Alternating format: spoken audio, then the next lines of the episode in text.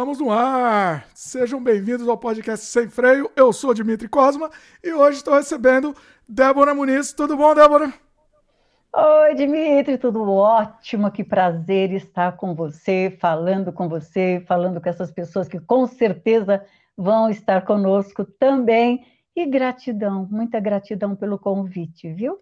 Nossa, imagina, Débora. Tô, tô há um tempão já querendo marcar essa nossa conversa. Para quem não sabe, Débora Muniz é musa do cinema brasileiro, tá? Assim, é, ela vai ser modesta, não vai assumir isso, mas eu digo. É a musa do cinema brasileiro, tem um trabalho muito bacana, trabalhou, trabalhou com Mojica, trabalhou com grandes diretores brasileiros. A gente vai passar hoje pela carreira dela, pela trajetória. Vai ser, vai ser um trabalho muito legal, uma conversa muito bacana que a gente vai ter aqui. O pessoal está assistindo ao vivo, o pessoal também pode fazer perguntas aqui e vai ser muito legal essa nossa interação aqui. Vai ser muito bacana, Débora. Obrigado pelo convite mesmo, assim, foi muito bom. Eu tô, tô, tô há muito tempo já, a gente já está ensaiando essa conversa há muito tempo, né? Verdade. Então, o que eu digo, o Tony Vieira usava muito esse termo, né? Sou mais uma operária do cinema nacional. Isso. Olha aí, muito bom. Nossa, eu tenho uma pauta aqui, Débora. Se prepara aí, vai, vai longe a nossa conversa hoje, é muito assunto para falar, é muita coisa. É assim, muita gente, muitas histórias, muitos filmes, gente querida é, realmente a Rua do Triunfo ela é tão grande, tão grande, aquele pequeno quarteirão que nós chamamos de boca de cinema, né? Aquilo é imenso, Dimitri, muito grande. Pois é, pois é. Não, vai ser muito legal o papo. Bom, Débora, deixa eu só dar os recados aqui antes da gente começar e depois a gente já solta o papo aqui sem freio, tá?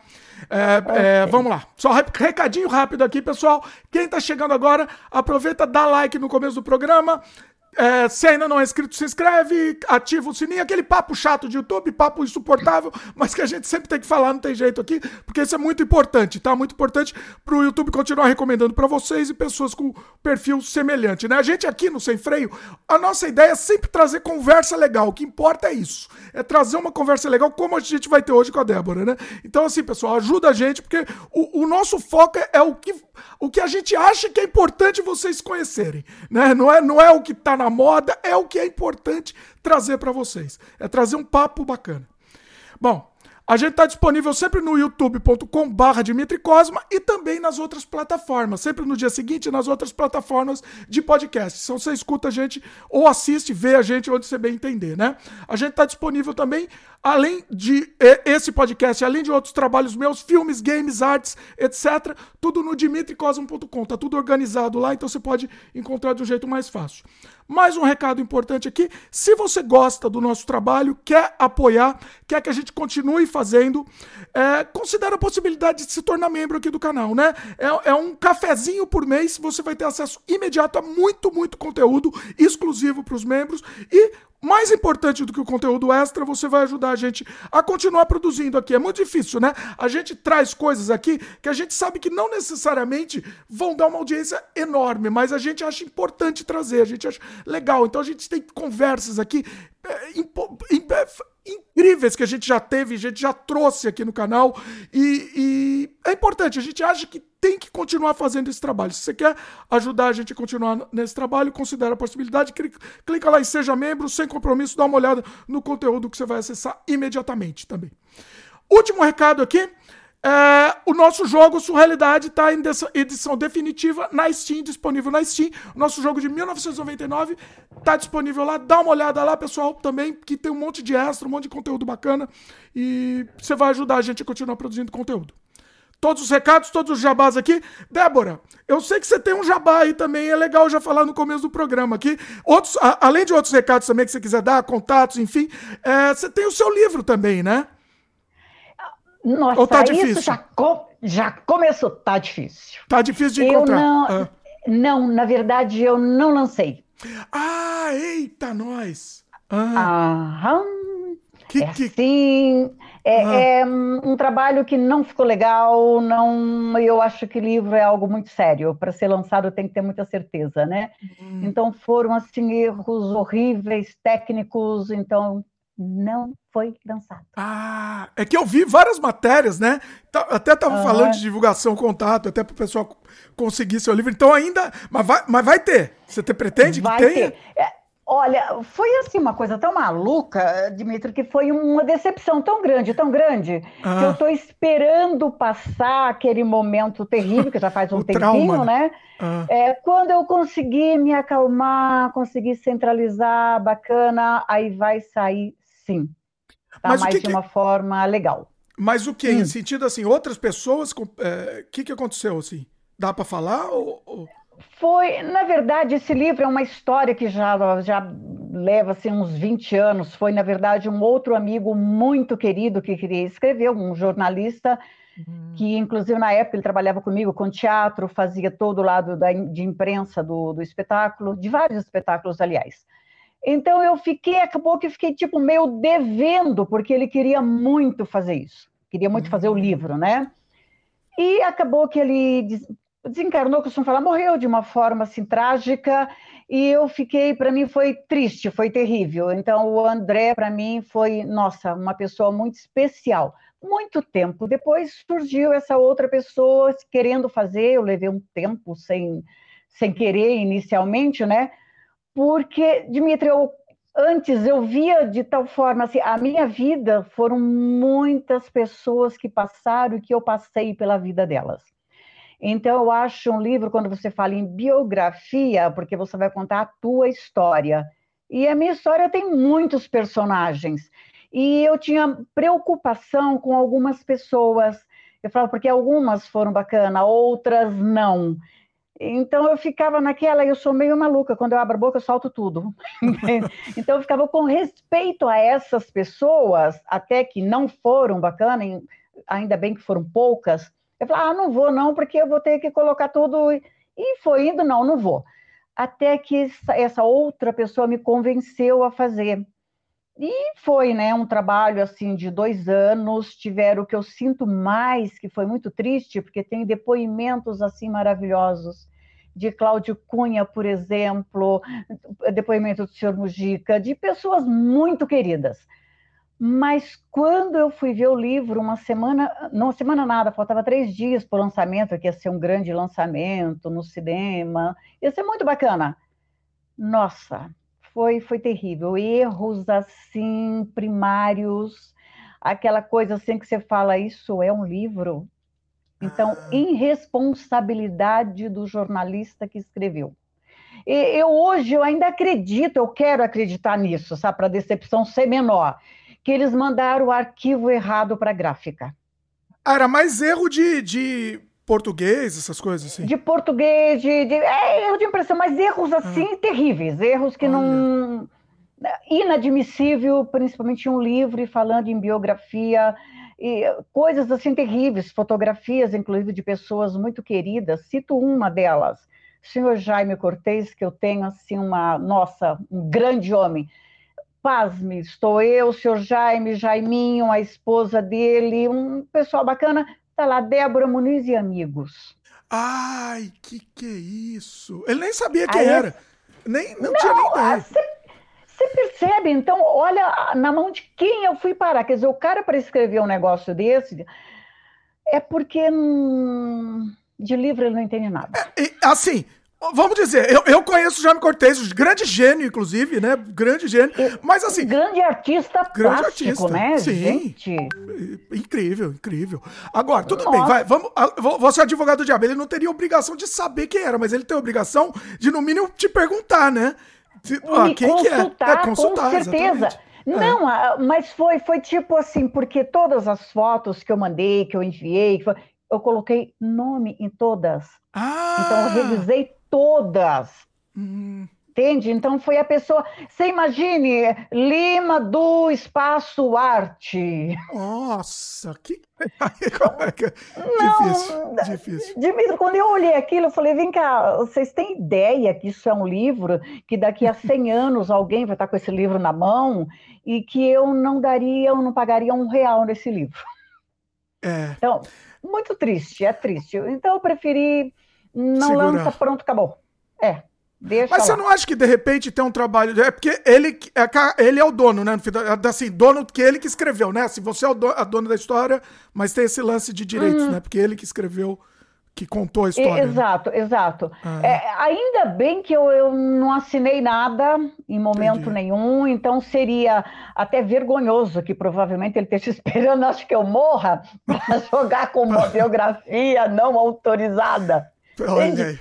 É, mas, mas é. pelo contrário, não tem nada demais. Muito pelo contrário, a história está assim muito misturada, coisas repetidas. Eu prefiro acreditar que o arquivo não foi errado para a gráfica, ah. porque não tem outra explicação. Porque é, mas eu... uma... É, mas hum. assim, é um material importante, tipo, para você levar. É, de repente, eles finalizarem, fazer uma revisão melhor, né, uma revisão direita. Não, pô, é, mas... não, você sabe que chegou ao cúmulo de como estava muito em cima, toda a divulgação, inclusive amigos queridos, nossa, o lançamento ia ser no Arte, Pala Arte Palácio, isso, que foi toda uma, uma coisa feita para a gente fazer lá. Então, eu ainda propus para eles, falar, olha, eu até aceito mas vocês que coloquem uma página, um adendo dentro do livro explicando que foi erro gráfico, que foi arquivo errado, sei lá, inventem alguma coisa para explicar esse absurdo todo. Ah, não, porque não é, são coisas pequenas, são insignificantes, não precisa fazer isso. Nossa. Aí eu tive certeza que eu não devia. É a má vontade, né? O nome técnico Exato. disso é má vontade. Irresponsabilidade, Nossa comprometimento senhora. zero, né? É, não dá. Eu, não eu preferi, falei, não, depois de ouvir isso, eu falei, não, é. deixa ficar quieto. Quando Provavelmente eu acredito que mais no máximo dois anos vai sair, sim. Porque ah, tem pessoas muito queridas. Legal. É porque mesmo porque tem depoimento, né? É, tipo o depoimento do Mojica, uma coisa assim, inestimável assim, de você valor. Você não tem né? ideia, tem é. depoimento do Mojica, tem do Alfredino Stanhai, tem do Cláudio Cunha. Olha. Tem pessoas muito queridas que já estão do outro lado. É, então, pois é, pois é, inestimável isso, pois é. É, tem, Denis que... Ramalho, é muita gente, muita gente. É muita gente envolvida numa história para sair assim de qualquer jeito. Aí mais ou menos, é, tá certo. É, é. Né? Uh, Débora, a gente tava falando de jabá. Quer, antes da gente engatar no papo aqui, quer deixar alguns contatos ou jabá de qualquer coisa que você quiser deixar? Fica à vontade aí.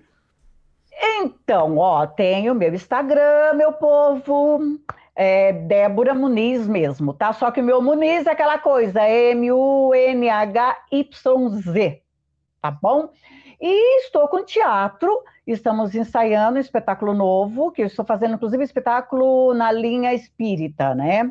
A gente você fala que é mais espiritualista, esse não, esse é espírita mesmo, porque é Paulo Estevão, mas visto por uma outra ótica, é um olhar uma mulher, Abigail, Paulo Estevão que é Abigail contando a história de Paulo Estevam. É bem interessante.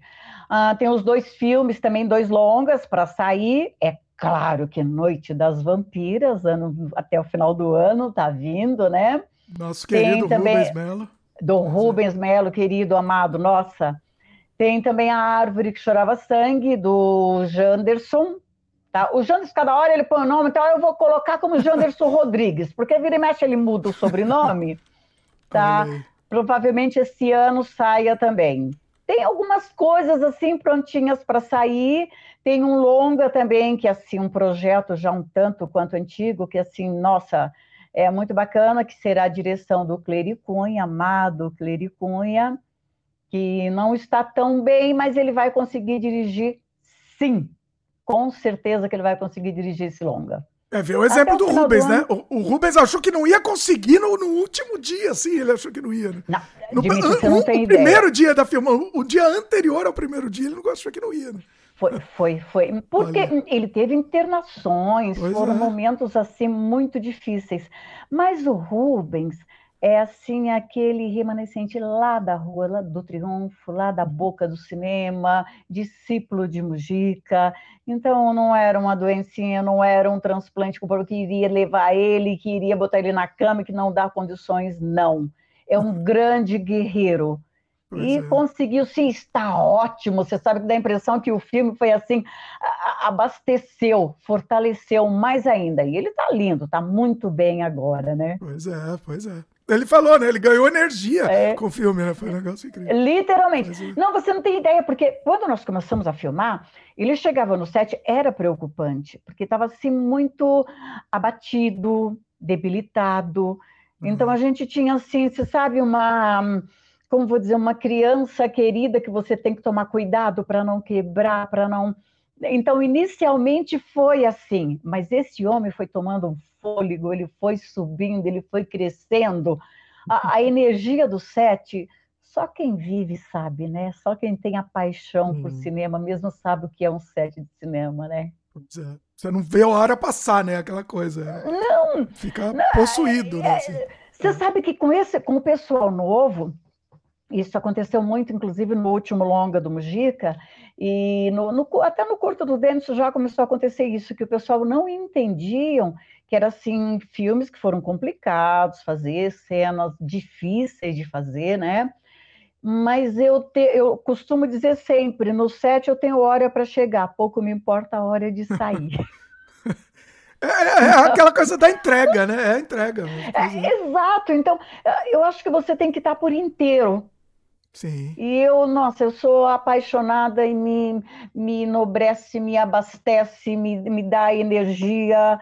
Então, amo o set do cinema. A, a técnica, eu penso, os técnicos ficam, pô, mas às oito horas de tempo? É, é que, perdão, mas eu sou de uma outra época, onde, sabe, o cinema, o filme era o ponto principal. Sim. Então, é claro que tem o lado de trabalho, fui diretora de estratégia também de sindicato, entendo de tudo isso, mas eu acho que a minha paixão por cinema ultrapassa tudo. Chega lá na hora, né? A gente pode pensar, é... pensa conscientemente antes, mas chega na hora, é, é, vale tudo. É, né? é, não, é, você sabe, Dimitra, que eu costumo dizer que é a magia do palco. Tá? É. O palco você pode estar, tá, eu já cheguei assim, tá com dor de barriga, cara. Sabe assim, e agora, como é que faz? Você consegue. É uma coisa de louco. Você entra no palco, a magia do palco, ah, você não tem dor, você não tem sentimento naquele momento da tua vida pessoal, porque já aconteceu também de perder ante querido, ir para o espetáculo, é. e você consegue se isolar completamente. Você vive personagem, pronto, acabou. É uma, é uma mágica, literalmente uma mágica. É, porque quem não viveu isso não entende, né? Não consegue perceber.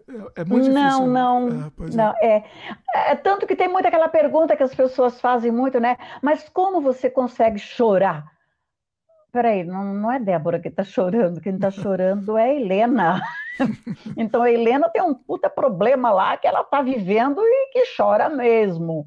Então, Débora jamais iria conseguir chorar. Chorar porque até. É, e eu sou daquelas que sou difícil chorar na vida real, né? Então, deixa os personagens chorar por mim. Maravilha. O personagem você chora fácil, você consegue chorar Ixi, tranquilo. Olha. Vai, pelo, já aconteceu de ser difícil, porque você tem que dominar a coisa, senão o choro também acaba engolindo. Você não consegue falar. Olha. Então, é o contrário, é a dificuldade em dosar essa emoção para que ela não tome conta e você perca, na verdade, a, a direção da personagem. Tá? Então, o cuidado ali é em dosar a emoção e não falta de emoção. Caramba, muito bom. Bom, Débora, a gente vai fazer o seguinte, vai entrar, eu quero passar pela sua carreira toda. A gente, assim, nosso papo aqui é sem freio mesmo, a gente pode ir e voltar, mas eu vou tentar, tentar, vamos tentar ser um pouco linear primeiro, mas também se for para ir para frente, depois a gente volta, também não tem problema. Deixa eu só ler uns comentários aqui do pessoal que tá chegando. Já tá, ó, Ruben, Rubão tá, chegou aqui também, falamos dele. Olha aí. Lindo. Tá aqui, fala aí, Rubens. O Marcos Emerly, acho que é assim que fala o seu nome, boa noite a todos. Assistindo ansioso como pesquisador da boca, fico vibrando com o conteúdo correlato, principalmente com uma integrante especial da história do nosso cinema. Olha aí. O... Ai, que lindo, obrigada, querido. o Imperador LVC, olá, fala aí, Imperador. Chegou salvando também. Perguntou se chegou no final, chegou no começo. É que a gente, nosso papo é assim. A gente vai pro, foi pro final, agora volta pro começo. Agora vamos pro flashback. Pessoal, e vocês podem fazer perguntas aqui que, mesmo se eu não ler na hora, a gente vai ler depois. Tem um momento das perguntas, a gente para para ler, tá? Então podem fazer à vontade a qualquer momento aqui. Bom, Débora, vamos, vamos voltar um pouco pro começo. Eu queria saber se é de, se é de Pernambuco, né? Sou pernambucana. É, você sabe, às vezes as pessoas falam, ah, mas você não tem sotaque, porque eu vim de lá pequenininha, né? Aí, mas você está muitos anos, desde 70 em São Paulo, a minha adolescência, a minha infância foi no Paraná, né? Vivi pouco ah. tempo no Pernambuco, Mas, cara, eu tenho uma honra de ser pernambucana que você não tem ideia. Eu não abro mão disso por nada. Amo aquela terrinha. Olha. Então, eu, eu costumo dizer que meu pai era nômade, né? Ele não parava em lugar nenhum. Eu, muito pequenininha, ele foi para o sul do Paraná da primeira vez, ficou um tempo lá, até 67, mais ou menos. Voltamos para o Pernambuco, só um ano e pouquinho no Pernambuco, e fui para o norte do Paraná, Tapejara do Oeste. E em 70 viemos para São Paulo. E assim, incrível, inclusive, sabe que em Tapejara, ou seja, não Tapejara nada, do primeiro local que eu fui, que foi próximo a Apucarana, foi onde o ano passado teve assim uma, um festival, uma mostra muito bacana, a mostra Boitatá de cinema, e eu fui homenageada. Eu falei, gente, é muito grandioso estar aqui de volta onde eu vivi a minha infância. Foi assim muito, muito grandioso. Então é a vida que te leva e te traz, né? E São Paulo para mim é minha terra também, amo de paixão, mas meu Pernambuco está na alma, não adianta. Aí, bom, aí vocês se mudaram. É, o, o, começo da carreira foi assim: vocês se mudaram para São Paulo, e aí como é que foi? Conta aí. É, você ainda Isso. era bem nova, né? Quando, quando se mudou para São Paulo. Sim, na verdade, é, é uma coisa assim louca, porque no Paraná, da, da última vez que nós estivemos no Paraná, tanto que eu cheguei aqui em 70, eu deveria ter 9, 10 anos, por aí, mais ou menos isso. Então, é, no Paraná, ainda quando chegou a primeira TV, é, no caso, na. Esqueci o nome da rua, da, da, da, da cidade. Chegou a primeira TV, eles colocaram na praça, Tapejara do Oeste. Eles colocaram a TV na praça. E tinha aquela história de todo. Eu morava na fazenda, né? De todo domingo, na missa, aquela história toda. E eu fui, meu pai com minhas irmãs, pequenos ainda, e eu via TV, via aquela coisa. O incrível, Dimitri, que até hoje eu falo, é, é, é incógnita para mim, porque a imagem que eu vi foi colorida. Eu não vi preto e branco. Olha! Não, Você imaginou? Ficou... Você imaginou que era colorido, será? Eu sei lá, porque era, era um senhor com uma criança segurando uma criança atravessando a rua. Ah. Foi a única coisa que eu vi. Só que essa criança, ela estava com a roupa colegial, essas roupas preta e vermelha, quadriculada. Olha! Xadrez. Como então, assim? para mim, aquilo era preta e vermelha, a, a blusa branca tinha que ser colorida para eu ver essa cor, né? Olha aí! Na, ah é louca, é, criança ainda. Eu olho pro meu pai e falo, oh, vou fazer isso aí, né? Meu pai, oi? Ah, eu vou fazer isso, pai. Isso o quê? Nem eu sabia o que, que era aquilo. E mal sabia eu o que era aquilo, né? Só que aqui em São Paulo, quando nós chegamos, nós chegamos em 70, eu comecei, na verdade, no comecinho de 76, final de 75 para 76 nos famosos anúncios de jornal que tinha na época. Tá? Mas é claro que eu vi aquela telinha pequenininha lá. Quando eu fui ao cinema, ah, é muito mais interessante a tela grande. Então, aquilo ficou assim que foi louco. Primeiro, comecei que dificilmente eu falo isso, inclusive desse lado, que eu comecei cantando.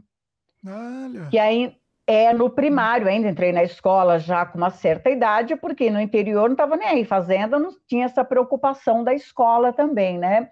Eu tinha um professor, doutor, eh, professor João, muito querido, na minha, no meu terceiro ano primário, e ele tinha, ele era primo do Raul Gil, e o Raul Gil, na época, tinha um programa Eu Sou Criança, ah. tá, na TV. E o, o, o professor João foi quem me levou no programa, eu era assim, já espivitada, né, desde pequena, desde mocinha ainda, e amei aquilo, mas era dança. Aí eu comecei a dançar, tipo assim, na segunda vez que eu fui para o auditório, já fui, entrei, vamos, com o professor João e a família dele, inclusive a filha dele, né, pequena também, e acabei indo dançar no Raul Gil. Só que Chegou um momento, um final de semana, que faltou para sete campeãs a que ia defender a música das sete campeãs. E testaram as meninas todas. E a maluca aqui foi, né? E defendi as sete campeãs. E fiquei. Só que o meu pai descobriu. Quando descobriu, já ah, viu, porque era escondido, né? Hum, nem pensar. Mas hum. apanhei, que foi legal, uma surrona daquela. Cara. E... Quantos anos mesmo? Aí isso tinha uns 10 anos, 9 para 10 anos. E, e, eu era muito pequena, né? Porque eu era assim, aquela coisa raquítica, não era uma menina desenvolvida. Uma, eu aparentava tipo de 8 para 10, sempre um ou dois anos abaixo. Era bem Olha. pequena. Então, aquilo foi o primeiro trauma, né? Hum. Foi assim. É, ah, Ai, é, isso foi em 74, isso. Tá? 73 para 74, por aí. Aí, quando começou os anúncios, já trabalhava, estava trabalhando, comecei a trabalhar muito nova. Aí, os anúncios de jornais foi quando eu fui, na, na verdade, na escola, numa escola de, de cinema que era do Wilson Rodrigues, que era a Planeta Filmes. Mas fiquei pouquíssimo tempo lá também. Eu vi você então, falou que o Wilson, inclusive o Wilson, tinha sido aluno do Mojica também, né?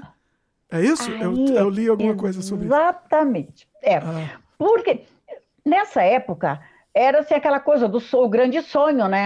Então, mesmo no Wilson, tinha o pessoal de técnicos, tinha o pessoal que. A, aquela coisa de teste que ele fazia, ah, não deu certo, então tem que fazer escola. Na verdade, o teste era para ir para a escola, né? Dizia-se que era para fazer um filme, mas era para ir para a escola.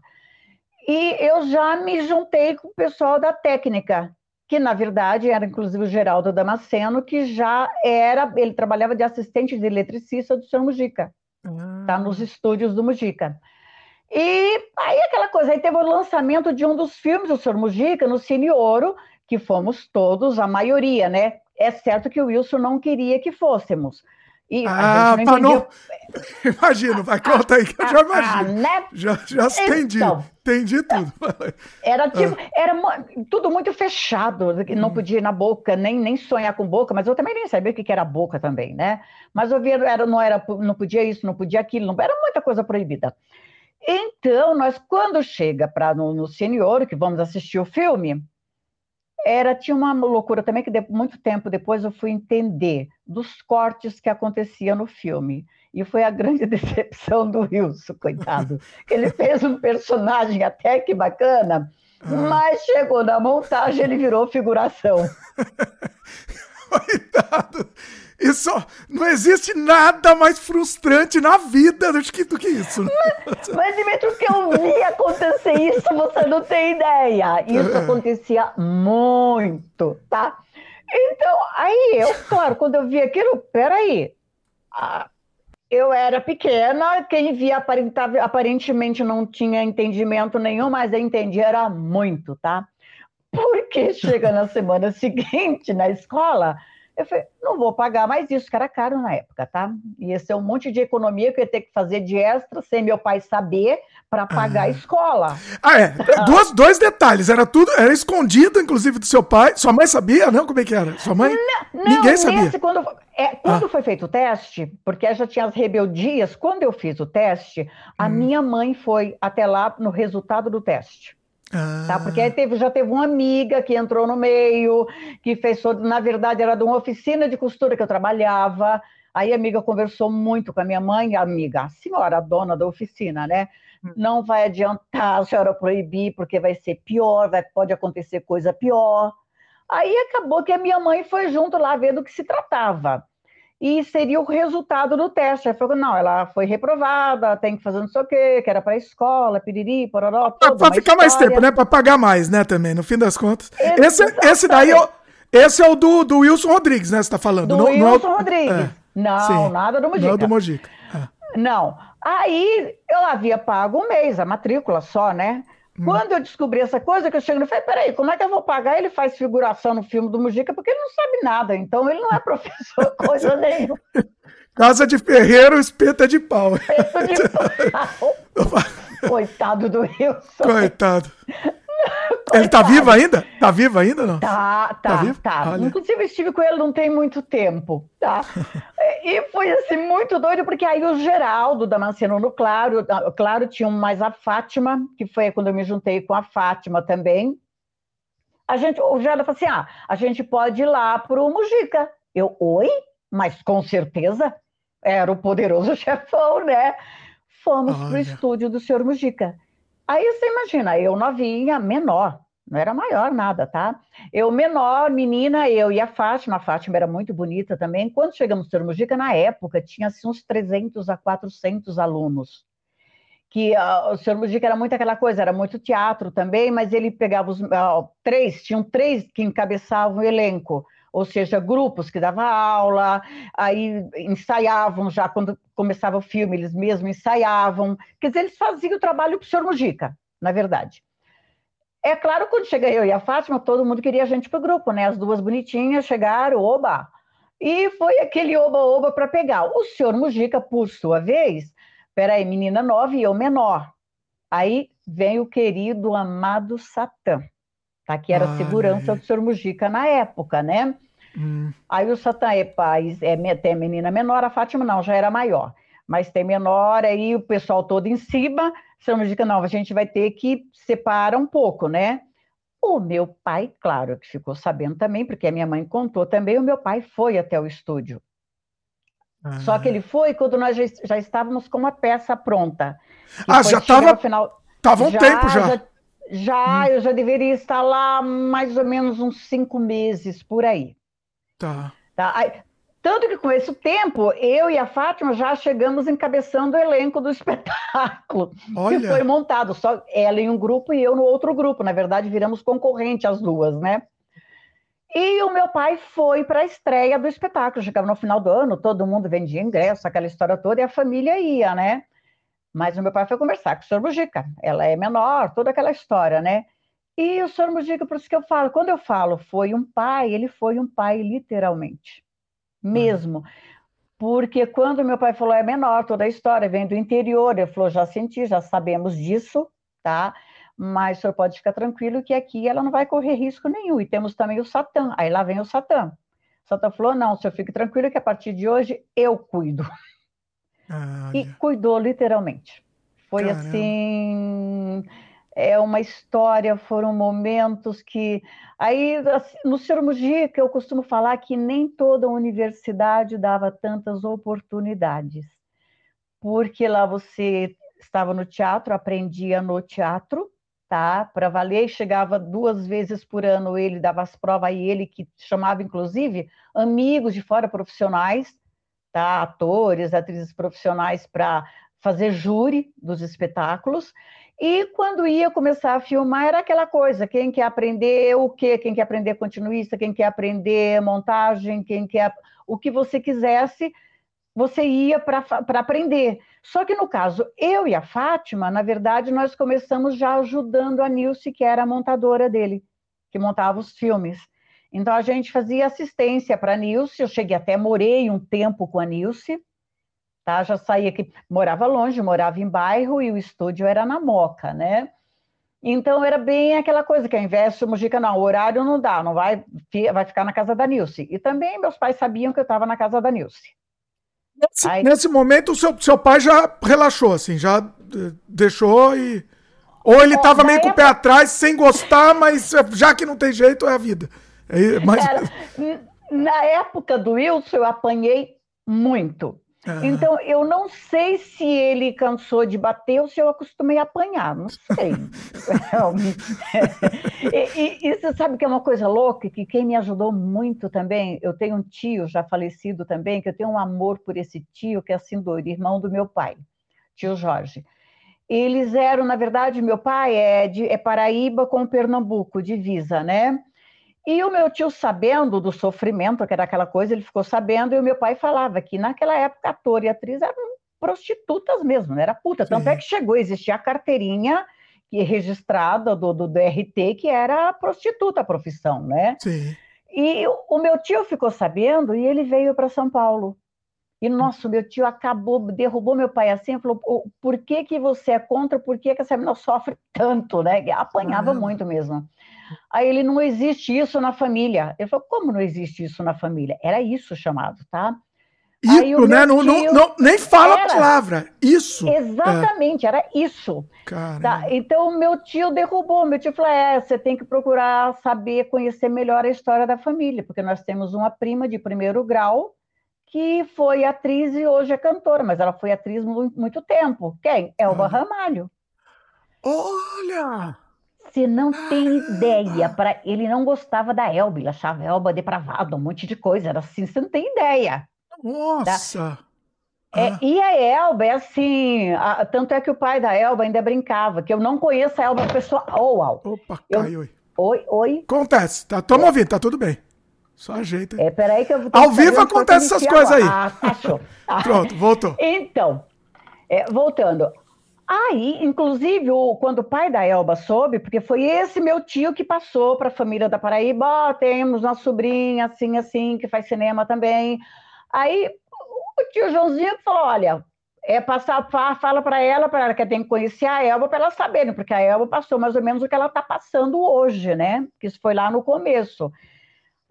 O pessoal falou, ah, procurar, fiquei procurar a Elba, gente. É uma coisa assim que eu vi a Elba muito alto, sabe assim, muito Nessa época ela já era, ela já era bem já, famosa, né? Muito, ah, muito mesmo. Olha. Então eu via muito longe.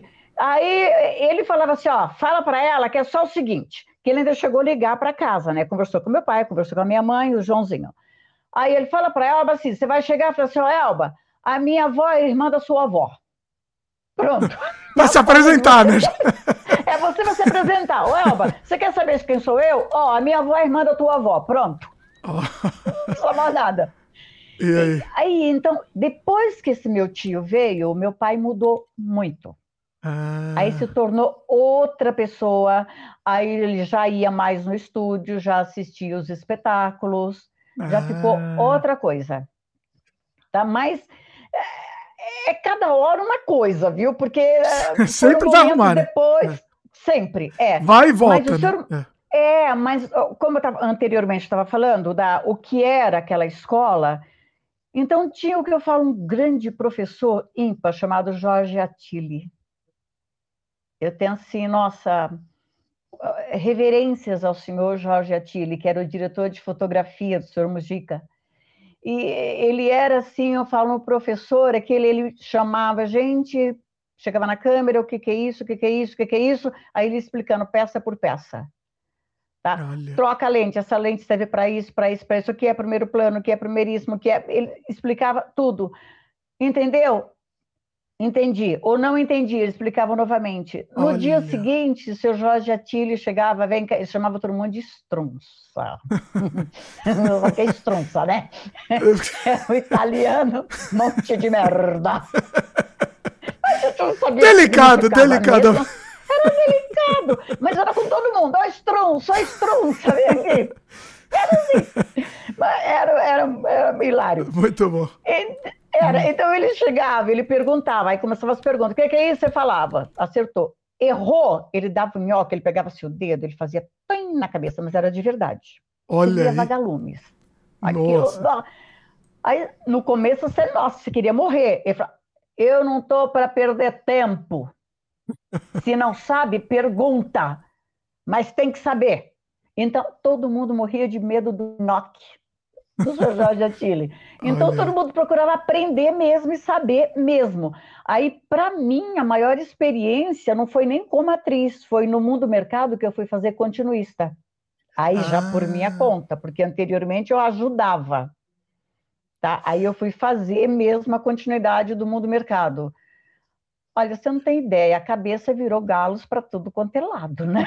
Olha. Porque era muito nhoque que eu levava. Mas foi, foi grandioso. Esse tempo com o senhor Mujica foi grandioso, foi, foi divino, foi maravilhoso. Olha. Deixa eu voltar um pouquinho nesse lance e... da. Ah, de... fala. Pode hum. falar.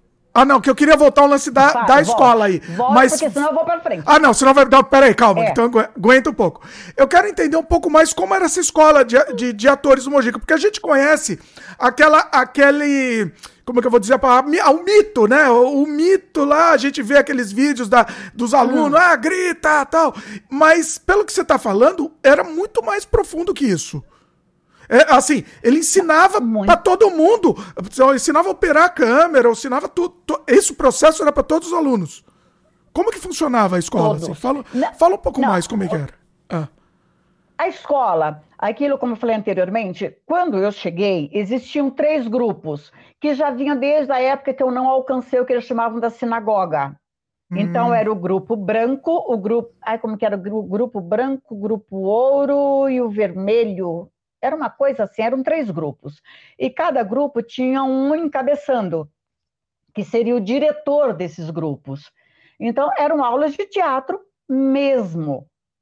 Tá? Não era nada, não era as baratas subindo para testar coragem, não era nada disso, não. Isso era só era... cenográfico para dar show para televisão, é isso? Basicamente. É, não, Ou rolava? Às vezes, dependendo quando ia fazer, quando, aí quando ia fazer algum filme, dependendo do personagem que você fosse fazer, aí tinha esse tipo de teste para ver quem ele pegava, por exemplo, a Maria.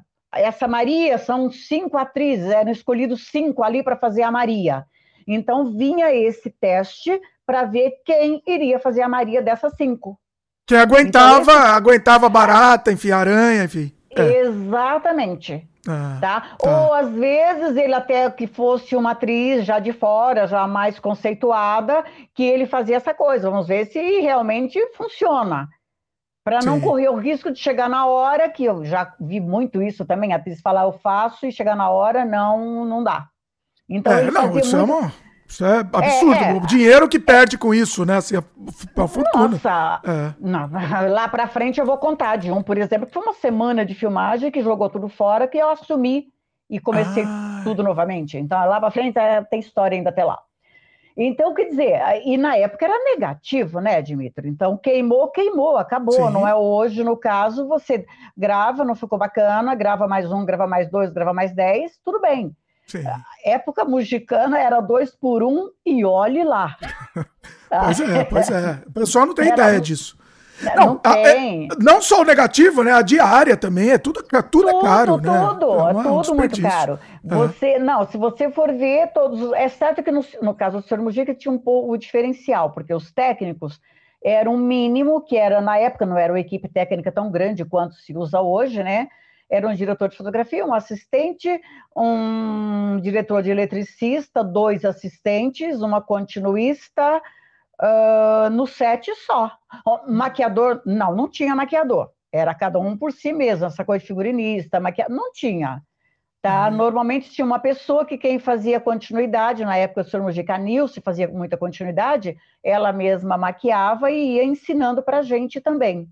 Uhum. Então, quando você assumia fazer, você já tinha que fazer tudo isso também. Até né? maquiagem de efeito também, todo, fazia de, de tudo. Norma, normalmente era a Nilce que fazia e juntava. Isso era muito bacana também, porque, por exemplo, a Nilce, ah, ele quer um machucado, uma ferida, não sei o quê, aí tem aquele que sabe falar, a Nilce chegava de frente, aí vinha um outro técnico vamos ajudar a fazer aqui, aí vinha o outro. Na verdade, era um pouquinho de cada um. Então, tanto é que você vê nos filmes do Mujica não tem essa coisa de efeitos especiais, de maquiagem, tá, tá, tá. Porque realmente, se fosse por, era o nome de muita gente. todo mundo, tava todo mundo fazendo.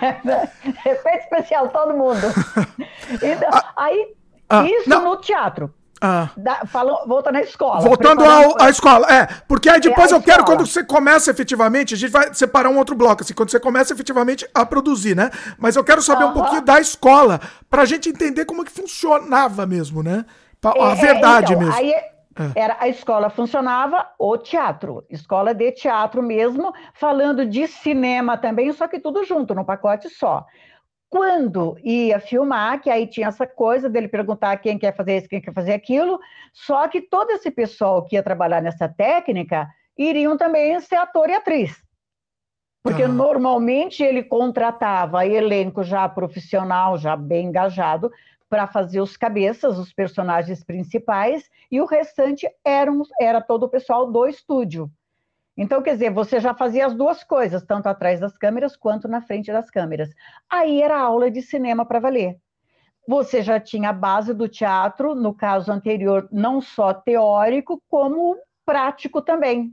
Porque o estúdio tinha palco, tinha tudo, tinha essa coisa que os espetáculos concorriam um com o outro, tinha a, a entrega de troféus, era assim, era bem bacana. Era gostoso de estar lá. E era. É, como é que era a frequência, assim, das aulas? Como é que funcionava? Tinha, tinha pessoas que podia, tinha, normalmente iam mais finais de semana, que eram os que ah. trabalhavam para valer. Outros à noite, mas sempre à noite. Tá. Sempre no horário às 18 para frente, porque normalmente ali todo mundo trabalhava tinha seus empregos também. né? Tá. E a escola também era paga. Com exceção, eu nunca paguei, né? Desde lá do Rio. Olha aí. Revelação aqui. eu pagava dobrado porque eu trabalhava direto, né? Sim, sim. No fim, então, era... tava, na verdade, você estava pagando, no fim das contas. Né? É, exato. É, sim. Às vezes é mais caro, né? É mais caro, exatamente. exatamente. É, é uma, uma troca. As pessoas hoje em dia é que assim, e, e é, fica importante a gente ver isso com a mentalidade da época, né? Não, não ver com a mentalidade de hoje. Uhum. Né? É, é, não, né? Hoje não tem como. Hoje os valores são outros, né? Sim. Hoje sim. mudou muito os valores. Mas aí tem também, quisera nós, hoje, ter uma escola com o gabarito que era aquela. Pois é. Tá, o que eu é. falo, não é. Hum, eu vejo que é, não é qualquer universidade que dá todo o potencial, porque você vai na escola, a universidade hoje é teórico. Sim. Então você tem no final você vai fazer o teu livro, o teu filme, mas no final. Sim. Lá não, você fazia teu filme todo dia. É, exatamente, é constante, né? Eu vou atropelar Exato. um pouco, Débora, só para te contar, contar aqui. Eu, por exemplo, eu, eu fiz uma, uma aula do, do uma escola, uma aula do Mojica, né? Um curso, né? E eu conheci o que eu aprendi com o Mojica também, tal.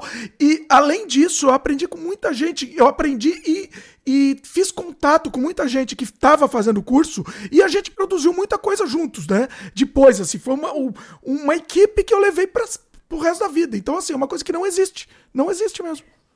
É, exato. Mas, hoje em dia, né? É, eu acho que a, a parte grandiosa da, da, da, época da escola do Sr. Mujica, ele ensinou a paixão, o verdadeiro amor pelo cinema.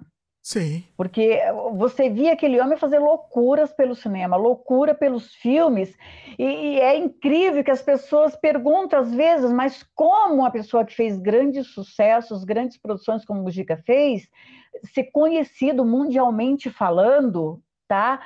E fala, morreu pobre. Ele morreu muito rico, porque ele morreu pobre financeiramente falando. Só que a, a, a, riqueza que ele buscava era a arte, era o cinema.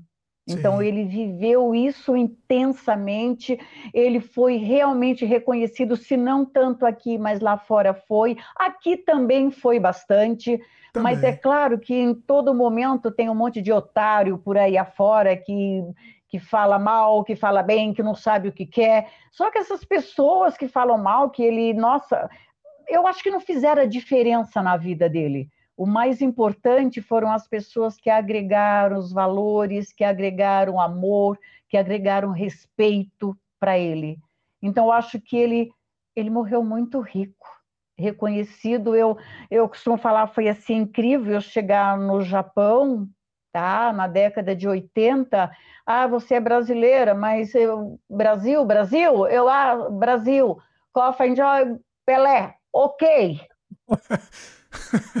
Sabe? Muito bom, né? É, Amazônia, bom. onça, Pelé, macaco. É, é louco. Tinha uma menina que trabalhava no que ela usava essa coisa de macaco que você não tem ideia como. Que ela falava assim: ah, no Brasil, quando a gente arruma uma briga, a gente bota os macacos para brigar por a gente. Eles vêm assim, uh, uh, uh.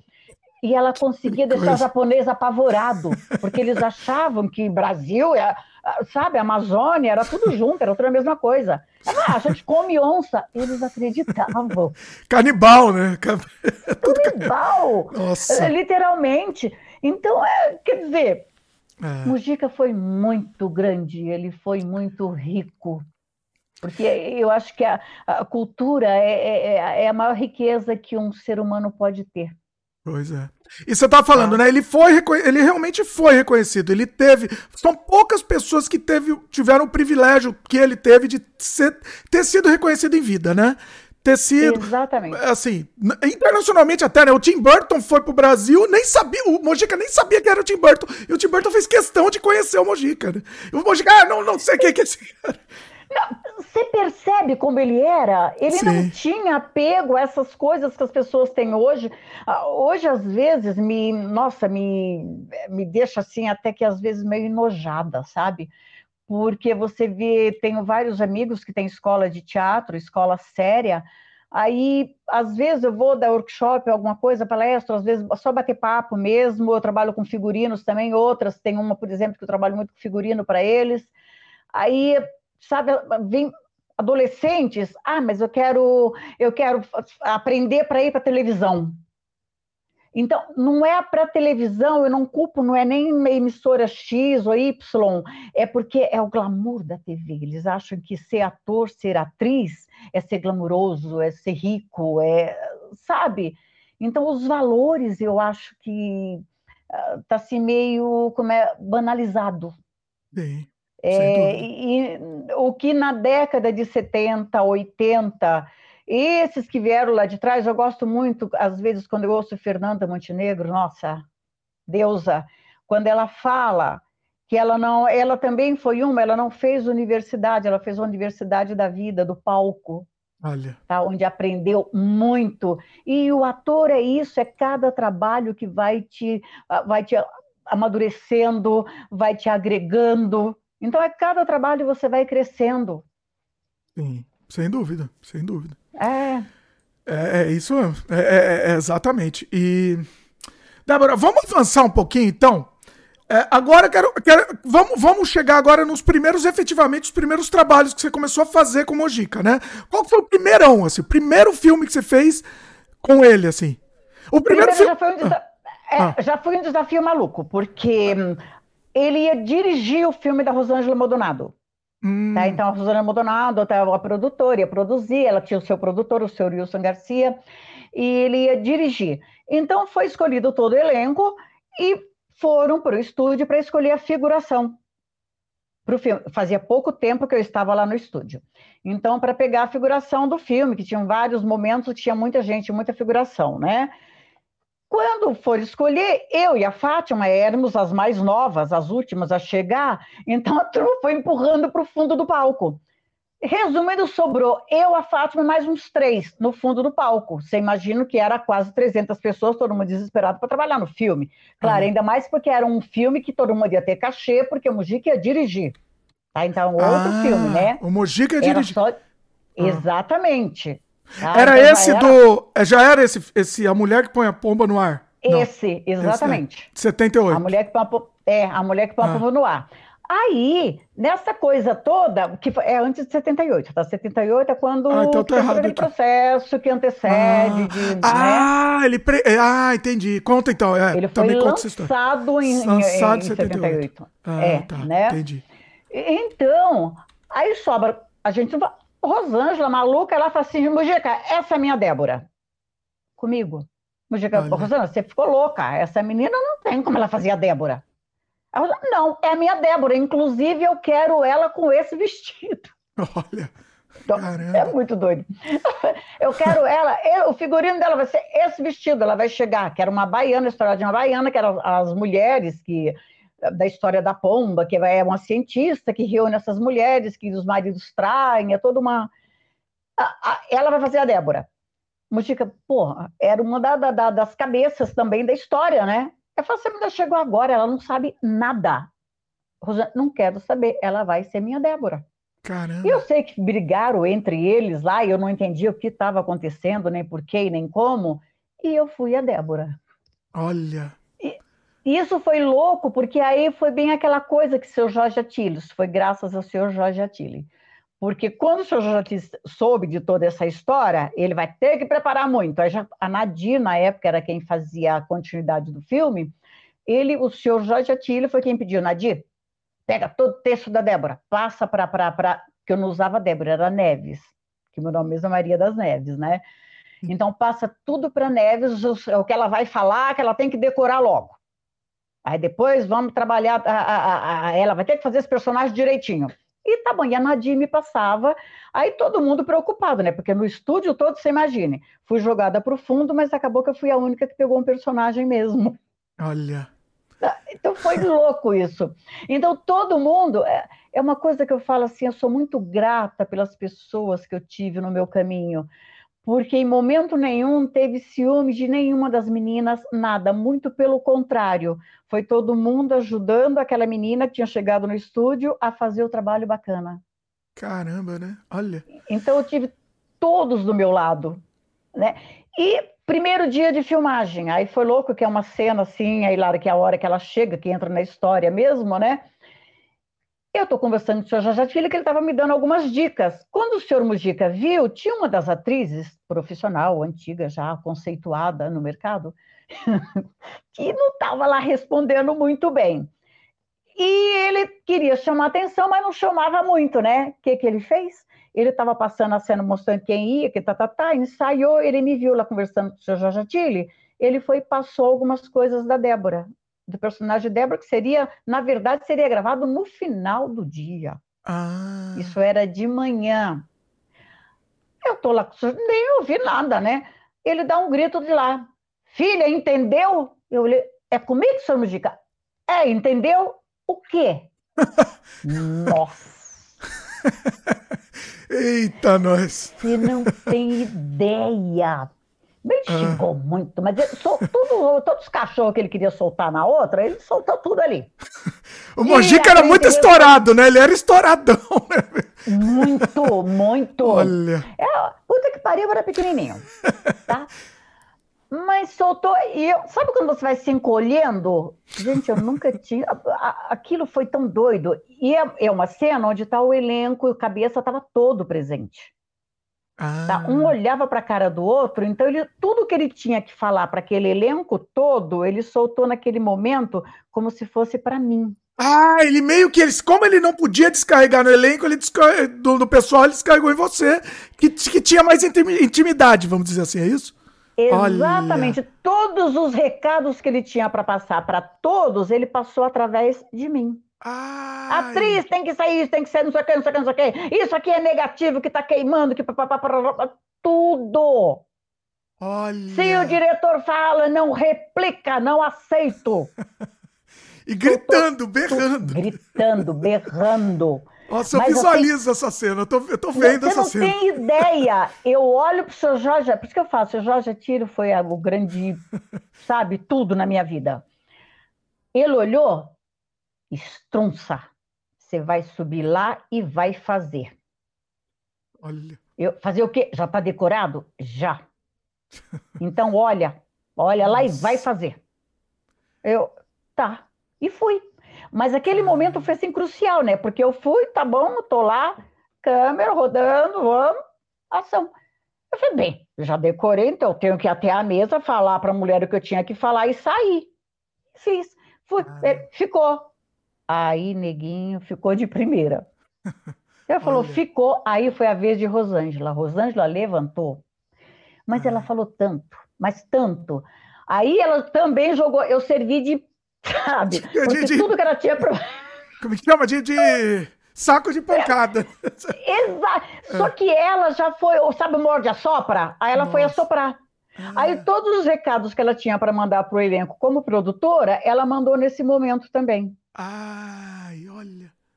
É, você tinha Depois... entendido isso? Não, você nem entendeu na hora, você não entendeu o que era, o objetivo era esse. De imediato, não. Com a Rosângela, sim. Ah. Por isso que é, era. Aí as pessoas falam, ah, porque era bobinha. Bobinha nada, eu estava bem à frente. Tá? Porque quando a Rosângela começou a falar, aí eu comecei a juntar as coisas.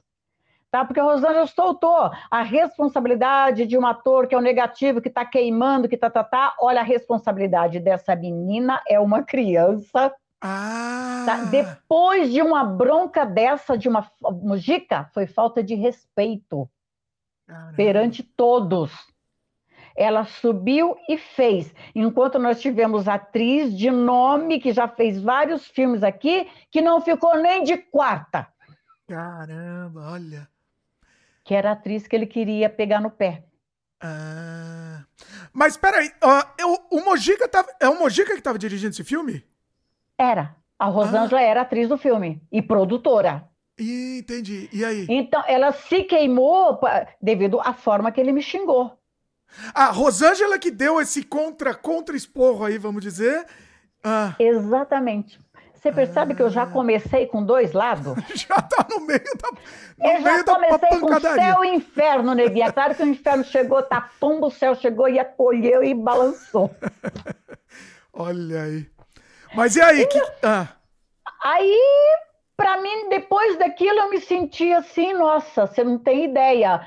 Toda a bronca dele e tudo mais ajudou, porque tanto é que depois disso ele só brigou mais uma vez Quando ele brigou, brigou, brigou, brigou, eu levantei e falei: nunca mais o senhor vai gritar comigo, porque o senhor vai gritar comigo, eu vou sair.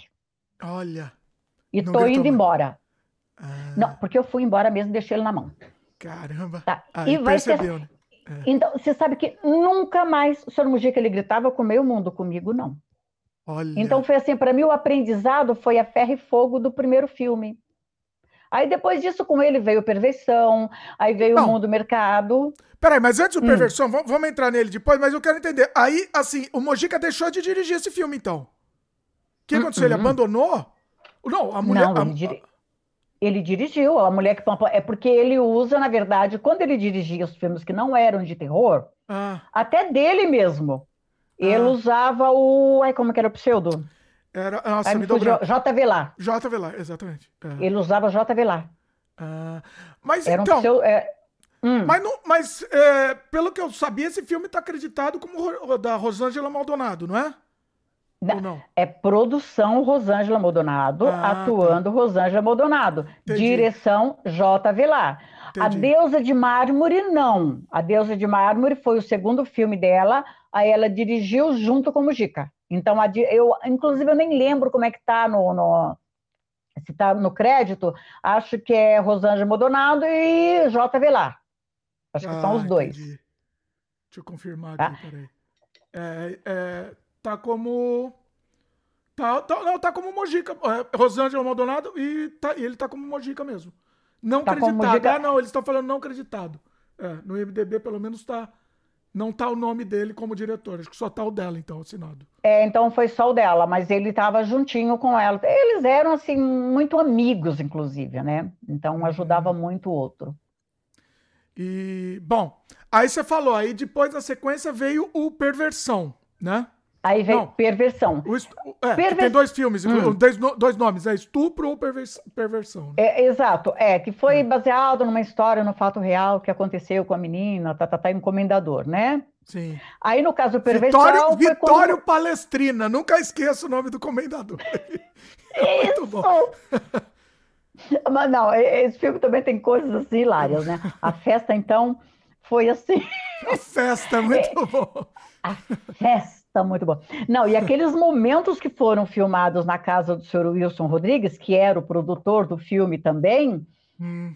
para mim foram momentos muito preciosos. Você não tem ideia. Porque foi quando se, naquela casa juntava-se Jaime, Jaime Cortez, senhor Mujica, Alfredo Palácios, que frequentava muito, que ia no set de filmagem, tá, tá, tá. Então, quando terminava, esse pessoal ia bater papo, o senhor Luiz Rodrigues, dona Cidinha, a esposa dele, uh, Jaime Cortez, Jofre Soares, oh, olha aí. querido Jofre Soares. Então, era muito bate-papo deles e eu era aquela que ficava sentada no banquinho ouvindo. Que você sabe que teve uma outra coisa grandiosa na, na no set desse filme porque aí um dia o, o senhor Jaime Cortez resolveu fazer um grafite de meu, da dona Cidinha, da Arlete Moreira e da Nilce, das quatro. E foi assim muito legal. A coisa mais interessante que eu perdi na minha vida foi esse grafite, que tinha um valor ah, assim imensurável. Olha. É, nossa, nas mudanças para o Japão. Nossa. E, e, foi assim lindo, porque acabou que deu tanta história esse grafite que entra o seu Jofre Soares para intermediar a história, né? Por que, que uma tá bonita, por que, que a outra não tá, por que, que isso, por que, que aquilo, né? Hum. E o seu Jofre, não sei, ele usou um palavreado lá bem nordestino, e, aí eu brinquei, né? Eu falei, eita, aqui agora o nordestino chegou, né? Ele, mas eu sou nordestino. Mas eu não tinha assim, muita intimidade em conversar, nada disso. Vai lá no meu cantinho ouvindo, né? Ah. Aí ele, você também tem o vira e mexe, você solta o seu nordestês aí. É nordestina também, né? Falei, sou pernambucana, né? Aí ele falou, é, eu sou de Palmeiras dos Índios. Eu, ah, legal, meu avô era de lá. Seu avô era de lá? É. Qual o nome do seu avô? Aí o Antônio Luiz Gonzaga. Ele, hã? Eu, é. Aí ele começou a falar uns nomes lá, né? Fulano, não sei. O nome da mãe dele, não sei que a gente chamava mãe veinha, e onde ele está? Estava aqui em São Paulo com a gente, né? Ele falou assim: ah, eu vou fazer uma lista de nomes, aí você pergunta para ele se ele conhece essas pessoas. Resumindo, cheguei à noite, no... chego em casa e pergunto para o meu avô, né? Vou, quem é fulano? Minha mãe. Quem é fulano? Meu pai. Quem é não sei o quê? Meu irmão. Cara, foi muito doido. E, mas onde é que você arrumou esses nomes? Eu falei, é um amigo meu da filmagem que mandou perguntar para o senhor, por isso está marcado. falei, é, você não sabia desses nomes? No dia seguinte eu chego, ó, oh, seu Jofre, está aqui. Eles eram primos de primeiro grau. Olha isso, caramba. Então você é prima do, do Jofre, então, também. Olha, é prima da Elba do Jofre. Só assim, coisa, coisa, pouca, pouca de coisa. Parte, do, parte de pai da Elba, parte de Caramba. mãe do Jofre. Do Zé Ramalho Você também deve ser. Zé, do, do, do, não, o Zé não, o Zé é da parte da mãe da Elba. Ah, entendi. Tá. Tá, tanto que o, era Joãozinho Nunes, que o Nunes, que é da, da, da parte do meu pai. Tá. E o Ramalho é da parte da mãe da Elba. Ah, entendi. Então, é, entendi. durante um tempo eu achei que fosse também. Hum. Mas não é, ele é do outro lado. Tá. Então, Olha isso. É coisa de louca, coisa de maluco, né? Que aí eu passei a ter mais um padrinho que era assim muito legal, que era da época tinha muitas festas, muitos coquetéis. E sempre que chegava, o seu Jofre estava lá, né? E era aquele tiozão que estava ali junto, que cuidava também. Então é eu, falo, eu fui muito privilegiada pelos pais que eu tive, os protetores que eu tive no meio. Mas você vê que história, uma hora sai daqui, já, já saímos de onde estava, não sei nem onde é que a gente estava. Ah, não, mas é assim mesmo, é assim que funciona mesmo. Vamos, vamos, é, é, isso que eu gosto, é assim que é legal. É, vamos voltar, vamos voltar pro, pro Perversão um pouco. Falar mais da produção desse filme aí, né? Você, você falou que tem, tem histórias aí. Eu quero, eu quero histórias que só você Nossa. sabe, inclusive. Isso que eu quero tirar de você. Não, o Perversão, inclusive, como hum. era o senhor Wilson produzindo, aí o senhor Mujica fez o seguinte: ele pegou um pessoal, pessoal já do estúdio, né? E combinou, por exemplo, o Luizinho, tínhamos o Luizinho, o Julinho, o Júlio Auríquio, o João, que era motorista dele, que trabalhava na. O Satã, que além de guarda-costa, corria atrás das coisas também. Hum, Mantovani, também, Antônio Mantovani. O próprio Cro já estava também ajudando lá no estúdio. Então, o senhor Mujica fez o acordo com eles, né? Que eles iam trabalhar gratuito no filme, todos como técnico, e depois ele faria um filme para eles também gratuito. Tá? Seria troca, trabalho com trabalho. E isso foi assim, aí foi loucura, né? Porque a, a, a, gente trabalhava no Perversão, não tinha essa história de horário de terminar a filmagem. Então, quando era no, no set na casa do Sr. Wilson, tudo bem. Quando era estúdio ou rua, ah, enquanto dá. E vamos. Então, isso era maluco, porque o pessoal, mesmo gostando, não, não, a gente tem que cuidar porque vem o nosso filme em seguida, que foi o Mundo Mercado. Ah, tá. tá que foi logo em seguida. Tá? Aí o Mundo Mercado, então, nem se fala. E o Perversão, Hoje eu me pergunto que é uma coisa tão doida, porque essa festa que é incógnita, as coisas que aconteceram na festa, o servir champanhe no copinho de descartável, copo de massa de tomate. Isso é um clássico do cinema mundial, eu diria. Essa é festa porque, é espetacular. Não, porque isso virou assim, é, é falado mundialmente falando, Sim. gente. É muito. Mas hoje eu me pergunto, é tão louco, Dimitri, porque a dona Cidinha, ninguém entendia mais de etiqueta do que ela. Olha. Era uma artista plástica. Caramba! Tá. A festa foi na casa do senhor Wilson. Então, se você parasse para. Você fala, gente, que porra é isso? Como é que, que passou de botar aquelas bandejas daquela forma, tudo? Então, é incógnita. Tem uma teoria para isso? Você não, nem, nem saberia dizer o porquê que aconteceu isso, por exemplo. Que porra eu vou dizer depois de tudo aquilo? gente, por mais simples que fosse, alguém iria. Dona Cidinha tá na festa também. Então, quer dizer, não consigo entender. Era o dinheiro do marido dela que estava gastando, que estava sendo gasto ali também. É. Tá? Aí, se você vê toda a preocupação em um cenário que, que eles fizeram a cenografia da, da um, Yolambra, por exemplo, é maravilhoso. Aí, aquele momento crucial dentro de casa, não cuidaram de nada, porque se você ver ali, não foi nada, foi um. dá a impressão mais que era um pessoal de teatro fazendo uma festa, um rendezvous e vamos que vamos. Você acha então... que foi. Você acha que teve cenografia, por exemplo, ou foi mais o que, que acontecia e, e, e, pronto? Assim? Você acha que tinha algum cuidado com isso? Não existia esse. Aí que eu te falei anteriormente. Não existia esse cuidado, porque existia aquela coisa, o diretor de fotografia, o assistente de, de, de, de câmera, era mínimo, a equipe era mínima.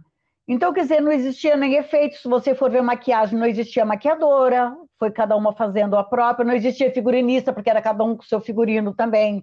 Ah, que se você for ver, não tem nada com nada também. Ah, então, é. era assim, era. Vamos fazer cinema.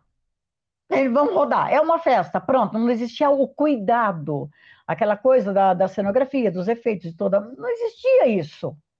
Tá? É. E isso não era só com o senhor Mujica, não, tá? Na Boca também tinha muito isso. Se você for ver filmes da Boca também, existia. É incrível, porque existia um cuidado muito grande com a fotografia, com a direção de fotografia. Tá? Agora, cenografia, se você for ver, são poucos que tem. Da década de 70, mesmo a parte de 80, muito pouco. Agora eu vou conjecturar aqui. será que é porque os filmes tinham uma, vamos dizer, entre aspas aqui, por favor, uma, é, eram mais descartáveis? Ia passar naquele cinema, acabou, nunca mais ninguém ia ver. Você acha que eles tinham ideia que era uma coisa que ia continuar? Que, que esse filme ia ficar pra história? Ou era, pá, vai passar no cinema lá por X semanas e tá bom, vamos, vamos receber de volta o que a gente investiu? O que você acha? Hum. Olha, você acabou. É, eu acho que um pouco disso. Eu acho que a, primeiro a, a, não existia preocupação na, na plástica em si, no todo, porque era um filme. Tá? E não era nem. O Mujica tinha muito uma coisa que ele usava muito quando antes de rodar, ele falava para o mundo. Tá? Enquanto ah. o pessoal usa, fala em prêmio, que ele era para o mundo. Então ele tinha consciência nessa coisa que ele fazia o filme para o mundo, mas especialmente para lotar o cinema. Então, acredito até que tinha essa, esse conceito de um público não tão exigente. Ah. Tá? E não vai, é, não, não é nem no sentido das mulheres peladas, porque o corpo, não é isso, não. Tá? É um público mesmo que jamais eles iam parar que, nossa, o copo que pode ser esse copo, essa bandeja não pode ser de papelão, ela tem que ser. Não existia essa preocupação. Então, ia ver uma era... vez só também, né? Você só ia ver no cinema, você não ia voltar para ver de novo. Você, você ia ver uma é, vez na vida. É, é, eu sei lá, eu acho que não tinha nem esse pensamento de me trair. Não sei se era grande isso, demais. Né? Acho que nem isso, não tinha. Era assim uma coisa cinema por cinema, ponto. Porque eu não lembro em momento nenhum de ser questionado em momento nenhum, tá? Essa coisa do efeito, efeito até mesmo na boca com outros filmes que eu via, no caso Carioca, trabalhava, fazia muitos efeitos especiais, principalmente quando tinha tiro, coisa assim, e que quem estava do lado apitava também, e principalmente o diretor de fotografia apitava muito. Era uhum. aquele que chegava, isso aqui não vai ficar legal, isso aqui não sei o quê. Então, o diretor de arte era o diretor de fotografia. Se você for ver, era ele quem via. Isso imprime, isso não imprime, isso fica bem, esse sangue tá bom, esse sangue não tá bom. Era o diretor de fotografia quem falava, quem via isso. Ah, não era nem tanto o, o, diretor do filme em si. Tá? Era o que estava atrás da câmera mesmo. Ah. É, nem, nem é... passava pela cabeça, né? É, não, não, não. Aí depois, quando na, é, na continuidade terminando, já fomos para o mundo mercado. Aí o mundo mercado já éramos todos no estúdio mesmo. Tá? Ah. Tá? Aí entendi. você vê elenco, tudo, acho que tem inclusive uma atriz e um ator só, que ele que veio de fora. Eu não, aí não lembro o nome dos dois agora. Que eram os principais, não? Você lembra se eram os... Que é, eram os principais. Tá? É. Era, inclusive, a atriz fazia a esposa do Sr. Mujica e o outro fazia o vilão, que era o dono do jornal. Era Valteiro... Val... Húngaro. Húngaro, acho que é uma, acho que é, é, é alguma Dave, coisa húngaro. É, Davi, não sei se é Davi ou David Húngaro, isso mesmo. É isso, é. É, é Davi Húngaro, era é Davi, Davi Húngaro. Ele que fazia o vilão, que era o dono do jornal. A menina que eu não lembro o nome dela uma, fazia. A Bárbara, Bárbara Prado? Isso, a, isso, a Bárbara, é. Ela fazia a esposa e o restante eram, éramos todos do estúdio. Olha, e olha, nesse tá. tem o Jaime Cortez também, ele atuou no filme. Né? Mas o seu Jaime fazia parte do estúdio. Eu, eu queria entender, porque o Jaime Cortez, eu, eu, a gente conhece ele, eu conheço ele desde a infância, assim, pra mim, porque ele é um ícone do, dos quadrinhos, né? É, é, e, literalmente. Não só dos ele fazia os, todos, os, todos os cartazes, né, do Mogi? Quase todos, não sei se todos. A maioria, muito, a maioria, maioria. Os, de arte é. mesmo, os, os grandes melhores, cartazes, né? foram, é. é. os melhores foram o seu Jaime que fez. Sim. O seu Jaime, hum. ele era assim, era um frequentador do estúdio. Aí, pasme, era outra coisa louca, porque o estúdio tinha todo esse pessoal que estudava, fazia escolinha, né? Escolona, no caso. Aí tinha os amigos e cógitas, que eles frequentavam muito o estúdio, que era o bate-papo no final de tarde. Hoje eu entendo que o Coronel Sidney Palácios, hoje eu entendo que porque muitas vezes que eu tinha que sair da Triunfo para ir na 7 de abril levar alguma coisa, ainda molecona, e o Sidney Palácio sempre se oferecia para ir junto. Então ele ia, voltava. Então, na verdade, porque era ditadura ainda, né? Então, acho que o trabalho do, senhor, do coronel ali era múltiplo, era, era várias coisas, não era só o amigo, não.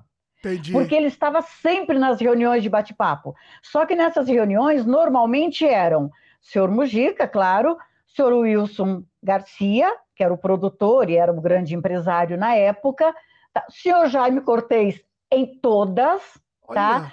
O Mário Chambre, que era um químico nuclear, Caramba. um cientista, você percebe, era grande, o homem era muito grande.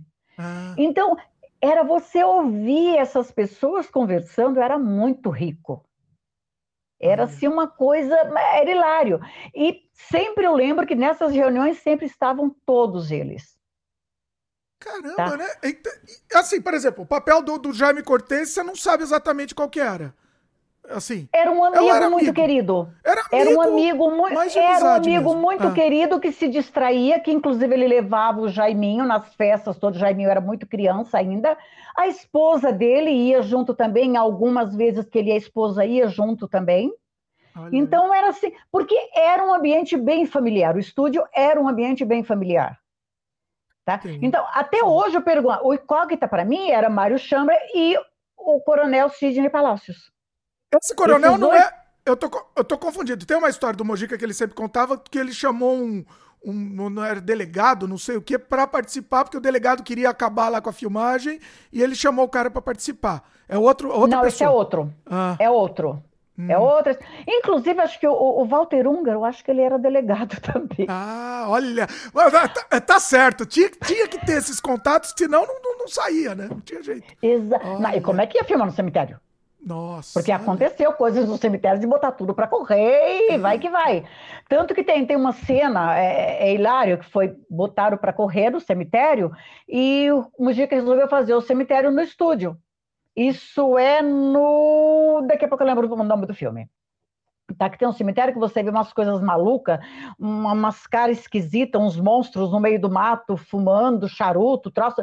Era a bunda do pessoal maquiada como se fosse cara, como se fosse uns ETs. Ah, era o, não era o, o Delírio de um Anormal? Talvez? Delírios de um Anormal. É. Isso, é Delírios. Hum. É, que de, Delírios, você sabe que ele ganhou prêmio em Citizen na Espanha como o maior número de cortes. É verdade, isso é, isso é inacreditável. E o filme é, é, é uma, uma, um reaproveitado de material de antigo. Né? Tudo, né? o que tinha é. que dava para colar, e esse foi a, a, o meu grande aprendizado em montagem, porque eu acompanhei a montagem inteirinha, eu e a Fátima junto com a Nilce. A gente grava então, noite montando. Quero falar sobre isso também, a questão da é, montagem. Você é, trabalhou na montagem do, do Delírios também. Você que você também, né? Foi lá que eu aprendi, com Delírios que eu aprendi. Então tinha-se essa coisa. Olha, a gente pegava, mas está faltando tempo aqui. Vai, revisa todo o material, busca. Nilce, esse pedacinho aqui, vamos ver se dá. A gente, deu, fica. Caramba. E Delírios foi montado assim. Então, era o resto do resto. E quem assiste não juntando... percebe isso. Quem assiste não consegue perceber, né? Quem não sabe não, da história, não. né? É, é. Tanto que ganhou prêmio internacional. Sim, muito bom, muito bom. É, é, E a ponta de negativo, você não tem ideia. A, a uhum. maioria, tanto Delírios, que já foi pedaço do pedaço, que foi filmado, foi com pontas de negativo, e o Mundo Mercado também foi tudo ponta de negativo. Ah, o mundo também foi? Olha aí. Foi. Ah. O recurso era mínimo, porque no caso acho que tinha uns três que tinham alguma coisa de dinheiro, tá, para comprar negativo, que era comprar o negativo. Tá? E o restante era só o trabalho, não tinha mais nada. No caso, o Antônio Mantovani, o Julinho Auri, que eu acho que tinha alguma coisa de dinheiro também. Aí tinha um outro que eu não lembro o nome dele agora, que era amigo da Rosângela, que tinha um pouco de dinheiro também. Tá? Que foram os que entraram, porque eu, era ponta da ponta dos negativos. Então, era assim, feito com a economia máxima quando tinha o lanche, que era o pão com mortadela, quando tinha. Quando tinha. E olhe lá ainda, desse por e satisfeito. Olhe lá! Ah, mas o Cro era muito inteligente, sempre foi. O hum. Cro, ele logo no estúdio, ele montou uma discoteca também, tá? que pasme, de final de semana era a discoteca funcionando na parte de cima, e essa reunião com essas figuras célebres embaixo no escritório batendo papo. Olha. Que eu acredito que aí o Coronel Sidney era para ver o que rolava ali também, toda aquela história. Ah, rolava lá em cima.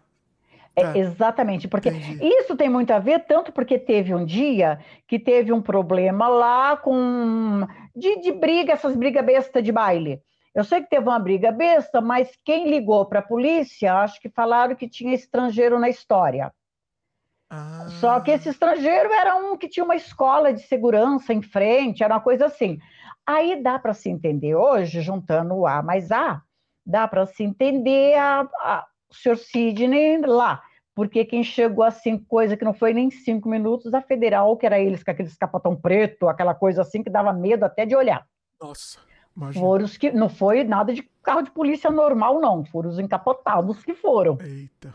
É. Então aí já rodaram tudo, já viram tudo, porque o lugar era suspeito, Zé do Caixão, aquela coisa toda, né? Então, foi a única vez que eu lembro que teve esse problema. Mas para o CRO, era a grande jogada, que era cobrada a bebida, no caso, o pessoal tinha entrada franca, não cobrava entrada, mas vendia a famosa Cuba Libre, refrigerante e tudo. Era onde o CRO arrumava dinheiro, que ele entrava, ajudava a comprar os negativos também para a parte dele. O, o Crônio, né? Você tá falando? O Crônio. É filho o Crônio, do Mojica, pra quem não sabe. É. Grande é. empreendedor. Sim, sim. Conheço, conheço ele também. Muito. É, muito não, é uma, para é. mim, é uma, um irmão muito querido até hoje, sempre. Ele, a Liz, a Meire, então, são muito especiais na minha vida. Tá? Então, quer dizer, o Cro já arrumou uma forma de fazer dinheiro ali também. E... Provavelmente não tinha, não tinha alvará, essas coisas, não devia ter. Eu não, que nem pensar. Ah, alvará. Que, que, é que é isso? Qualquer coisa tinha o Sidney lá embaixo. tava lá, tava, resolvia tudo. Muito bom. Uh, Débora, vamos voltar aqui. A gente tava falando do, do, do mundo, né? O mundo mercado. Ah, do mundo mercado. É. Fala mais uhum. algumas coisas da produção dele. Vamos voltar um pouquinho para ele antes da gente avançar? Então, é, mundo mercado, aí aconteci, aconteceu também, porque o estúdio ficava na Barão de Jaguara. Barão de Jaguara, quando chove, hoje nem sei, porque na época, quando chovia, o rio Tamanduateí enchia e aquilo alagava tudo. E muitas vezes de, nas filmagens a gente ficávamos lá dois dias direto sem poder sair porque estava tudo alagado. Eita. Que não era aguinha, era água na cintura. Nossa! Então você virava assim, é, isso era normal acontecer. Aí dormíamos tudo no estúdio. Aí, no caso, eu e a Fátima éramos privilegiadas, então a gente ia dormíamos no escritório. Aí a gente brinca muito, vira mexe, porque tinha uma cama que ela era assim, ninguém punha a mão, que era o caixão. O caixão ah. era a cama do Luizinho, que era o diretor, de, o, o assistente de câmera. Olha, confortável, devia ser confortável. Não, claro, ó, pelo menos ali não fazia frio, não tinha, porque na época era frio, viu? Nossa. E a gente virava junho e virava e não tinha essa, não.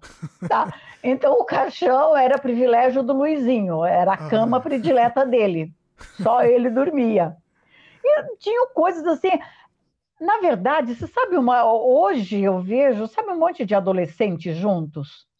É, né? Era, era festa, era tudo é, festa, né? No fim das contas. Era, era tudo era festa. É. é. Estamos fazendo mais um filme, vamos filmar, e não tem hora para terminar, tem hora para começar, mas não tem hora para terminar.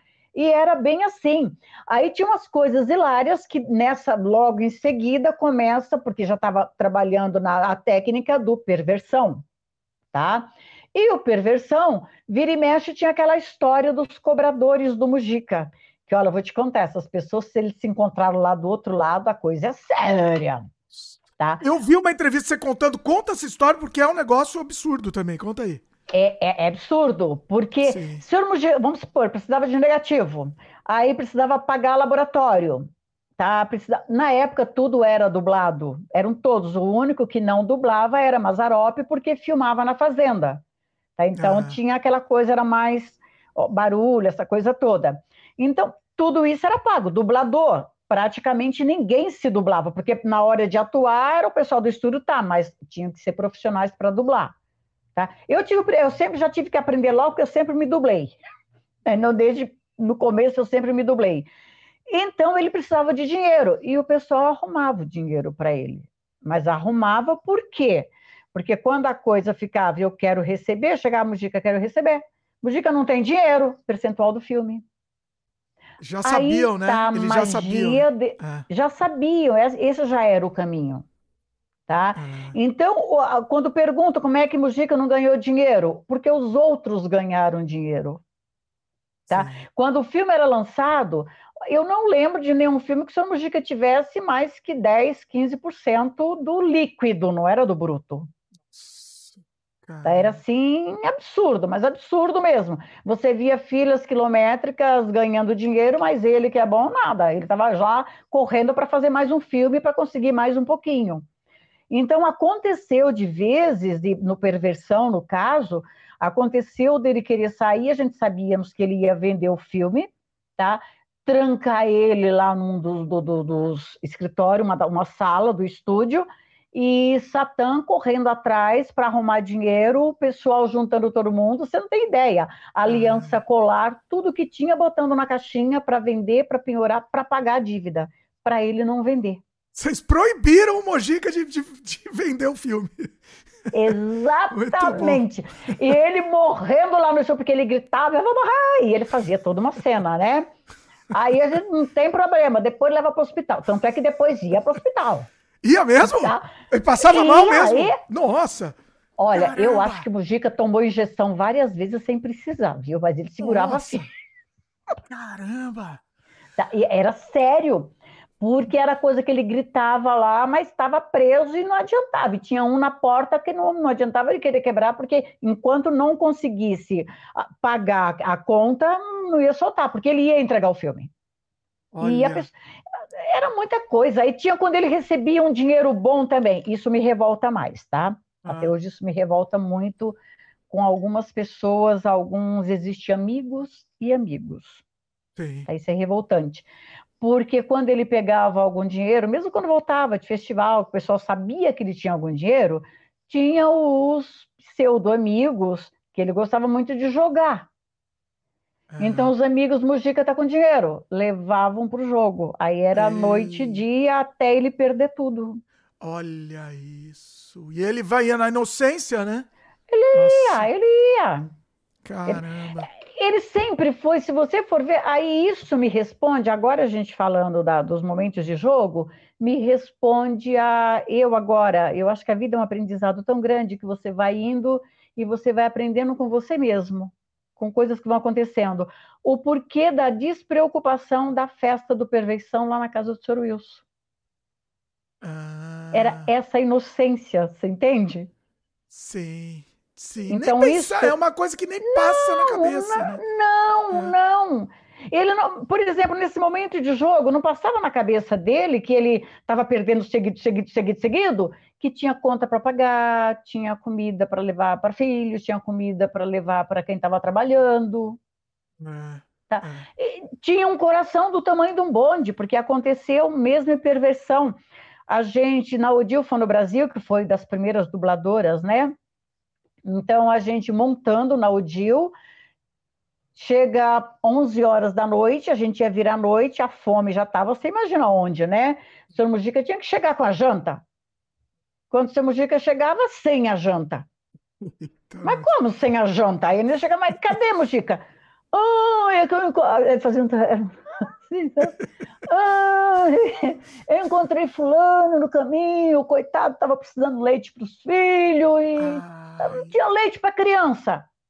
Já sabia que podia fazer isso com ele. Ele pegava o dinheiro da comida nossa e dava tá, emprestado, entre aspas, é. para comprar Nunca leite da criança.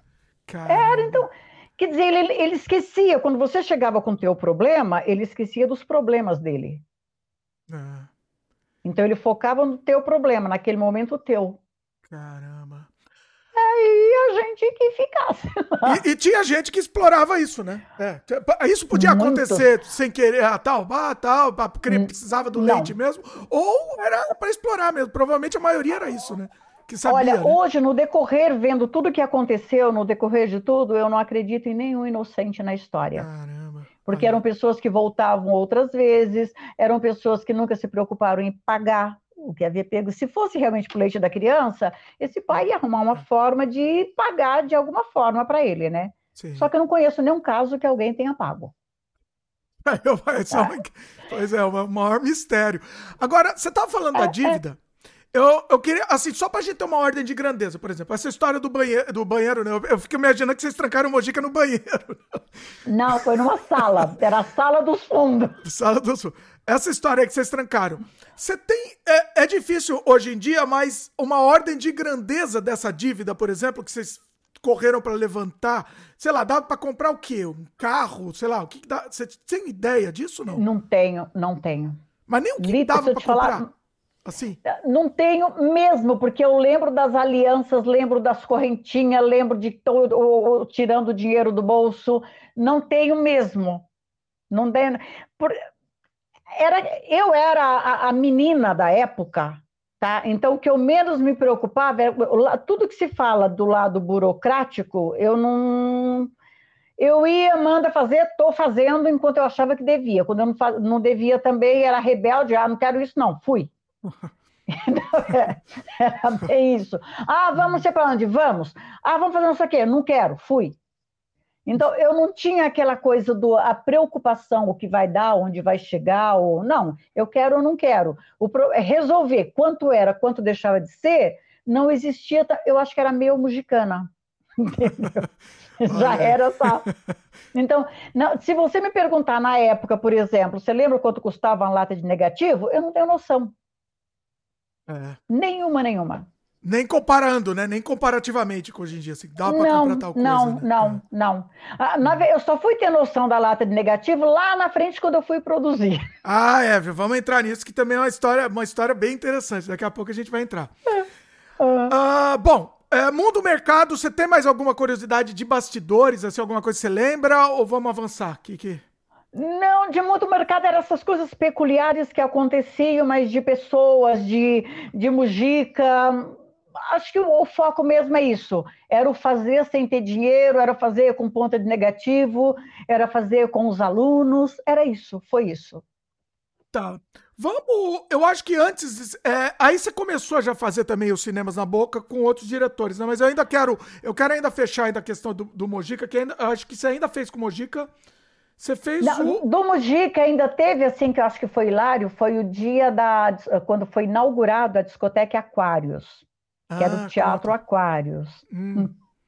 Conta aí. Ah, Ó, eu isso, acho que assim, tenho... só um parênteses, eu acho que a gente não vai fechar o Mojica. O Mojica sempre vai voltar as histórias aqui não tem, Não, é, não tem como, porque ele continua é. na minha vida, não Exatamente, tem como. Exatamente, tá? com certeza. É, então foi assim a, a, estreia do Aquários. Então o apoteótico que que era era a presença do Zé do Caixão ah. com todos os seus monstros. Hum. Então você imagina que foi assim, todo o pessoal que já havia estudado lá, pessoa, amigos, ah, todo mundo para ir nessa festa, que era a grande festa onde foi convidado na época todo meio artístico, nacionalmente falando. Foi um, foi grandioso, tá? As pessoas importantes, eu acho que as que tinham sua, sua importância mesmo na época, estavam todas lá na inauguração da, do Aquários, da discoteca Aquários. Então, e foi louco, porque prepara essa festa, tudo, a gente, dinheiro mesmo, nada, ninguém tinha nada, né? E era uma grande festa, que nós sabíamos que ia estar todo o pessoal de televisão, o pessoal de cinema, geral, tá? Futebol. Eu, no caso, não tendo dinheiro, claro, e claro que eu queria aparecer, né? Aí, quando a, a ideia da maluca é que não, a gente pode fazer as acompanhantes do Zé do Caixão. Mas quem é acompanhante do Zé do Caixão? Ah, Pomba Gira. Olha! Ah, ele não tinha ainda as acompanhantes, assim. Sei que foi a primeira. Olha aí! Muito bom! Pomba Gira. Por quê? Por, ah. A gente vê aquelas coisas lá nos centros de na, nas casas de umbanda, que é aquele diabão capetão lá, que para mim o Zé do Caixão era capetão. O capetão e as pombagira, então são as pombagira. Aí, dificilmente eu conto isso, mas eu vou contar, tá? Conta aí. Opa. A Nilce pegava no pé da gente. Ah. Eu e Fátima, né? De aí ciúmes? eu, para tirar. De... Ciúmes? É, é, Olha aí. Era. Só que ela ah. focava eu, mas na verdade ela focava errado, porque o problema não era eu, era a Fátima. Eita. Depois foi. É. Aí. A gente sabe que o Mojica tinha várias. várias tinha, várias... tinha. Isso é ele mesmo, não, não era, era, mentira, não, não escondia de ninguém. Não, não, não, mas eu já tinha aquela responsabilidade de pai, que sabe o caminho é. de casa, entendeu? Menor, Olha. tinha toda uma história ali, Satã, tinha hum. toda uma coisa, né? É. Aí, e também, Pomba Gira, ah, Fátima, é uma roupa que é só um biquíni, uma capa, eu mesma faço. Olha. É, não vai precisar comprar, a gente faz. Hum. Tinha um amigo muito querido que tinha um poder aquisitivo mais ou menos alto, que era o Vitor Perrice, no estúdio, que era aluno também, que daqui a pouco eu conto onde chegou. Aí eu peço pro Vitor, Vitor, a gente queria uns panos vermelhos, assim, uns cetim, isso aqui, para quê? Pra gente fazer roupa para ir na festa. Você dá pra gente? Para mim pra Fátima. O Vitor, tá bom. Aí o Vitor comprou os tecidos e foi aí que eu fiz as pombagira. Aí é claro que o interesse está aqui, né? Eu, Fátima, a gente vai fazer as duas. A pombagira rainha usa uma coroa e a pombagira das flores usa uma flor. Você sabe que a pombagira das flores é pura, é linda, não sei o que. A rainha não, é a ruim, é a maligna. Porque eu queria ser a rainha. Entendeu? E para Nilce, a Nilce, você tem uns vestidos assim que dá para a gente montar uma coisa bacana? Você vai de bruxa, porque a bruxa é a mulher do Zé do Caixão. É, a mulher de verdade é a, a bruxa. Já estavam criando, vocês já estavam criando história, as histórias pelo Mojica. Tinha todo um roteiro, não vou pensar que era aleatório, não, tinha um roteiro. Olha. E as, as pombagira, elas são, elas trabalham para a bruxa e para o capetão, que é o Zé do Caixão a Nilce caiu na nossa. E tá bom, e lá vamos nós, né? E aquilo foi lindo, porque você imagina aquela procissão que tinha umas 300 pessoas, tudo quanto é bicho, tudo quanto é múmia que você pode imaginar, estava presente ali. Uns 300 deveria ter por aí. Aí, nossa, aquele momento de, sabe, de holofotes, de vem toda a imprensa, vem tudo saindo, Zé do Caixão do estúdio, um carro funerário para levar Zé do Caixão. Mais um ponto maravilhoso: as pombagiras têm que ir juntinho com ele dentro da funerária. e vamos nós dentro da funerária. Uma procissão atrás da Barão de Jaguara até o Bexiga tá? É. Onde fica Aquários. A procissão a pé. Dimitra, aquilo no começo estava tudo muito lindo, todo mundo com vela na mão, aceso, à noite, tá, tá, tá, aquela história, tudo muito lindo. Vem prefeitura, fecha a avenida, fecha tudo para a procissão passar. Só que chegou um momento que aí a, o funerário começou a apertar o passo. Você via monstro correndo para tudo contra a banda. Eita. Isso foi hilário, porque, olha, tinha monstro de carona, a polícia dando cobertura no percurso, a polícia pegou um monte de monstro levando também. Tá? Então chegou no Aquários essa confusão toda de nego maluco de esperar ainda chegar, tá. E eu acabou que eu tinha assim uma paixão pelo Valmor Chagas que você não tem ideia. Que ele estava na época tá, Locomotivas, a novela Locomotivas, ele era o galã de Locomotivas. Nossa, Valmor maravilhoso. Nunca passou pela. Quando a gente chega que entra na porta apoteótica, aquela coisa, casa lotada, Zé do Caixão com as duas pomagias do lado, que eu vou entrando, filha da puta de Valmor, me aparece de lá, linda, maravilhosa, me pegou no colo e saiu rodando comigo no meio da discoteca. Olha! Oh. Olha, nada ferrou meu momento apoteótico, porque Por nesse momento as câmeras só estavam no Zé do Caixão e não ah, no meio da. Ah, ele te tirou de lá, caramba! Ele me tirou de lá e foi rodar comigo lá no meio da pista. Ai, podia ter esperado um pouquinho, né? Pelo menos. Pelo menos eu entrar no tapete Ai. vermelho, né? e não Quer tem dizer, nem registro, então. Não tem registro disso. Ah, só tem o registro em cima no camarote junto com o Pelé.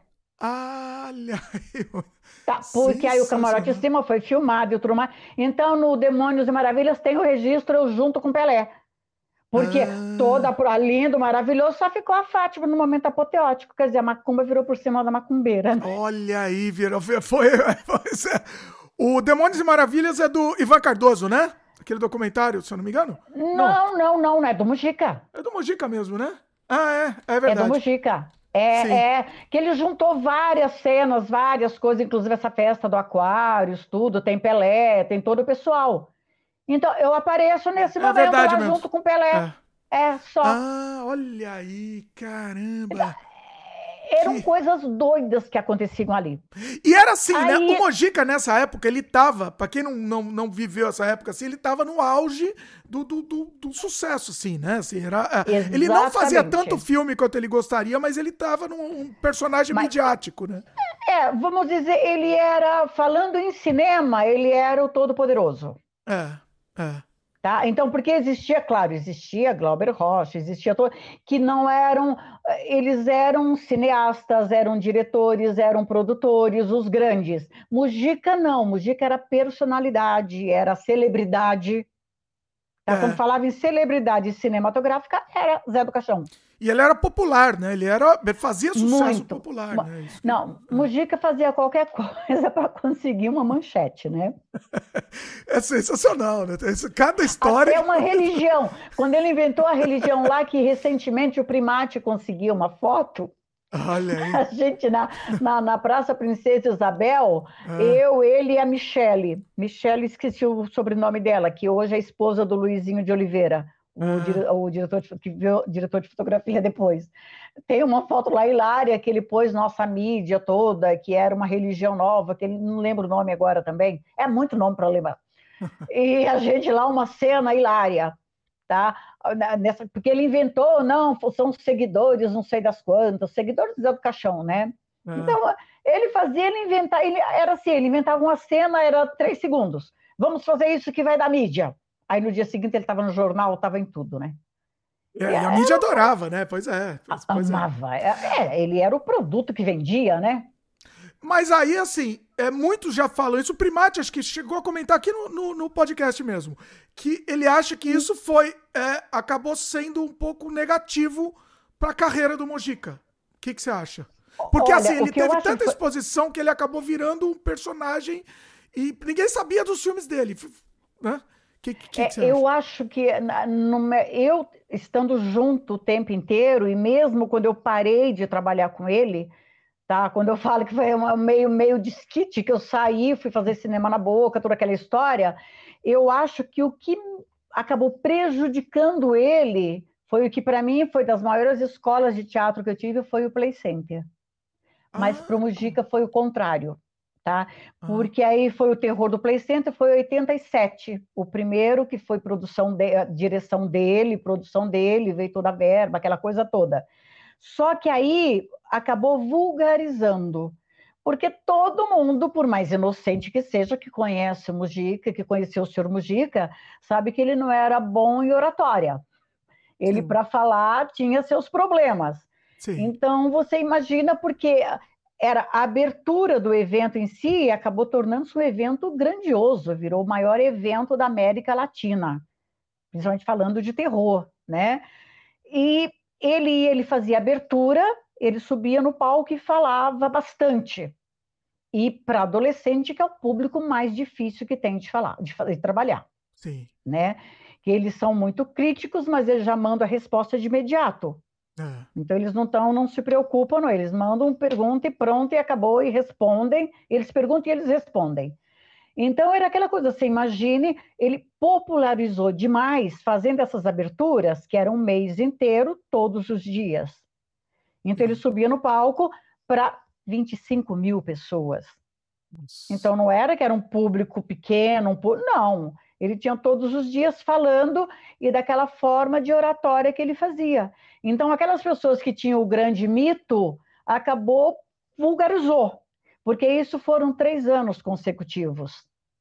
Tá? Aí, mesmo depois, quando outros diretores pegaram, porque ele acabou parando a produção, teve um, no segundo ano, inclusive, Augusto de Cervantes produziu junto, que foi um evento muito grandioso chegou um momento que o evento era agosto e setembro inteiro, de segunda a segunda. Aí você imagina um parque de segunda a segunda com lotação de 20 a 25 mil pessoas todos os dias. Olha. Era uma coisa de louco. E ele acabou ficando que, mesmo não produzindo, ele era atração em alguns momentos, se não na abertura, mas durante o evento, falando para esse público. Então, acho que o Play Center, na verdade, acabou vulgarizando Zé do Caixão. Ah, entendi. Tá? Ficou ao alcance ah. de todos. Entende? Sim. Então, você chegava. Eu vejo até hoje, meu, a minha forma, a minha visão é essa. Acho que o maior público do terror é o adolescente. Sim. Aí, assim, é, é, sempre foi Sim. e é.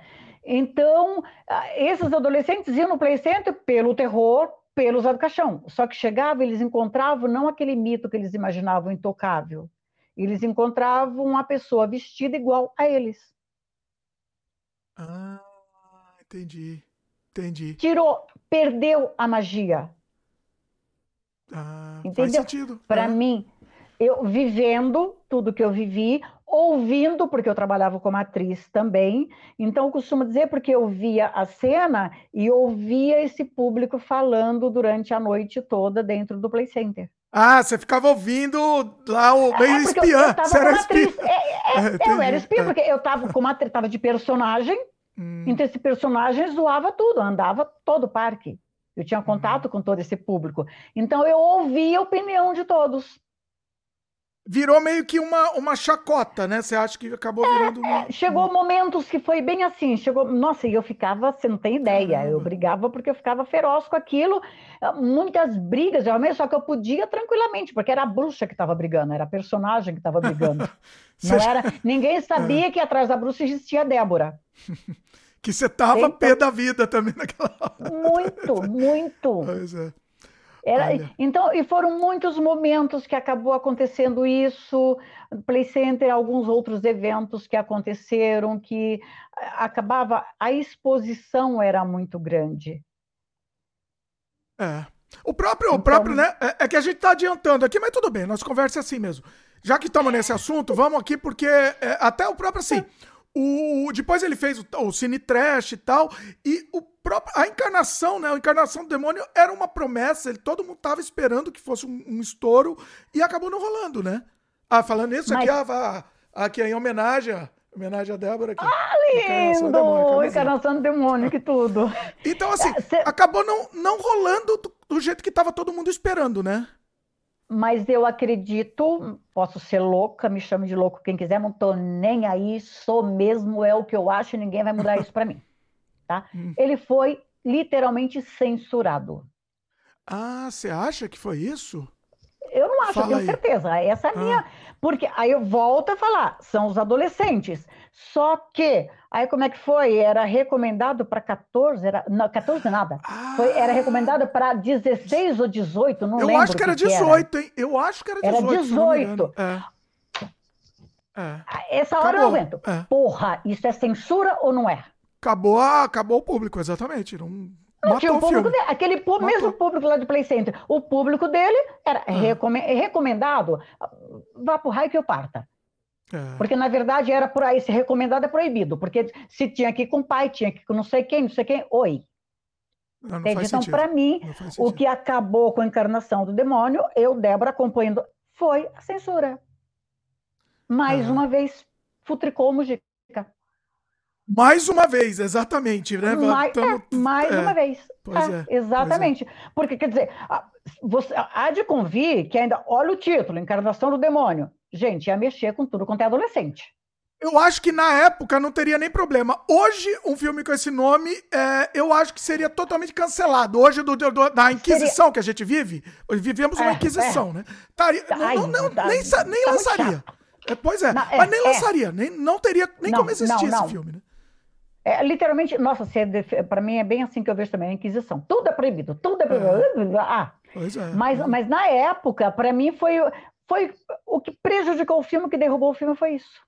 Porque se você for ver, o filme estava dentro, foi bem diferente, foi muito mais bem cuidado, foi mais difícil para ele trabalhar, porque de repente eu me dei conta, como dica do set, que eu achei que ele fosse estar feliz da vida por ter tudo na mão, e eu encontrei o Mujica perdido, falei, que porra é isso? Não, não sei o que eu faço com tudo isso, eu nunca vi tanta gente. Tinha muita coisa, coisa demais para Tinha muita coisa. Aí daqui a pouco chegava o Denis, o Denis, ai, Débora, vai lá conversar com o Mujica, dá uma conversa com ele lá, porque a coisa aqui tá meio complicada. Calma, viu? calma, rapaz. É, calma, gente, calma. Eita então, nós. tiveram momentos que eu fiquei assim, sabe, você um pivô aqui, aí tinha um daqui, outro de lá, o Paulo do outro lado. Paulo é, Paulo Sacramento é uma, é uma figura, a paciência em pessoa, Olha. tentando administrar todo aquele, sabe? Aí ainda para terminar de futricar tudo, o ator morre também, né? Nossa, aí foi que... É. Não, pro De... Você imagina para o Denis o que, que foi aquele momento? Porque tinham é. muitas cenas lá da frente já gravadas. Jesse Valadão, tá. para quem o Jesse Valadão, é, né? Que é, não, é. tá, o Jesse Valadão. Só que Sim. aí, aí fala aquela coisa, não, mas o Mujica chegou, mas não tira o. É como chama? O que estava fazendo, que morreu? Jesse Valadão. É, o Jesse Valadão. É, é. Porque, é, quem entrou Porque aí é, colocaram um outro, um, um, outro muito parecido com ele, né? Assim, um, é, um personagem, é, tipo, o clone dele, vai, vamos dizer. Ah. É, é, foi proposital, porque não tira o Jesse, o Jesse tem que ficar. Aí o Dente chegava, mas Mujica tem cena lá na frente, que já foi filmar. Não é para tirar nada. Pois é. Tá? Não é para tirar nada, se imagina para um roteirista. Só que teve que mudar esse roteiro filmando, não é que você tinha tempo para parar e raciocinar. Sim. Não, não podia parar, a filmagem estava rolando porque a verba estava indo, né? Então foi quando essa veio a história do irmão, a história de fazer a cabeça, que foi tudo tempo recorde também. Procuro artista para fazer a cabeça do Jesse. Então, ficou foi... muito boa, ficou muito bem feito. Assim, muito, você percebe que foi remendado no filme, né? Pra quem sabe, sabe que foi remendado. Que, pra é, remendado assim. sabe de o, cinema, o, sabe. O roteiro, é. Mas, mas funcionou, né? Funcionou bem.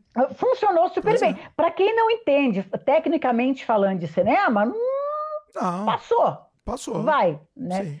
Então, você imagina tudo isso vivendo aquele momento. E eu ficava, Jesus de Nazaré. Nossa. Aí era o crônio de um lado apavorado, era o Denso do outro, era a Mujica, Ai, o que, que eu vou fazer? E Paulo Sacramento administrando.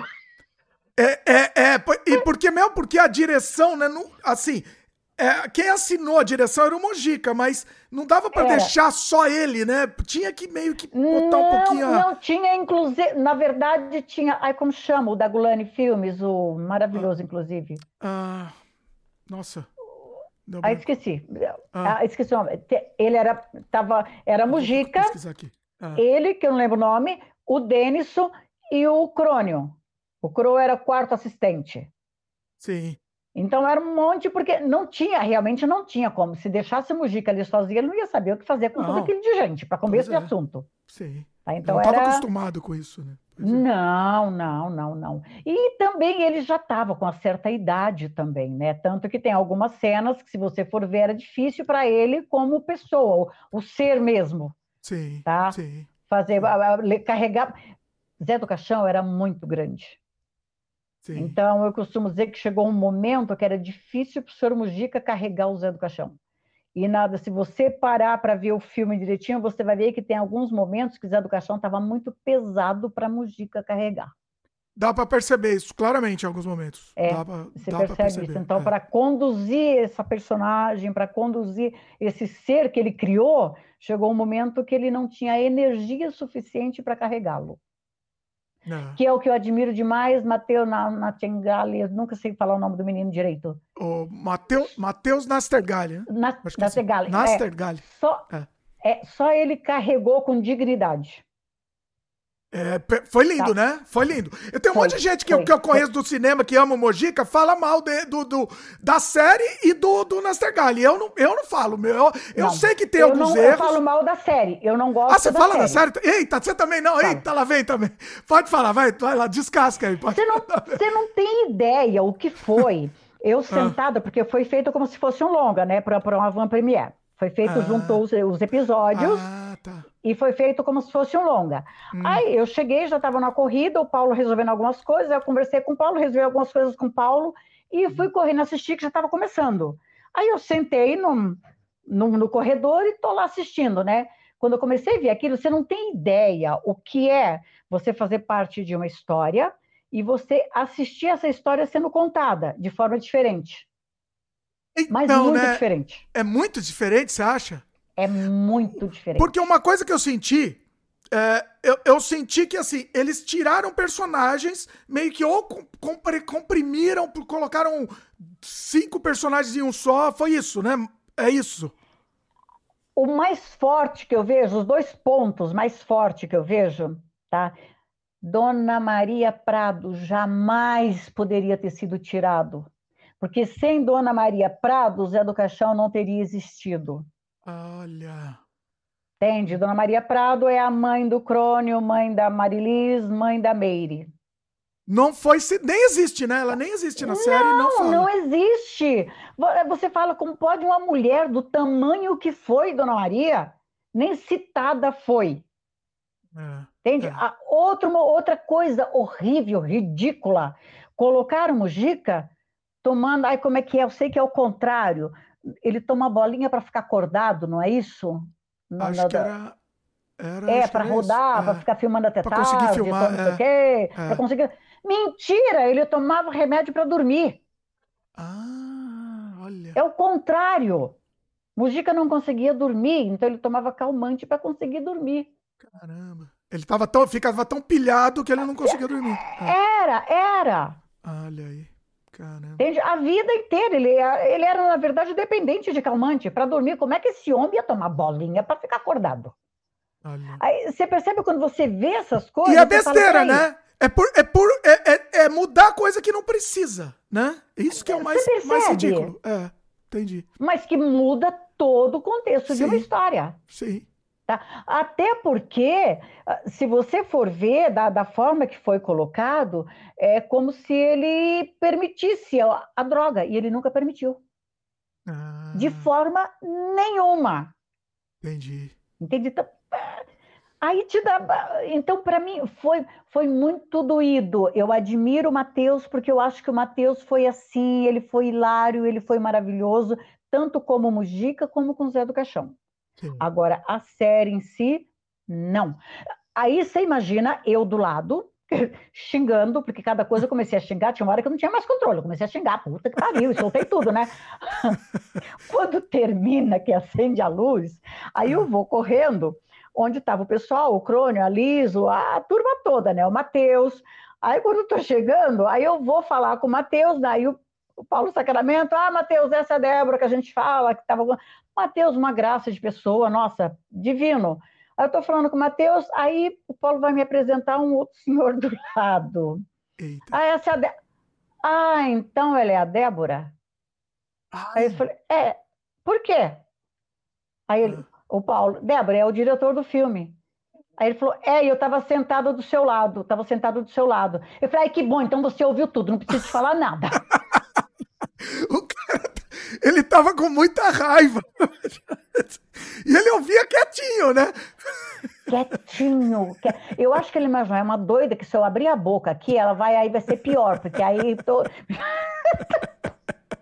E, não, e não, não tem como contestar com essa doida, né? Porque e realmente, ele, se ele, do jeito que eu estava ali, se ele falasse alguma coisa, eu falava, ah, pra puta que pariu, porque eu conheço a história, pô.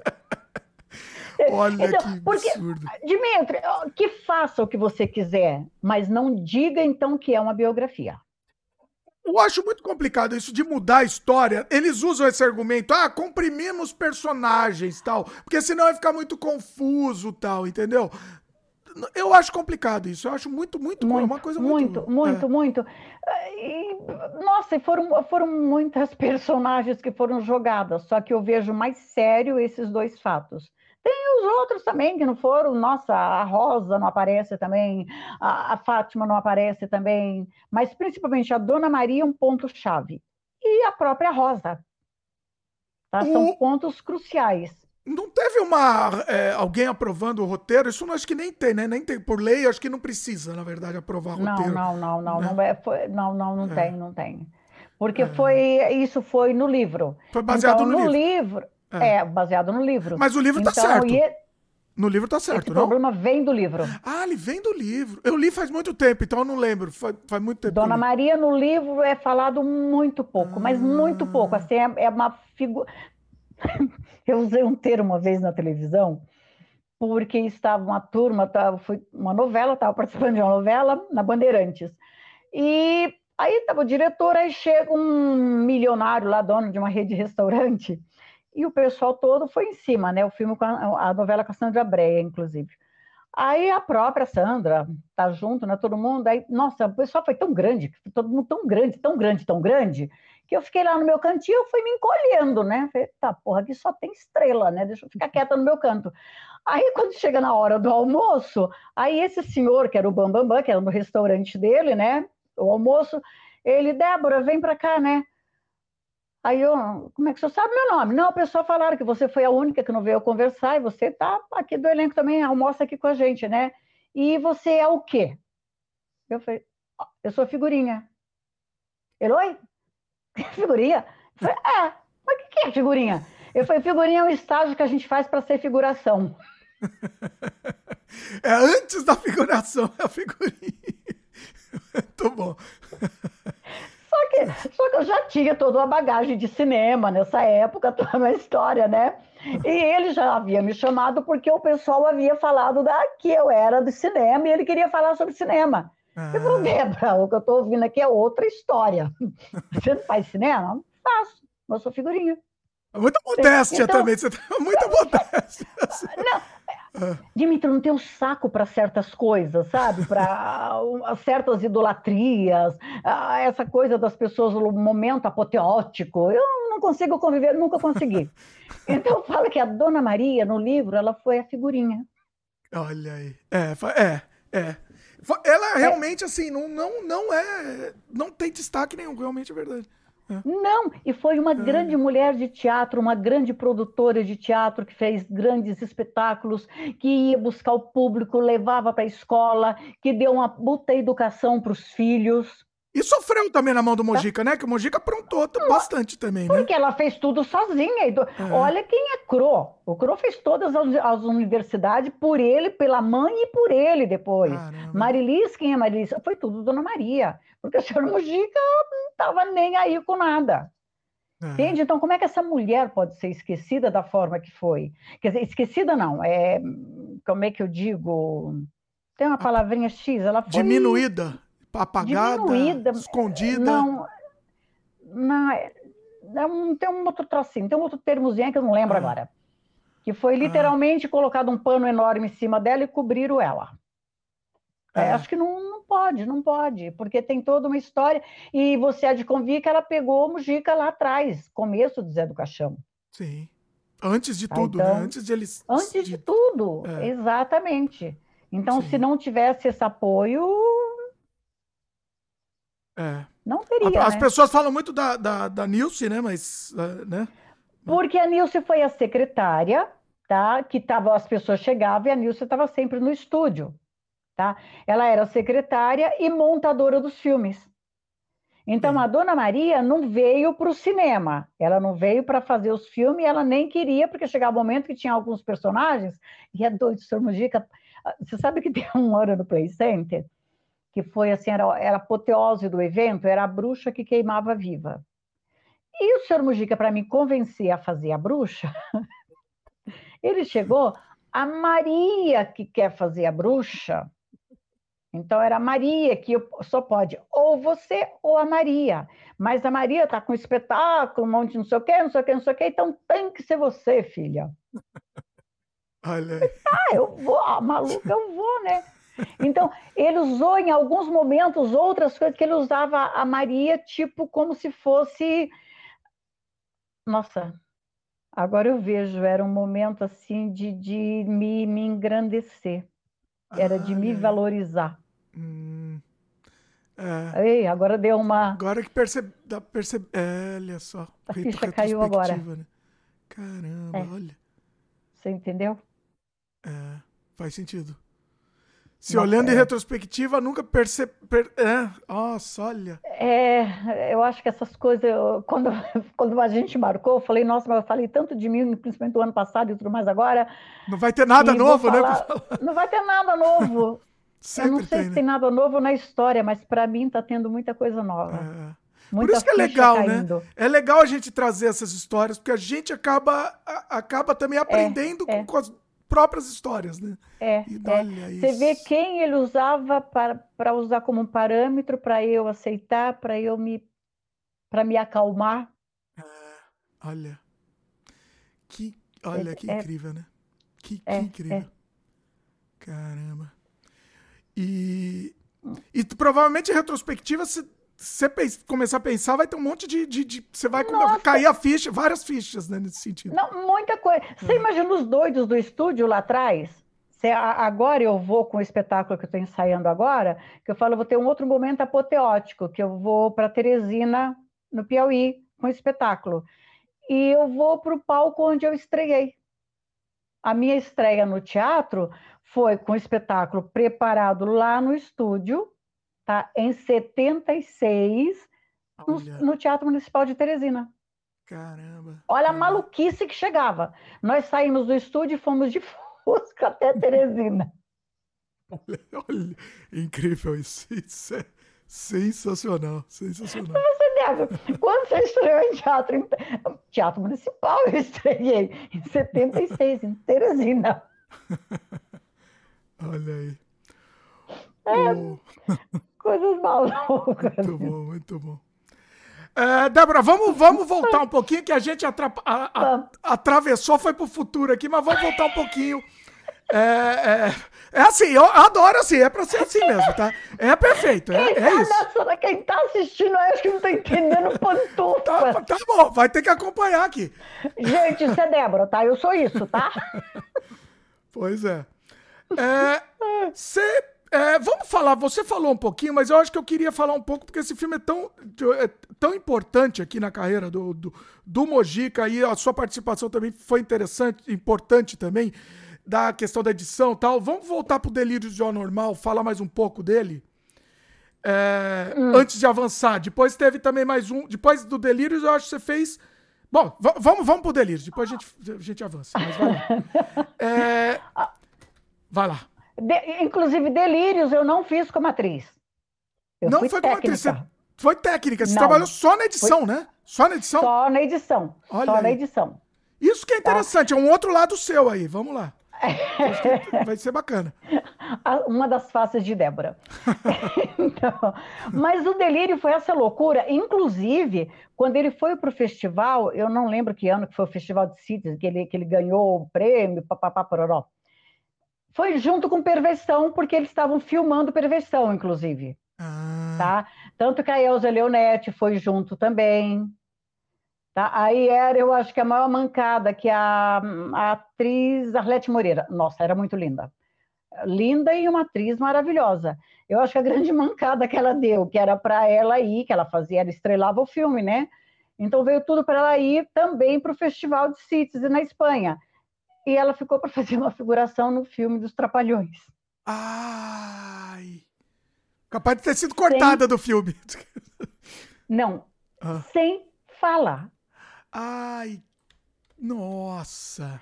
Você percebe a inocência. Só que hoje eu entendo, não culpo, mas você percebe a inocência do pessoal daquela época? Era para participar, ele queria participar e tá lá dentro. É, o Trapalhões era um. noção. É, Trapalhões era um blockbuster, né? Era o maior do, do Brasil, a maior bilheteria do Brasil era Trapalhões. Mas você deixar de ir para um festival em sítios na Espanha, super conceituado já na época, para é. fazer figuração em um filme popular aqui. É. É figuração, né? Inclusive, assim, não, é. Você, é. Exato. É. Figuração Nossa. sem fala nenhuma, mas é figuração, é. figuração mesmo. Caramba. Então, mas era inocência, não era, não tinha consciência de nada disso. Tanto é que a, a tudo que vinha para Arlete, acabou a Elsa foi quem usou. Passagem, ajuda de custo, tudo a Elsa usou e foi porque a Elsa estava no filme também. Ah. Tá? E foi tido assim como a atriz do filme que podia viajar. Só que a Arlete era a estrela do filme, né? Ah, olha. Caramba. É, Mas ela se arrependeu. É, se arrependeu, provavelmente. Você sabe que eu não cheguei a conversar com a Arlete depois disso. Nós seguiu caminhos, ela foi para um caminho, eu fui para outro, e eu não cheguei, nunca cheguei a falar com ela. Com, tive, convivi bastante com a Claudete depois, a Claudete, que era irmã dela, porque quando eu fui trabalhar com o Tony, trabalhei com o Tony um tempão, então tive bastante assim de conversa, mas nunca entramos nesse assunto, nesse mérito, não. O, a gente tá falando do Delírios, né? O Delírios ele foi feito com muita sobra, principalmente do. Como é que chama? O censurado lá do Mojica. Nossa, me deu branco. Nossa! O, o filme que foi censurado do Mojica. O da, o da besta. Despertar o... da Besta. É isso. Despertar, Despertar da, besta. da Besta. A besta. Foi a besta. Foi a o besta. da besta. O da besta. É, o, o Delírios foi feito com muito disso, né? Como que foi essa ideia? Você tava, você participou desse processo aí? Como que foi? Porque o Mojica a, arrumou um, jeit, um jeitinho aí de reaproveitar esse material, né? Como é que foi isso? Não, da ideia, não, porque o Mojica não tinha ideia, não era formular ideia. Ele, ele pegou um pouco de material que eles chegaram a filmar um pouquinho, inclusive com o, o menino que fez o ator. Não le... Você está falando do, do Delírios. Do Jorge Pérez, do Delírios. Ah, sim, teve, é, teve uns, algumas é, takes aí, né? De abertura, encerramento. É, foi umas é. coisas, só que aí teve aquela coisa, o negativo acabou, não tem como, não tem dinheiro para continuar o filme, para fazer o longa. Então foi feito um pouco, esse pouco que foi feito, aí vai buscar tudo que tinha, era tipo, era garimpo mesmo, em todo o material que estava lá. Não é que foi assim, ah, vamos usar o material de filme tal, filme tal, filme tal. Não, vamos garimpar o que tem, que cabe, que tem a ver com é, esse piloto. Ele fez uma, como vou dizer, uma. O, o, o Delírios é isso aqui, é Jorge Pérez fazendo isso, tá, tá, tá, o, maluco sonhando, tá, tá, tá, tá. Então vamos buscar tudo que dá para colocar aqui. Então, independente de que filme fosse, se fosse do Despertar, se fosse do, do, do Degajão, sei lá, fosse do que fosse. Entendi. O importante era que fosse cenas que desse para casar, que era o que eu te falei, a gente na, filma, na, na montagem, a Nilce falava, tem um buraco aqui, o que, é que a gente coloca aqui? A gente ia lá garimpar no material que tinha para colocar ali. E ele deixava a liberdade total aí para vocês. Como é que era, era isso? É, Nilce era que comandava tudo. Na verdade, Nilce. Aí, normalmente no final, tá no final da noite, quando a gente parava, final ou de manhã, quando virava, Nossa ele senhora. chegava e ia dar uma olhada em tudo que foi feito durante o dia. Aí ele olhava, mas isso. Aí ele dava as mexidas também. Então, a, o, o ponto-chave era ele.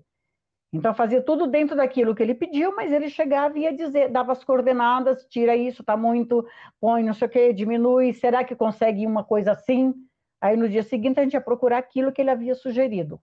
Entendi. Mas não era especificamente porque era de filme tal ou filme tal, é uma cena, preciso de uma cena assim. Acontecendo aí, tal no caso, coisa. A, é. é, é, aí a Nilce também já passava conhecedora de todo o material também, já passava, pode ter no material de fibra tal, na lata tal, ou lata tal, que era o numeral das latas, né? E era sobra mesmo, não era material que foi usado no filme, vocês recortaram de novo, não era não, material que não... Não, não é sobra. Descartado. Se você for ver, tem até a diferença que você vai sentir muito no Delírios, a qualidade na fotografia. É, dá para perceber, é. É, Apesar da a versão, a, a, a, versão mais nova, acho que deram uma melhorada, mas mesmo assim dá para se é, perceber. É, é, mas me, é. milagres não, não, não dá, dá fazer, milagre. Né? Pois é. Então, pois aí é. é. claro que ele aproveitava para colocar em sonho, colocar em pesadelo, colocar em... Mas se você for ver, tem uma é. diversidade de fotografia. Aí colocava filtro tal, para dar, pra dar um. É, é. É, Na época não tinha muito filtro, não, tá? Tanto é que por isso que ele ganhou lá o. Na época, qualquer efeito especial que você fosse fazer em um filme valia por quase um filme todo, né? Sim. Porque era muito caro qualquer efeito especial que você fosse fazer. Sim, pois é. E que curiosidade aí da produção aí de, de que, que você pode que você lembra aí que quer registrar? Acho que de momento não, a não ser os dias de fome que ele deixava. passar fome, a não ser passar fome e as madrugadas sem, sem dormir. pois é. Ah, no escritório que já estávamos, no caso, na Triunfo, quando ele foi para que era o escritório que ele tinha na Triunfo. Então eu e a Fátima fomos cuidar do escritório. E eu continuei aprontando, claro. Eu era rebelde. Então aconteceu um dia antes dele viajar para Citizen, Aí nós estávamos no escritório preparando as últimas coisas de filme, de não sei o quê, bota lata não sei aonde, empacota não sei o quê, toda aquela confusão, né? E eu não lembro ao certo o pivô, o que, que foi, mas foi alguma coisa com a Nilce. Ah. Foi algum rolo com a Nilce que me deixou injuriada. E era muita coisa para fazer. Eu simplesmente desci para o bar do seu Ferreira, que o pessoal frequentava muito soberano. Eu, no caso, era o bar do seu Ferreira, porque tinha um monte que cuidava. Era Augusto que cuidava, era o Ari Fernandes que cuidava, Elias Cury cuidava, todo mundo, era o bar do Ferreira. Eu chego, peguei minha bolsa, desci vou tomar um café no bar do Ferreira. Mentira, cheguei no bar do Ferreira, peguei o telefone e liguei para cima para Fátima. Pega a tua bolsa e desce. A Fátima, para quê? Ah, vem tomar um café, mas traz a bolsa. A Fátima veio quando chegou, vamos para o sítio. Você ficou louca? Não, vamos para o sítio. Ah, Nilson vai fazer tudo sozinha. Ah, foi, uma, foi uma, alguma coisa que eu e a Fátima tínhamos feito, e quando o senhor Mujica chegou, ela falou que foi ela.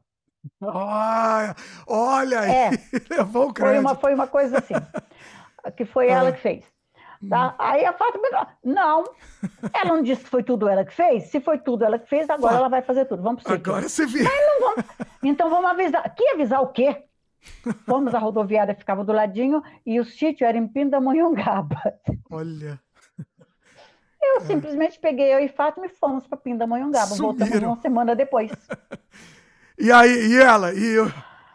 Ela entrou em pânico, que ela teve Nossa. que fazer tudo só. Depois eu volto na maior cara de pau, como se nada tivesse acontecido. Eu e a Fátima já tinha ido, Nilce virada. Aí vem todo mundo, como vocês fizeram isso? Ué, ela fez tudo, ela disse que fazia ela tudo. Ela não faz tudo? Então, ela faz tudo, então fomos para a chácara. Eu tinha, eu era Olha. muito rebelde. Agora, assim, quanto tempo, por exemplo, esse filme vocês editaram em quanto tempo?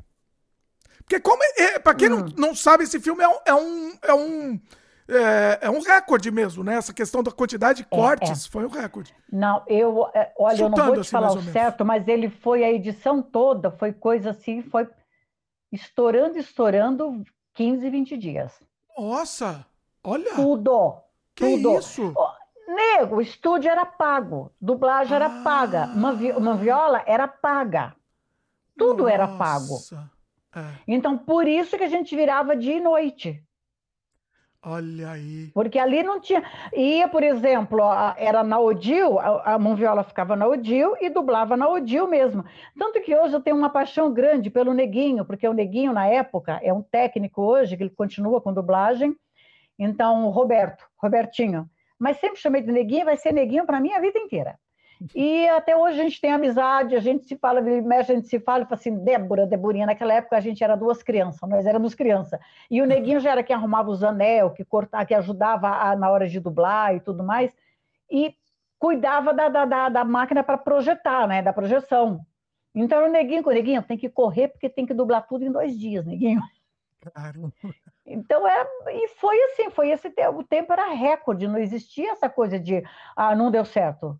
Tinha duas possibilidades, dar certo e dar certo. É, é pois é. é. Agora, assim, a questão assim de, por exemplo, de, de pagamento. Você recebia, você recebia fixo pelo trabalho, não recebia, não recebia, trabalhava só por amor. E nem, e, e, nem assim, depois que o filme é lançado também, é tudo, tudo por amor. Ah, nem ele recebia depois do filme lançado, que dirá nós. Nossa, a pessoa, olha, é inacreditável, né? Mas, não, mas é, é, é a vida. É, imaginei que era isso, eu imaginava. Não, era, era a universidade, era a faculdade. Então, ao invés de é. pagar, a gente trabalhava. É, é. Ah, era isso. Não, mas aí você já estava um tempo bom, né? Você já estava um tempo. Já. Não, porque quando eu me rebelei, eu rebelei para valer também, né? Porque aí quando eu parei, logo depois dessa coisa de CITES da Espanha, eu não lembro o ano acho que acredito que em 72, por aí, porque aí eu fiz parte daquela luta lá atrás com João Anjo e João Paulo também pela regulamentação do ator, tá? Então, que a regulamentação foi, fomos reconhecidos em 79. Ah, tá. Aí eu fiz parte dessa coisa, porque o João Anjo e o João Paulo estavam sempre junto com a gente, filmando e dublando também. Tanto é que o João Paulo era a voz oficial do Zé do Caixão. Que era ele quem dublava o Zé do Caixão o tempo todo. Ele chama, eu era a ciganinha da turma, que era a caçula da turma. Então, tanto que eu consegui o meu DRT foi logo no começo, porque eu venho daquela história toda de antes, do antes uhum. da, da profissionalização, mesmo de ser reconhecida a profissão, né? Então, em 70, 81, eu já parei completamente, eu já não trabalhava mais com cirurgia. Aí ah. saí de estúdio, saí tudo e passei a trabalhar com o pessoal da Boca. Aí passei a trabalhar com Ari Fernandes, com Elias Cury, a Massaine, que foi Mulher Objeto, Augusto. Aí eu passei, acho que dos diretores da Boca, eu trabalhei com todos. Os únicos que eu brinco muito, que se tornaram meus grandes amigos, até em família mesmo, os únicos diretores, acho que da Boca, que eu lembro assim que eu não, que não me dirigiu, foi Clery Cunha e Chico Cavalcante. Que acabei, a família, assim, é minha família. Os que eu tive proximidades depois. Ah. Porque o restante foram todos, todos, todos, todos. Aí eu passei a trabalhar com todo mundo e só fui voltar com o Sr. Bugica no filme do Mário, A Quinta Dimensão, porque aí foi como contratada mesmo, que era a, a produção era do Mário, o Sr. Mujica só como diretor. Aí fui contratada. Aí fiz a quinta dimensão e voltei no Encarnação. Você só voltou aí, você voltou só na encarnação mesmo com o Mojica. Você só na encarnação. Parada. É. Continuou o amigo, o paizão, que era aquela coisa que ligava, filha, como é que você tá? Vamos comer no chinês hoje. A gente ia comer no chinês, chegava lá, bebia o saque todo. Aí depois, para ir embora, era difícil, tinha que ligar pro crônio. Então continuou a amizade mesmo, o paizão, mas quanto diretor, não. Algumas coisas no Play Center fizemos, mas não em cinema. Cinema eu não, não passei a não fazer mais praticamente nada com ele. É mesmo porque ele, ele deu uma parada boa também nesse tempo. Deu, também, né? deu, deu é. bastante tempo. Pois é. Agora, vamos para a boca, então. É, Débora, como que você está de tempo aí? Aqui, o nosso sem freio, sem freio aqui, esse papo aqui tô, vai, vai longe aqui. Casa, não então, tá bom. Eu não sei esse povo aí, como é que tá, o né? O povo tá, tá gostando aqui. Dormir, nós estamos aqui. O, o pessoal tá gostando, tá comentando, inclusive, ó, Marcos, o Marcos Hemerly comentou que review, de, review Delírios mês passado, brilhante. Olha aí. Ai, que legal. O Glaudson chegou também, fala aí, Glaudson. O Rubens falou que os Jogos Mortais, a censura era 16 anos e o, o Encarnação Demônio era 18 anos. Olha a hipocrisia. Tá Enfim, a hipocrisia, né? Pois é. Exato. Não, na época eu briguei muito com isso. Aí eu te falo, é censura ou não é? Pois é. Ah, pois depois é. eu que tô doida, eu que sou louca. Exatamente. Ó, é, o Marcos foi come... derrubou o filme. É, pois é. O Marcos comentou que. A gente comentou do delegado, né? Ele falou que o delegado, a participação dele foi no Despertar da Besta. Na verdade, é, é isso ah, mesmo. É. é. foi lá atrás. A gente falou do. Você tinha falado do. do como chama? Do eu, comissário do, lá, como é chama? Como era comissário? Não, do, do, do Alfredo Palácios. Cor, coronel, é, né? O coronel, sei lá que. O coronel. O, é. é Coronel Alfredo Palácios mesmo. Ah, tá. É, é, é, é Alfredo Palácio. É tanto nome que chegou. É pois é. Bom, é, Débora, você quer dar, uma, quer dar um intervalo, alguma coisa, dar uma parada para tomar uma água? Ou você pode ir direto? Eu tô, então tá bom. Minha se aguinha quis... tá aqui, eu tô em casa mesmo. Tá, se você quiser fazer um intervalo, alguma coisa, ir no banheiro algum, algum momento aqui, a gente dá um intervalo também, tá? Não tem problema. Fica, fica tranquilo. Tranquilo, para mim, tá. Então, beleza. Pra mim tá tranquilo. Então vamos lá. Vamos então pro, pro começo do trabalho na boca do lixo, né? Que que foi uma decorrência, né? O, o Mojica, ele era meio ele era meio alheio, mas era paralelo. Como é que é isso? Como é que funciona isso? Ele era muito respeitado na boca, ah. tá? Então, quando ele foi, na verdade, ele montou um escritório que era também para essa história das viagens, porque precisava do escritório fora da Rua do Triunfo, porque ela era aluno, era escola, tudo misturado. Então, ele precisava, na verdade, de um escritório onde fosse escritório mesmo para resolver o lado burocrático e até para para a escola era a forma de recrutar alunos, que é o, o, primeiro ponto de encontro dos alunos seria lá na, no escritório e tá. não na rua do na, na, na Barão de Jaguara, tá? tá? Aí fui eu e a Fátima para tomar conta do escritório e acabou tanto que eu fiquei mais tempo e eu tive assim fui o privilégio de o escritório ficava no meio de um lado era Elias Cury da Cinedistre e do outro lado, Ari Fernandes. Então foram os primeiros amigos que eu tive na Rua do Triunfo. Porque aí existia a preocupação, porque na época tinha aquela coisa de ó, o pessoal ia tudo buscar as meninas da Rua do Triunfo, que era o ponto sober, o soberano mesmo.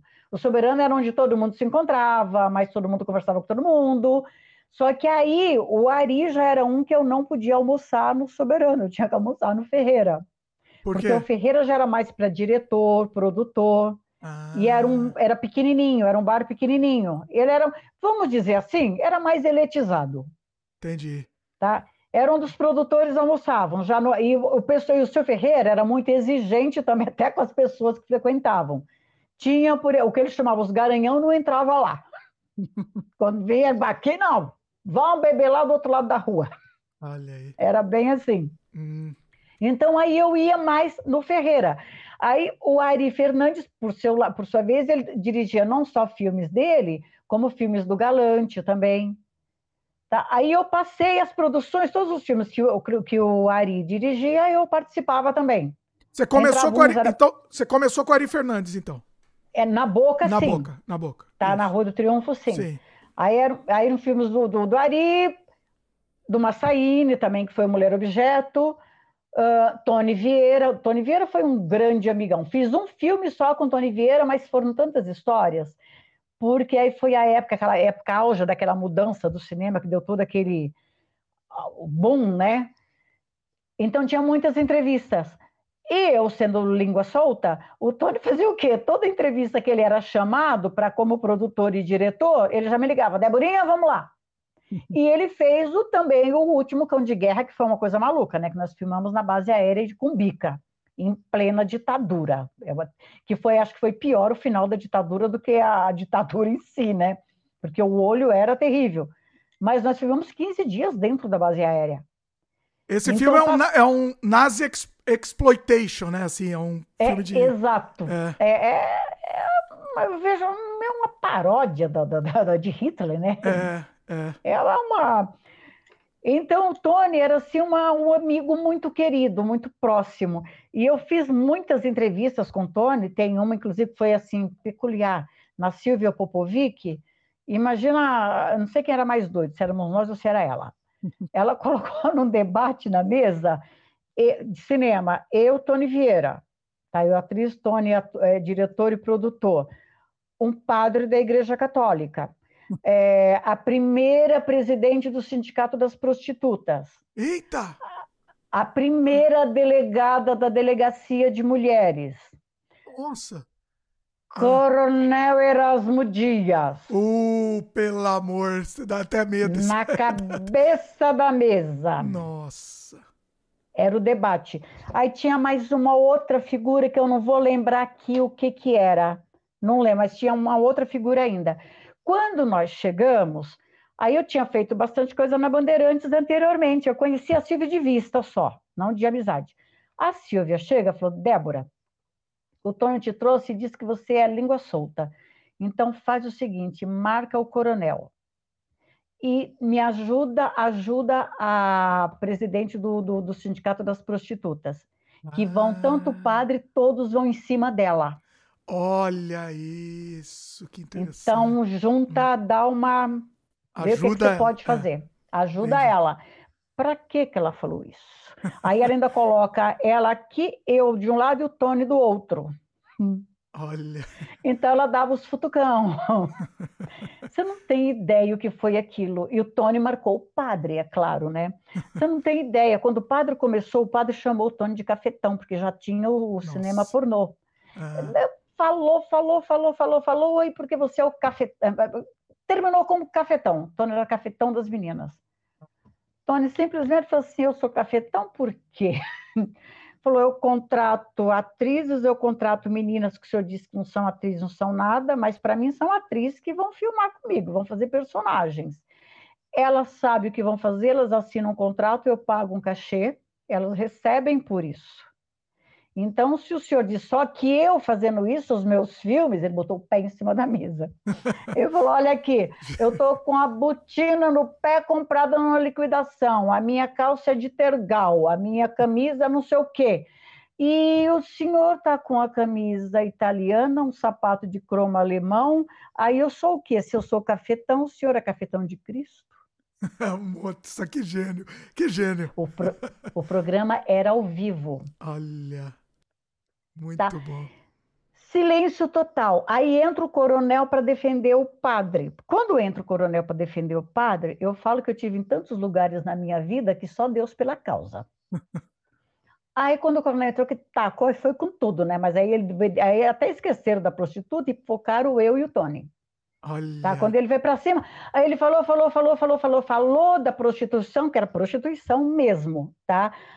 Aí eu já entrei com tudo também. Falei, é, coronel, só não entendo uma coisa, porque essas, se as prostitutas existem, é porque são homens que vão atrás delas. Elas não vão na casa de homem nenhum, pegar homem nenhum, destruir família nenhuma. Tá? E muito pelo contrário, eu participei de um momento que foi assim que vai ficar para o resto da minha vida. Eu fui fazer júri em uma casa noturna, na boca das boates. Quando terminou o júri, que nós saímos para a rua, já era altas horas, vinha um travesti e uma prostituta chorando muito que haviam apanhado ensanguentado, porque a polícia havia pego, levou elas até um certo local e bateram, tiraram o dinheiro e soltaram para elas ir ganhar mais. Não é, coronel? E eu tenho hum. provas disso. Tá. Pasme, o coronel estava junto na boate comigo fazendo júri. Oh. Para quem não é, sabe, deixa, deixa eu dar um posicional, pessoal. Para quem não sabe quem que é esse fulano aí, ele é o, uma versão, o, o, diria que seria o pai do, do, do dito cujo aqui, do, do mito aí, do, do, do, mito atual aí, que eu não falo o nome dele. Eu não falo o nome é dele aqui. Então. Pior, mas muito é pior. Bem parecido, é bem parecido. Assim. Para você ter uma ideia, uns 15 dias antes deste júri, tinha, eu estava descendo, que eu morava na Princesa Isabel, da esquina com a Major Sertório, então, Amaral Gugel, eu estou descendo, estou vindo da casa da minha mãe, porque tinha a polícia que, se você tivesse a partir das 10, era presa como prostituta. E eu estava vindo da casa da minha mãe, desci do ônibus e estou indo, quase chegando em casa. E eles pararam e me pegaram. Eu só não fui para lá, e lá você imagina, as coisas aconteciam terríveis. Nossa. Eu só não fui porque eu estava com a marmitinha que eu trouxe da casa da minha mãe. Aquela Caramba. coisa de domingo, faz a comida, eu estou vindo da casa da minha mãe, está aqui, a marmita mora aqui no prédio, porque eu iria também, porque eles pegavam todas na rua, e era para bater mesmo, era um negócio, era sério. Era a ditadura da ditadura. E isso o foi depois. É, assim, a ditadura oficialmente acabou em 85, mas isso continuou, né? Isso daí ainda é, ficou. É, acabou entre aspas, entre né? aspas, Porque né? Isso continuou, é, acabou Sim. entre aspas. Sim. Então, e ele era o que encabeçava. Só que ele, quando eu falei da, da do, dos homens que queria, eu estava me referindo a ele, porque eu vi Olha. ele sair com as meninas da boia, ele não saiu sozinho. E aí, como é que, que, que ele, e aí? Ele saiu do debate. Conversou. Não, claro, ele saiu do debate. Claro. É bem, é bem, é bem bem típico, isso é, é básico, tá. né? Olha. Ele falou: não dá para continuar, tenho compromissos, me desculpe, estou saindo da, saiu, saiu da mesa. Olha isso. Ah, isso não ah, tem gravado, né? Isso daí não deve ter gravado, o pessoal não deve ter isso daí. De ter, tem, porque depois de um tempo eu, eu ah. estava em um salão na Augusta e eu encontrei a Silvia ah. Popovic. Então, aí falando, aí eu, Silvia, você lembra daquele programa, assim, assim, com o coronel? Ela me olhou assim e falou assim, é tadinho, coitadinho dele, né? Ele teve que sair do debate, né? Mas não foi um coitadinho sarcástico, foi um coitadinho de coitadinho. Ah, é? Ela ficou... Eu achei que... Depois, anos depois. Ah. Tá, porque na, na, no momento, não. No momento, quando terminou, foi uma festa, né? Porque assim, as ele... pessoas mudam. Você acha que a Silvia, a Silvia mudou? Assim, mudou, Olha. mudou.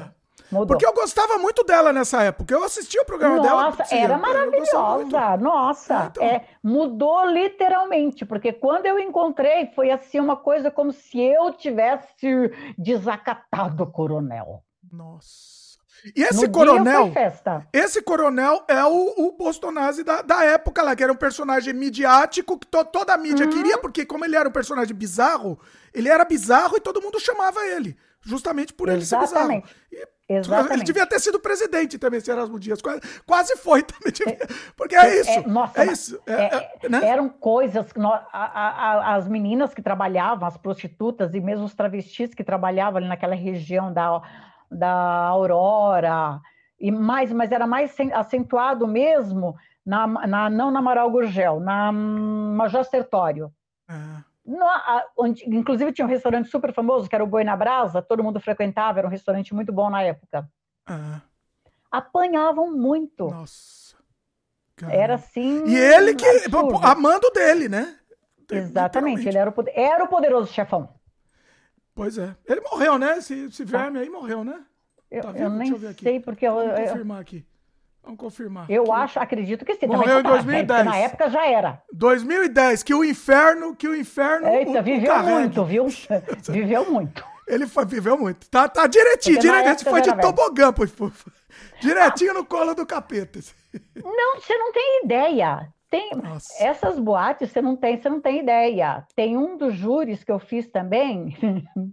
Sabe quem estava lá no júri também? Ah. Fernando Henrique, Fernandinho. Olha, eita. E aí, conta aí. É.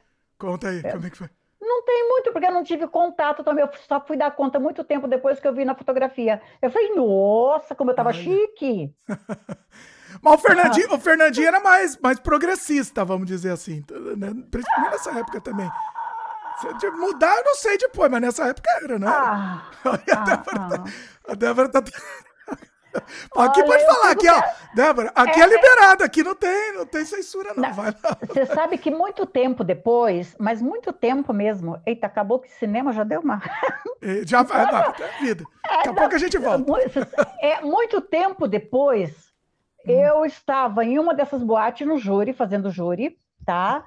Aí eu nem lembro quem foi. Não, era um, um jornalista da Folha.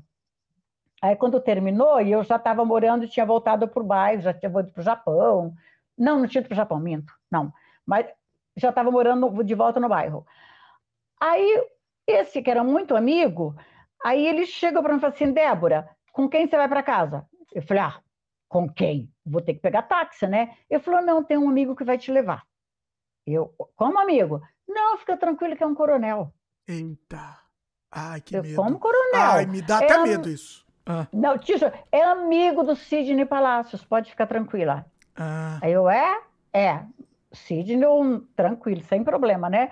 Ah. Aí tá, então deixa eu ver quem é. Aí apresentou, né? Aí conversou um pouquinho, seu amigo do Sidney. Aí, aí ele contou várias coisas do Sidney. Eu falei, tranquilo, vamos.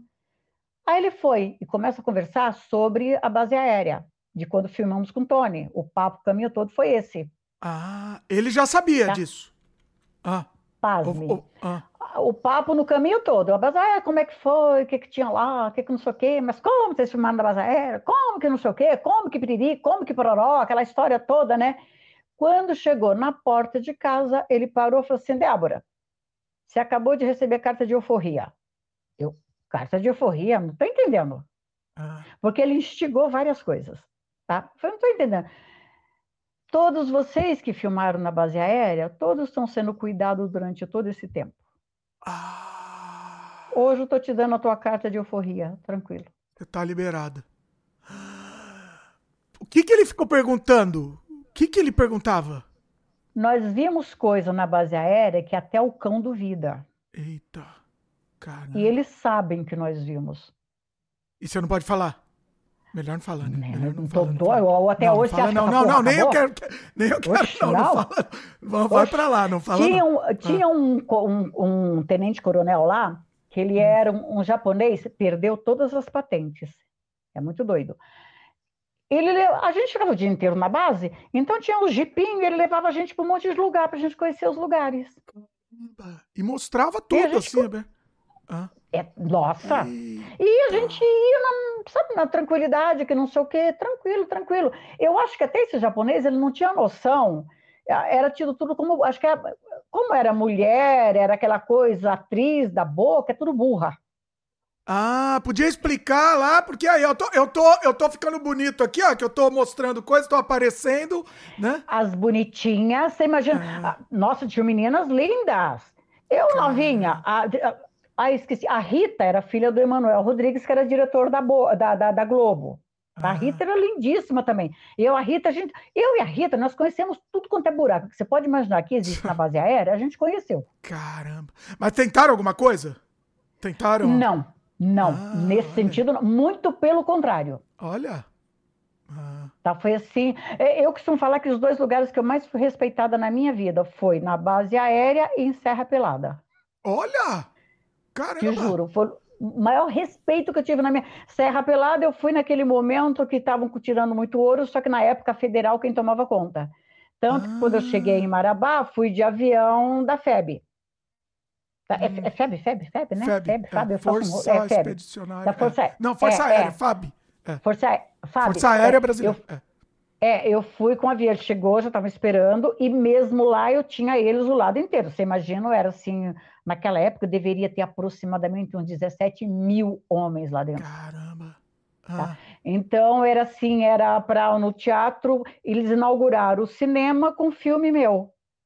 Olha. E eu fui para a inauguração do cinema. Que ano foi isso? Então, isso foi Mais 80, é mais ou menos, não sei te falar certinho, mas mais ou menos 84, de 84 para 86. Tá. Foi nesse meio tempo. Tá. Tá? E foi, mas era assim, nossa, eu subi no palco e imaginei que eu fosse ver coisas do Arco da Velha. Mas eu nunca, eu, em entrevistas, eu nunca tive perguntas tão inteligentes. Que Olha. aí foi cair a ficha, porque a gente imaginava o quê? Você imagina garimpo, um monte de garimpeiro, um monte de pinhão. De ogro, né? É. É, na é. época eram engenheiros, eram médicos, era essa, esse pessoal que estava lá para buscar ouro. Aí tanto ganhei presente que você não tem ideia. Ganhou ouro também? Ganhou, devia ganhar ouro. Ganhei, Olha ganhei. Aí. Ah, só bom. tive a maioria do que eu ganhei eu não pude pegar porque aconteceu um acidente no dia seguinte. Eita, E eu aí. tive que vir embora. E também não tinha essa para você trazer, não tinha como trazer. Você não podia sair com ouro, depois. né? Não, de jeito ah. nenhum, pipita nenhuma. Tá, tinha que ser registrado, tinha um lance lá, né? Um lance federal. É, é, nossa, era muito é. sério. É. é. Então, e foi louco, porque aí chega um dos policiais da, da, da federal, chega para mim no camarim e falou assim: Ô, Débora, tem um rapaz aí que ele está dizendo que te conhece muito, que trabalhou com você, que piririca, pararota, contou história, tá, tá, tá, tá, tá, tá, e está querendo entrar aqui, só que não pode. E a gente sabe que não é verdade. Eu falei, como é que eu vou saber? Não tenho como saber, né? Falou, não, se for verdade que ele te conhece, que é teu amigo realmente, mas eu não acredito que você tenha um amigo aqui. Mas uhum. ele é dono de barranco. Então não é um peão qualquer, não. Dono de barranco é quem, control... quem comandava os outros peões. Os peões, peões, não, peões. Eram divididos em vários barrancos. Hum. Então, barrancos que. Tanto é que tem essa coisa de, de, que eles matavam aquele troço todo, cada um pega um pedaço aqui. Esse pedaço é meu e tem um espião que trabalha para ele. Então, Entendi. o ouro que sai é dele. Ah. É ele que vende, ele comercializa e ele paga o espião. Olha aí. Entendeu? É dividido, ah. são vários lotes, vários locais que tinham. Ah. Aí não, é dono de é dono de barranco, né? Ah. Aí vão dar o nome Abraão, né? Não sei. Quando vem, cara, era um amigo que trabalhou na, nos cinemas como dica do, do Delírio de Normal, quando foi lançado, que a gente fez a primeira vitrine viva. Está no Cine Premier.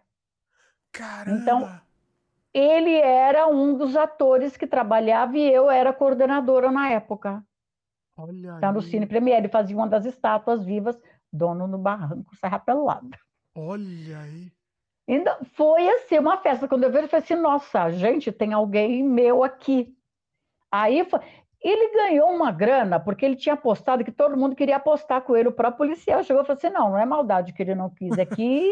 Realmente todo mundo queria apostar e ele pôde apostar sim, porque seria impossível te conhecer. Olha aí, ganhou, ganhou. Ganhou, ganhou. Você foi, você foi com segurança? Como é que foi? Não, eu fui contratada normal, na época um cachê altíssimo tá? Então a segurança minha era a partir de Marabá, porque eu já estava sabendo que era todo. Eu estava em cartaz na época com a clínica, dando rios de dinheiro, de, de quarta a domingo, lotando a casa. E foi um rolo que fizeram lá, que anunciaram que eu ia, quando eu fui descobrir, estava tudo anunciado. Tava, foi uma confusão que não teve como dizer não, eu tive que ir. Ah. E na época tinha essa coisa, se você furasse um evento ou qualquer coisa, te queimavam, né? Porque a imprensa caía em cima. Sim. Então eu tive que ir, não teve jeito. Então a segurança é impossível, porque a segurança que eu tinha foi toda Eu nunca fui tão assegurada. eu tive toda a federal tomando conta. Nossa. Não, você não tem ideia. O, o hotel, que era um hotel de tábua e tudo mais, mas o quarto, tipo uma suíte onde eu fiquei, eram dois policiais na porta a noite toda. Olha aí. Assim, segurança total. Caramba. Porque você vendo. A Playboy tem uma matéria que eles soltaram da época que a Playboy estava lá, porque a cantora Sol estava lá também cantando. Olha. Fazendo show também. Então, ah. a Playboy tem uma matéria que foi muito engraçado. Quando eu estou no palco, aí teve um que gritou lá do meio, né? 10% da pedra preta. foi... Aí veio o policial. Débora, a gente tem que tomar muito cuidado com você, porque você não tem ideia, essa história de 10% da pedra preta, ele realmente te dá para você ficar com ele uma noite. Um leilão, Mas meio que faz um leilão, assim. É, Olha é. Aí. aí eu, oi? Eu só que você não tem ideia, a pedra preta é a pedra que mais, é o, o nome do barranco que mais está tirando ouro no momento. Olha aí. Isso, inclusive, tá na, na Playboy, eles puseram lá na Playboy. esse, esse leilão. Mas, quer saber que porra de pedra preta você tá maluco? Nem entendeu nada. Né? O... De pantufas. Mas ganhava bem para ir lá? Você falou ganhou presente e tal. Valeu a pena, sim. Valeu. Nossa, e como valeu, valeu. Com hum. certeza, o cachê, assim, altíssimo, foi, nossa. Caramba. Era Olha. celebridade, né? E, e, e, e, realmente, assim, é uma coisa que o pessoal tá. tá né? O pessoal muito tempo lá tal, você é um acontecimento do, do, da região. Não, é, não da, e ainda com filme, aí já viu, né? Com Nossa. filme meu lá, foi assim para eles. Agora, aquilo foi algo mais pitoresco que eu já vi na minha vida. Você imagina um barranco, aquilo, você olhava de cima, parecia um monte de formiguinha. Literalmente é. formiguinha, o tamanho. É, era uma coisa louca. Ah, chegava no final da tarde, eles vinham eles usavam saco assim na cabeça, que era lama pura, então você só vê o olho. Caramba. Só que seis horas da manhã, horário, hino nacional, todo mundo lá, tá, tá, tá, cantando hino nacional, aí terminava, eles desciam para o barranco.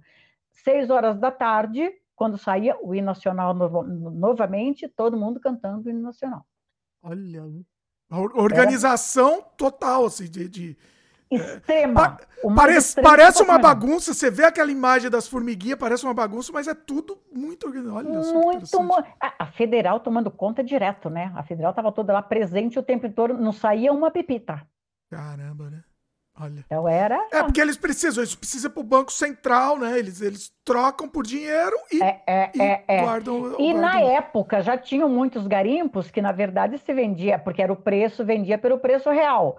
E já existia a coisa do contrabando para o exterior, né? Ah, também, né? Olha. Já tinha isso. Olha é, Quer só. dizer, isso sempre teve, né? Desde Dom Pedro sempre teve. Antes Dom Pedro já tinha. Sim. Desde, desde a fundação do Brasil foi em cima é, disso. É, eu, é, eu acho que quem descobriu o Brasil não foi nem Pedro Alves Cabral, foi algum garimpeiro que já estava levando alguma coisa para lá e foi. Já estava levando. Errar, foi... Ele só estava levando o negócio. Ah, aqui é um país. Estava levando, exatamente. Débora, é o seguinte, a gente, já que a gente falou desse lance de segurança, eu queria entrar na questão assim, na, na questão da boca, né? Como hum. que era hum. para mulher é, é, trabalhar na boca tal, frequentar esse ambiente da boca do lixo tal. A gente sabe que, principalmente anos 80, a gente sabe do, da questão do machismo que, que imperava lá, né? E assim, é, como, hum. como que era isso? Como que foi isso para você? para mim foi assim, é outro momento que eu te falo, eu tive essa coisa. Quando eu cheguei lá, que eu tinha os pais. Então, acho que eu a pessoa que mais teve pai na vida. Então, mesmo aqueles que eram garanhão, que chegavam no pedaço, eles não chegavam porque sabiam que tinha protetor. Então, ia bater de frente com o protetor. E bater de frente com esse protetor, eles não iam filmar com ele também e a coisa ia ficar séria. Ah. Então, e não só para mim, as outras também. Porque era assim, você sabe um colégio onde tem as meninas que todo mundo cuida? Ah, era bem é. por aí. Ah. Então, tinha claro que tinham as meninas que queriam entrar na vibe, que iam curtir, que era fazia o que bem entendesse, tinha, sim. Mas aí era por elas próprias, por livre e espontânea vontade. Agora, as meninas mesmo, quando eu cito entre a Zilda Maio, Matilde Mastrange, a Helena Ramos, uh, Zaira Bueno, tá?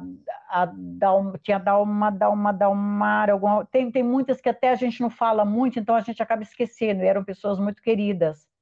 A, a própria Arlete Moreira, Claudete Joubert, então eram meninos, Cleide Singer, hum, era muita gente, eram as queridas que eles cuidavam, então, eu costumo dizer que a Boca era realmente era uma família, onde tinha aquele irmão mais velho que cuidava, onde tinha o mais novo que aprontava, entende? Mas que existia mesmo no set de filmagem. Existia. Eu, por exemplo, eu sempre fui de ficar muito com a técnica. Eu sempre fui muito próxima da técnica. E, no caso, o Luizinho de Oliveira e o Rafael Bassos, que era hum, chefe de eletricista, eles vieram para a Boca também.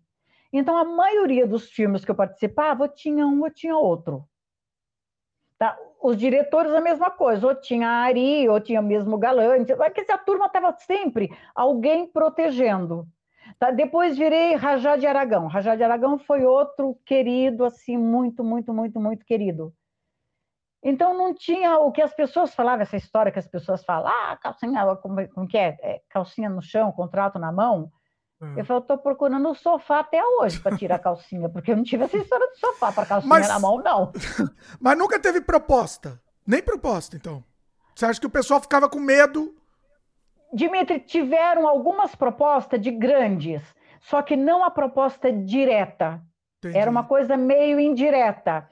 E vindo da escola que eu já vinha, eu era meio que hábil, eu dava uma de tonta fazendo de conta que não estou entendendo. Ah. Ah, então, sabe como é que é? Tipo, como é que é essa proposta indireta? Ah, não, é, o, o, cara estava falando de mim e eu, eu colocava como se fosse de outra. Não, mas ela é não sei o que mesmo, piriri, pororó, como se fosse. Ah, eu entendia como se fosse da outra, entendeu? Entendi. Ah, a gente vai hoje que tem um coquetel, não sei o que, vamos lá. Vamos, eu ia em tudo. Porém, a hora de ir embora, eu dava minhas deslizadas, eu já saía fora daquele. Olha aí. Desde então, é. tinha sim, só que de uma forma assim, vamos dizer, elegante. que você tinha saída, você tinha como deslizar e sair. Tanto que eu nunca tive relacionamento nenhum com ninguém da boca. Caramba, olha aí. É assim, ninguém, ninguém da boca nunca tive relacionamento nenhum, nenhum, nenhum. Tive pessoas queridas, amigos e tenho até hoje. Tá? Marinho, Marinho era uma piada, Mário Vaz, foi embora agora há pouco tempo. Quem mais zoava era o Marinho e o Portioli, Cláudio Portioli, diretor de fotografia. O Cláudio Portioli teve uma, um pouco antes de, dele morrer, eu encontrei ele no cinema lá na Augusta, tá?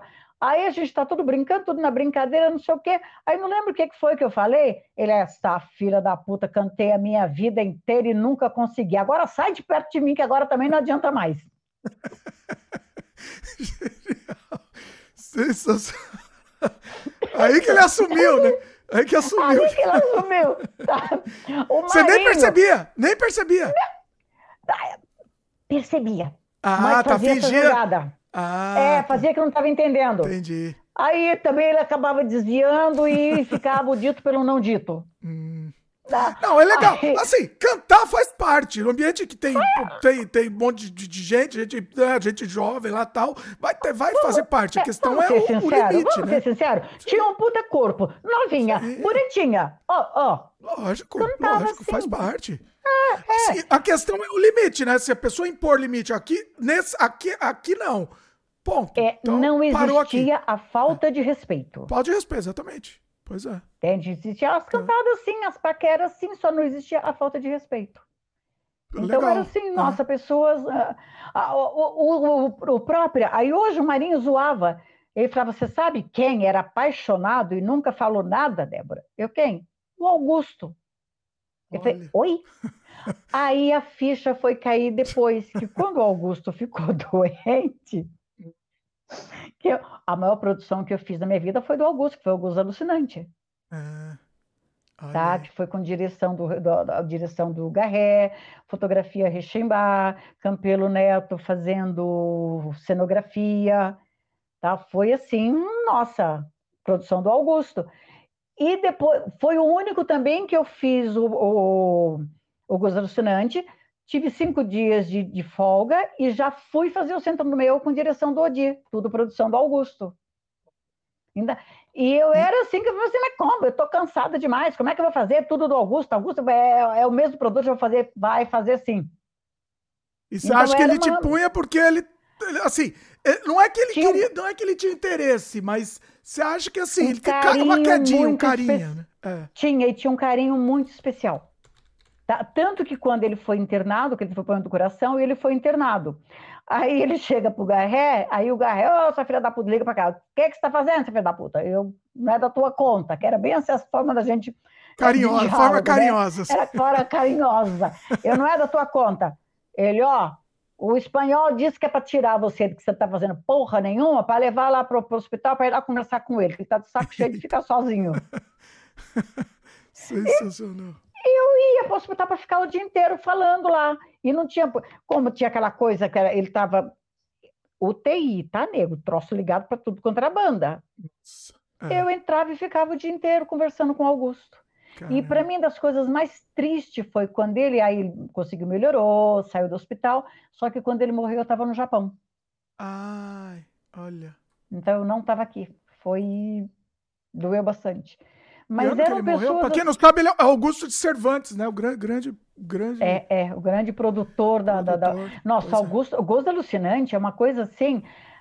Ele falava, já que estão fazendo, eu vou fazer a melhor produção, a maior produção. Tem uma orquestra de violinos, tá, que toca no jantar, que ela tá, tá, tá, tá. É uma orquestra argentina de violinos, real. Caramba. E ele contratou cara. mesmo para o jantar. Mega produção, assim, né? Mega produção, mas assim com tudo que, sabe, tudo que tinha direito. Foi, foi algumas histórias de bastidores aí do Boca aí. Vamos, vamos, vamos eternizar essas histórias. Temos, temos que, que ter. Vamos lá. Não, nós estamos mais nas histórias do que em cinema em si. É, não, mas faz parte de cinema também. As histórias é do Boca. Da Boca. É divino, eu amo. É sensacional. Nossa, mas tinham histórias hilárias. Tinha, hum. Ah, Marinho. Eu não vou dizer o sobrenome, que ele não gosta muito, porque hoje ele faz muita publicidade. Eita. Ah. Era um maquiador maravilhoso. Foi dos uhum. únicos da época que fez, inclusive, estágio na França, toda uma história. Eu lembro de um filme que nós fomos para Poços de Caldas filmar. E, gente, era muito doido, porque eu era, era moleca mesmo, que os negros, a técnica se apegava e que contava tudo, porque também eu era boca de siria, não tinha essa história de passar para lá ou passar para cá, né? E é claro que quando tinham filmagens fora, esse filme, por exemplo, tinha muita gente que não era da boca, era pessoal de TV. Tinham ah, tá. estrelas de TV, tinha astros de TV. Aí chega o Marinho, aí ele me chamava de Débora Kerr. Débora Kerr, você vai ficar comigo que a gente vai saber tudo que essas porras estão fazendo. Gente, você não tem ideia. Ficar no Hotel Nacional, lá em Poços de Caldas, a noite inteira, vigiando o que, que o povo estava fazendo, quem estava com quem. A gente sabia da vida de todo mundo. Sensacional. Ah, tudo. Chegava no dia seguinte saber quem tinha ficado com quem, quem estava com quem, quem. Aí, aí o Marinho falava, então, se a Débora quer com o Gregory Peck, já sabia que era quando estava passando uma, que era, não é pe, PEG. Era, se a Débora quer com o Gregory Peck. Aí ele usava o nome de quem estava com. Tava, e acabava que todo mundo virava e ficava meio na mão da gente, né? sabia de todos os podres do pessoal. Sabia de tudo, sabia Olha, de tudo.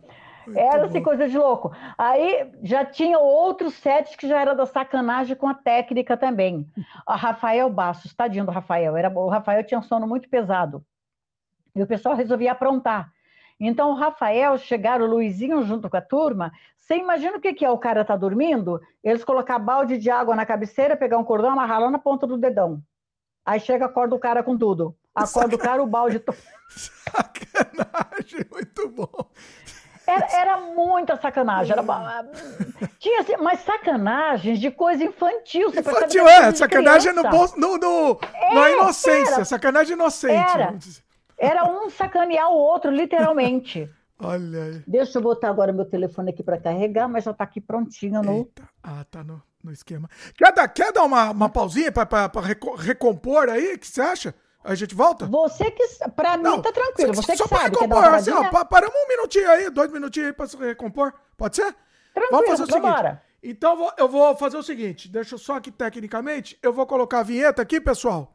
Mas a gente vai voltar Daqui a pouco, tá? Então, Só vamos para a vinheta e já voltamos.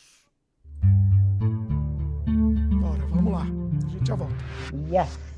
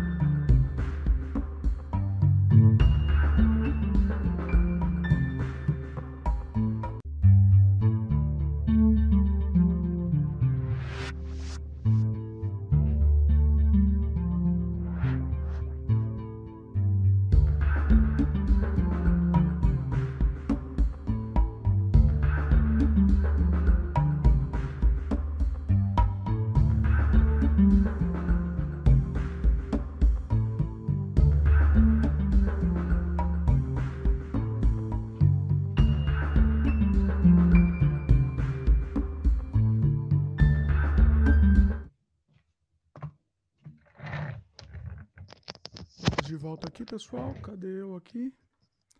Tô aqui, daqui a pouco a Débora tá voltando. Voltei antes aqui.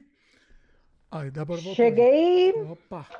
Rapidinho. Já, já estamos recompostos aqui. Pronto. é... Ah, tem comentários aqui. Peraí, deixa eu ler uns comentários. Um...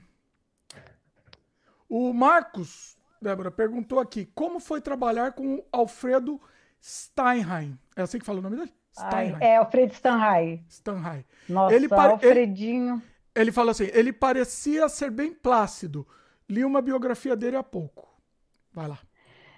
Alfredinho, inclusive eu estive, nós temos um cineclube, o pessoal, a Thaís tem o cineclube da Cinema da Boca, e inclusive eu falei que o Alfredinho, infelizmente, é muito pouco lembrado no momento. E Alfredinho foi muito grande. Ele foi assim um ser tanto como pessoa, como diretor. Para mim foi assim um grande aprendizado com Alfredinho. Eu fiz um filme com ele. E o segundo, que era um roteiro que ele tinha pronto, que foi assim, era, nossa, seria hilário que ele ia fazer alguma coisa em cima das Malvada.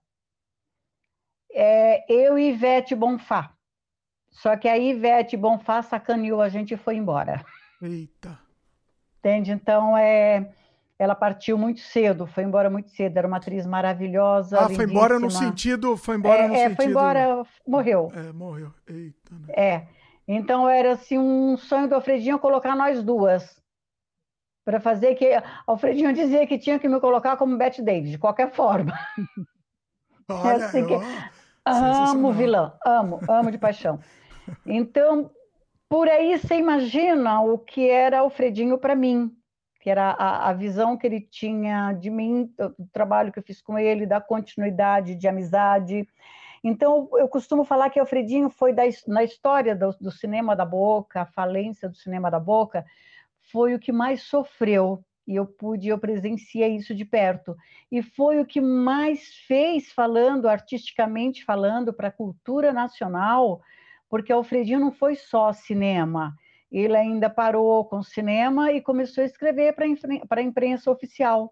Quando foi fazer as biografias, biografia aos diretores da Boca, foram várias atrizes. Tinha momentos que ele ficava assim revoltado, porque ele também, mesmo na imprensa oficial, foi assim meio que censurado também, porque quem acha que ele escolhia quem ele queria biografar. Não, era a imprensa oficial quem escolhia. Tanto que a ordem que ele não poderia biografar nenhuma das atrizes que tivesse feito o explícito. Caramba! Tá? É. Como assim? Mas então, sem motivo, e... assim, preconceito, só por preconceito. Preconceito, preconceito é. mesmo. Caramba. E era uma coisa assim que ele falava, ele falava, porque tem histórias, Débora, que tem histórias que eu quero contar, que são pessoas que eu conheço e acho interessante a história, mas eu não posso. Nossa, tá? que coisa absurda. E, é, então, quer dizer, o Fredinho ainda teve essa coisa de escrever, que escrevia magnificamente bem. Nossa, sou apaixonada por Fredinho escrevendo também. Diretor, eu costumo dizer que são dos poucos diretores que dirigia atriz, porque o diretor não dirige o filme, Tá? Então ele chega, decorou, decorou, faz, tá, isso aqui ficou. Tá, tá. Alfredinho não, ele dirigia atriz, ele queria saber por quê, como é que você encontrou o teu personagem, entregava o roteiro antes que você estudava, a maioria você pegava o roteiro já filmando. Então, Alfredinho, para mim, foi um grande diretor, não só de cinema, mas diretor de atriz também, um grande escritor, um grande autor, um grande jornalista e que sofreu muito, porque chegou uma hora, acabou o cinema, mas ele ainda continuou escrevendo. Aí, daqui a pouco, acabou também os livros, aí não escrevia mais também. Então, ele literalmente morreu assim, de tristeza, tá? de solidão, solidão do que ele amava fazer. Eu estive com ele, tipo, seis, seis a oito dias, não lembro certo, antes dele morrer. E assim, a última vez a gente foi assistir, inclusive, um filme e eu fiquei muito preocupada, assim, ao ponto de chegar em casa e ligar para ver se ele tinha chegado, como é que ele chegou, ligar no dia seguinte, como é que você está, que ele já não estava bem. Então, ele foi um, um grande amigo, um grande diretor, um grande ser humano. Tenho, assim, uma admiração muito grande pelo Alfredinho. Você trabalhou também com o Odi Fraga, né? Ah, Odi? Tem umas histórias antológicas que eu quero que você conte aqui, que tem umas coisas. Você tem que entrar pra história isso daqui. Depois, conta aí. Odi, Odi, Odi. Deixa eu ver por onde eu começo. Vai lá. Deixa eu ver. Aí, Odi, vamos começar pela censura? Oh, ah, essa história da censura é muito, muito boa. Conta ela. Maravilhoso. Eu, como sempre, aí tinha muito aquela coisa de estar em casa, eu morava pertinho, que eu morava no São João, próximo à boca. Aí tinha aquela coisa de eles estarem sozinhos, e normalmente era Augusto que pedia para o Ribeiro, o Ribeiro era o contador do Augusto e ficava, estava sempre no escritório também. Ribeiro ligava, Débora, Augusto está pedindo, você está fazendo nada, vem para cá, para conversar, né? Olha que privilégio. Ai, gente, tudo de bom. Aí eu chego, o Augusto tinha dado a saída e estava lá embaixo no Ferreira. Então a porta do Augusto estava fechada, a porta do Odir aberta. Eu entro na porta do Odir, claro, né? Quando eu entro, tá o Odir para lá e para cá, para lá e para cá. Puta que pariu, caralho. Baixinho, né? Eu, o que foi, Odir? Ainda bem que você chegou, atende essa porra desse telefone para mim. Eu, como atender o telefone? Atende. Eu, mas quem é, Odir? Aí eu atendi, né?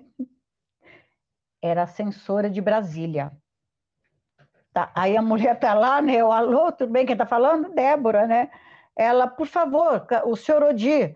Eu falei, não, é que ele deu uma saída, eu posso ajudar em alguma coisa? Que ele nem preparou, o que, que era? Posso ajudar? Ela, eu estou esperando o nome do filme, eu preciso colocar o seu certificado dele, saiu, eu preciso do nome do filme para colocar no certificado.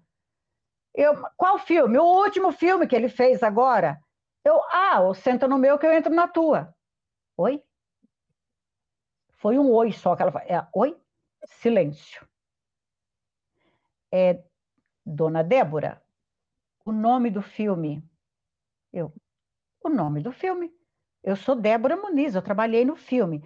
Senta no meu que eu entro na tua. É esse mesmo? É, olha, vai sair no certificado. Eu, ah. Tem certeza mesmo? Não, você não tem ideia. Era silêncio, mas assim, de, ela falava de uma forma. Sabe aquela. Sério? De, já desligou logo, foi. Olha, é o nome que eu vou colocar no certificado. Mas é essa, senhora. Desligou. Ai, Débora, eu onde me pega. Como é que eu ia falar para a mulher? Senta no meu entro na tua. É Entendeu? Essa história é genial. A saia justa que ele tava lá. E o pior é que tinha que ser uma mulher, não tinha jeito, porque eu era o homem que falava. Você percebe? Muito... Aí, quando foi fazer o filme, é hum. hilário também. E eu, gente, eu era muito fresca, mas hoje eu entendo, eu fui blindada de várias formas. Porque eles me deram. Eh, era, eles que fizeram eu ser chata, fresca que eu era, virei, era. Porque eles faziam isso. Aí vai o Senta no Meu, que veio depois do Gozo Alucinante, que foram, você imagina, 45 dias de trabalho. Caramba. E eu não tinha essa coisa, porque o Gozo Alucinante já foi só uma coisinha peculiar antes de chegar no dia, tá? Que junta tudo. O Gozo Alucinante foi aquilo que eu falei lá no começo. É, eles precisavam de uma loira, a personagem era loira. Aí Garré e Augusto me chamam no escritório, tá? Débora, a Helena é loira, tá, tá, tá, a gente já, já arrumou direitinho, você vai tingir o cabelo, tá, tá, tá. Eu, o quê? Tingir o quê? já decidimos é. você, né? Já, já é isso. Não, sabe? É. Cara, é um puta personagem. Caramba. Tá? você vai tingir. Meu cabelo, não. Mas hum. é uma loira, porra. Problema seu. Vem os cantos para embora. Caramba. Aí começa a Maria Antônia Lombardi, que era a maquiadora. E a Maria Antônia era muito querida e muito amiga. Aí a Maria Antônia falou assim: Débora, eu não acredito que você disse não para fazer gozo alucinante. Olha. Eu falei: lógico, eles querem que eu tinha os cabelos de, pre... de, de loiro. É porque tinha uma eu... atriz anterior, não era? Que saiu, não foi? Não, assim? ainda não. Ah, ainda não. Ah, tá. Eu era prim... fui a primeira. Ah, entendi, entendi. Ah. Tá? Eu sei que isso rendeu uma semana. Hum. Vai atingir? Não vou atingir, ponto final, acabou. E todo aí o pessoal da técnica, todo mundo fazendo a cabeça, Débora, pelo amor de Deus. O Augusto chegava, você vai no salão que você quiser. Não importa ah. preço. Isso foi não, não e não. E acabou. Fizeram o teste, aí foi fazer teste para atriz, para conseguir a atriz, que tinha que ser uma senhora atriz também, porque é meio complicado o personagem. Aí fizeram, tá bom. E o pessoal ligava, virou inferno aquilo, né? Eu não vou atingir de loira, não quero. Olha. Acharam a atriz, começaram a filmar. Maria Antônia, toda a pessoa, Débora, essa filha da puta. E como ia ficar 40 dias junto, então tinha aquela coisa também. Quem é atriz, se for uma fresca, lascou, né? Porque ia ficar no set fora de São Paulo. Ah. Aí, entendeu? Começou o filme. Aí Maria Antônia liga, todo mundo já começou a filmar. Tá, tá, tá. Tá bom, então começou a filmar.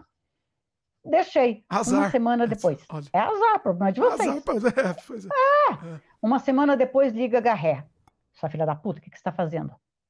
Eu, na minha casa, claro, você está tempo na minha casa. Corre lá no espanhol, vai assinar que você filma hoje. Como eu filmo hoje? A Helena. Eu já falei que eu não vou tingir o cabelo. Deixa eu começar a filmar. Não interessa, vai lá e acerta qualquer porra que a gente filma hoje. Já leva tudo que tem que levar, você vai filmar hoje. Olha. Você tá maluco, lá vou eu pro escritório, né? Quando eu chego, Augusto, pela mão na cabeça, pelo amor de Deus, vai fazer morena mesmo, não vai tingir nada. Olha. Mas você tem que filmar hoje. Era o dia da cenografia mais cara, que é todos as, os computadores que eles montaram, toda a cena do computador. Ah. Era a locação mais cara do filme. Olha. E até hoje eu não sei o que aconteceu com a atriz, que a atriz desistiu depois de uma semana de filmagem. Ah, você não, nem sabe o que aconteceu. Por que ela desistiu? Eu nunca, procurei, eu nunca procurei. Ah, eu não sei se ela desistiu. Eu não sei se ela foi mandada embora. Eu não sei o que foi, porque eu nunca perguntei isso para ninguém, nem para ela. Olha aí. E ela continuou lá, lá trabalhando? Não, não em outros filmes. Estou dizendo É, em outros é, projetos. É, lá, lá demorou um tempinho, demorou ah. um tempinho, porque teve uns rolos lá. Você imagina o que é uma produção cara, igual a Goza Alucinante? Então, é muito caro. Uma semana de filmagem. Sim. A fazia direção de fotografia. Caramba. Foi assim. Aí, então você imagina, eu entrei para fazer Goza. Tem cenas lá que eu detesto. Detesto como trabalho de atriz. Mas eu li agora para rodar daqui a pouco. Nossa. Ah, tá. Você detesta, você se detesta na cena. Você não eu, acha que Me tá detesto. É, ah. é, é, autocrítica. Crítica Entendi. comigo, não do filme. É ah. autocrítica. Tá. tá? Que, falo, que que isso? O que, que eu tô fazendo ali? Mas eu não sabia nem quem era Helena. Ia sabendo quem era Helena no, no, no decorrer do, do, do, acontecimento. Tá? E coisas loucas que aconteceram. Da... Nossa, foi muita, muita doidura. Então, você imagina, é uma personagem que o filme inteiro não tem uma cena que ela não esteja. Olha. O é. filme todo. tudo Ou ela está olhando pelo buraco, ou ela está nascendo, ou a cena é dela, ou ela está. Em tudo. Tá? Foi esse que, terminando, cinco dias depois, o Odi chega. Eu quero a Débora no filme também. já, já que é assim mesmo, então já, já faz assim mesmo, então vamos lá. Eu fui mordida de bicho, que segundo diz na época Nossa. foi cobra no riozinho que tinha que atravessar fugindo. Foi um monte de coisa. Eu vim para a ah. clínica, pra, pra, fiquei internada. Foi um monte de troço, um monte de doideira. Olha. Aí, com o Odi, aí o Odi hum. chega. Débora, vem um galã da Globo para filmar contigo. Ah. Galã da Globo para filmar comigo. É. Ele é chiquérrimo, é um galando, e é, realmente o cara estava no momento no top, porque ele fazia novela das sete na Globo. Ah. Tá, top do top. Aí, ah. tanto é que a gente começou, ele falou, vamos divulgar, já vamos começar a divulgar. A gente começou tudo diferente. Começamos fotografando para o cartaz do filme. Olha tá? aí, aí a gente vai para estúdio, é fotografar o cartaz do filme. Eu e o Dito Cujo, que seríamos ah. o cartaz do filme. Que eu virei também o pezinho de coelho da boca. Tudo quanto era filme, nego queria, porque era o filme que dava dinheiro. Olha aí. Muito era bom. literalmente o pé de coelho. Tá? Hum. Aí, você imagina o galã da boca e a pé de coelho tinha que estar no filme. Tá bom. Quando chega, a gente vai fotografar, o cara me chega, ele teve a infelicidade, bonitão, toda aquela coisa, sabe? Era, nossa, galã mesmo. Aí ele me abraça, quer dizer que eu vou te comer. Eita. Eu, hein? Eita. É. Você faz minha esposa. Eu, eu não tinha visto nem o roteiro o que, que era. Caramba. Eu, tua esposa é. A cena principal é nós dois. Eu, ah, então tá. Aí chegou o Podi, eu não vou dar para esse cara. A primeira coisa que ele falou foi isso mesmo, foi, foi isso. A primeira coisa, ele me abraçou todo, todo e vou. Nossa, que desgraçado. Foi terrível. Ele, ele se sentia, sabe, o todo-poderoso. Olha. Ele continuou famoso depois. Eu sei que você não quer falar o nome, não precisa falar. Não, não precisa. Não, não, Mas assim. Até porque já está do outro lado também, já morreu. Ah, também. Ah, já morreu. Então deixa pra lá. Mas ele, ele, ele foi mas continuou famoso depois ou, ou, meio que sumiu? Hum, não tanto. Tá. Não tanto. Terminou a novela, terminou, foi, terminou, fez algumas coisas mais e não foi tanto, não. Tá. tá foi Entendi. uma. Dá aquela perce... coisa meio. Percebe-se, né? É... Por quê? Dá pra perceber. Porque... Né? Uma boa pessoa, uma boa pessoa. Não, aí você não tem ideia o que, que o Odir aprontou. O é. ficava e falava, Odir, eu não vou, eu já fui correndo, claro, a fofoqueira, eu vou correndo para o Augusto, que era o produtor, né? Eu falei, Augusto, você me botou nesse eu não vou fazer nada com esse cara. Aí Augusto, mas o que, que aconteceu? Aí eu contei, né? O cara disse que ia me comer. O Augusto, o quê? Ele falou, é. E o Odir já estava ferrando. O Odir chega, Augusto, pode ficar tranquilo. E o Augusto, o que, que você vai fazer? Deixa comigo. Continuou tudo normal, tudo tranquilo. O que é que ele fez? Botou eu com o pau da cabeça dele. Olha. No filme é o unicórnio, é lá. Mas não foi mesmo. Então, era uma coisa assim, aí o carinho que essas pessoas tinham de Odir, Augusto, Alfredinho, Ari Fernandes, Tony Vieira, o que eu falo era carinho mesmo de, de, de, de família, de, sabe? Olha, é, olha. Foram pessoas que foram muito na minha vida e vão ser eternamente, vão ser sempre. E é uma parte, né? Representar é. uma parte, um momento importante, esse momento é, importante da, da, da vida, não só da história do cinema também, né? Você tem ciência não. disso? Você tem ciência, Débora, que você que, que, que tava lá, você participou da história do cinema. Sim. Tem ciência disso? É, tenho. Dá medo, né? Dá medo pensar isso. Dá, dá. Eu sou muito grata, sou muito, muito, muito, muito, muito, muito, muito grata por ter vivido com essas pessoas. Candeias, você não tem ideia que o Oswaldo Candeias fez. O Candeias, inicialmente, que ele tinha uma cara fechada, eu era meio de batia de frente com ele. Mas era bater de frente literalmente. Ele vinha falar comigo, eu virava as costas e levantava a cabeça e ia embora. Tá? Aí um, ele estava fazendo umas fotos uma vez num bar que ficava pegado com, com o escritório do Tony. Aí ele, posso bater uma foto tua? Eu olhei assim, meu todo e falei, pode, né? Mas não vou pausar para nada, não. Estou tá, sentado, ele fez uma foto lá e tá bom, né? Uhum. Aí, um tempo depois, ele foi preparar uma amostra para o Miss. Aí ele liga que liga que liga. Porque eu via ele sendo grosso com outras pessoas, não comigo, com outras pessoas. Eu falo, comigo ele não vai ser porque eu nem dou oportunidade. Aí ele está preparando material para a mostra do Miss. Ele falou, Débora, eu preciso fazer uma foto tua. Vem para cá. Eu, como vem para cá? Não é assim. Marca uma hora que aí eu vou ver, eu vou ver se eu vou. Olha aí. tá certo. Pior que tá certo. É assim, tem, tem, que se valorizar, né? É isso. Eu acho que é por isso também que você tinha o respeito de todo mundo, que você se valorizava, tá certo. Eu vou te quê? Né? Eu era atrevida demais. Atrevida. Vamos ver se eu vou ler. Passou, não falou mais em foto, não falou nada. Aí depois já liga.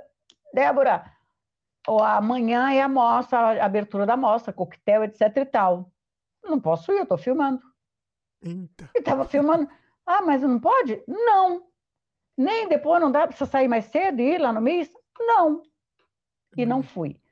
Acho que foi um momento hilário que eu perdi na minha vida, tá? Porque sabe o que ele fez? Ele fez uma mostra da história do cinema da boca, desde lá da década de 60, 70, 80, e foi vindo até chegar no momento atual. O filme para abrir a mostra foi Gozo Alucinante. Ah, olha. It's, nossa, perdeu. Essa, essa se arrependeu, né? De não ter. Esse foi arrependimento. Caramba, hein? Olha aí. Não, e, e, o que ele fez, você imagina a elitizada toda, mesmo o pessoal da Vila Madalena, que era tudo, tinha muita gente nariz empinado, todo mundo é. presente no MIS, hum. tá? para a abertura da história do cinema paulista, abrindo com gozo alucinante. Caramba. Em cima disso, o pessoal, ele, eh, a, a, a, os, os, intelectuais aqui, entre aspas, viravam um pouco a cara, né? Como que era Viravam. isso? Como que, como que era essa relação aí? Eu, não, eh, eu nem tenho assim, se for dizer que eu vivi para valer essa época, não é que eu não vivi. Eu estava lá, mas não vivi. Você não percebia de dentro, né? De dentro você não, não conseguia. Não, eu não dava importância. Era o... ah. A minha casa era a boca. E esse pessoal era o pessoal tido, era chamado o pessoal da Vila Madalena. Então eles não diziam nada para mim. Então não Entendi. tinha. Eu, lembro na época, a única pessoa que eu, que eu lembro bem assim de ter visto umas duas vezes, mas eu nem chegava perto, porque era tipo essa coisa: se ele não gosta de mim, não posso gostar deles. O de mim era não gosta de nós, de todos nós. Todo mundo. Então, é. É, era o Babenco, que o Babenco vira e mexe aparecia no bar do Ferreira. Tá, mas eu não, nem me aproximava do Babenco, que era tipo, não me interessava. Então, eu não, nem, nem posso dizer que eu vivi essa história, porque eu estava lá, mas não vivi, porque eu a ignorava. Era é. assim uma coisa.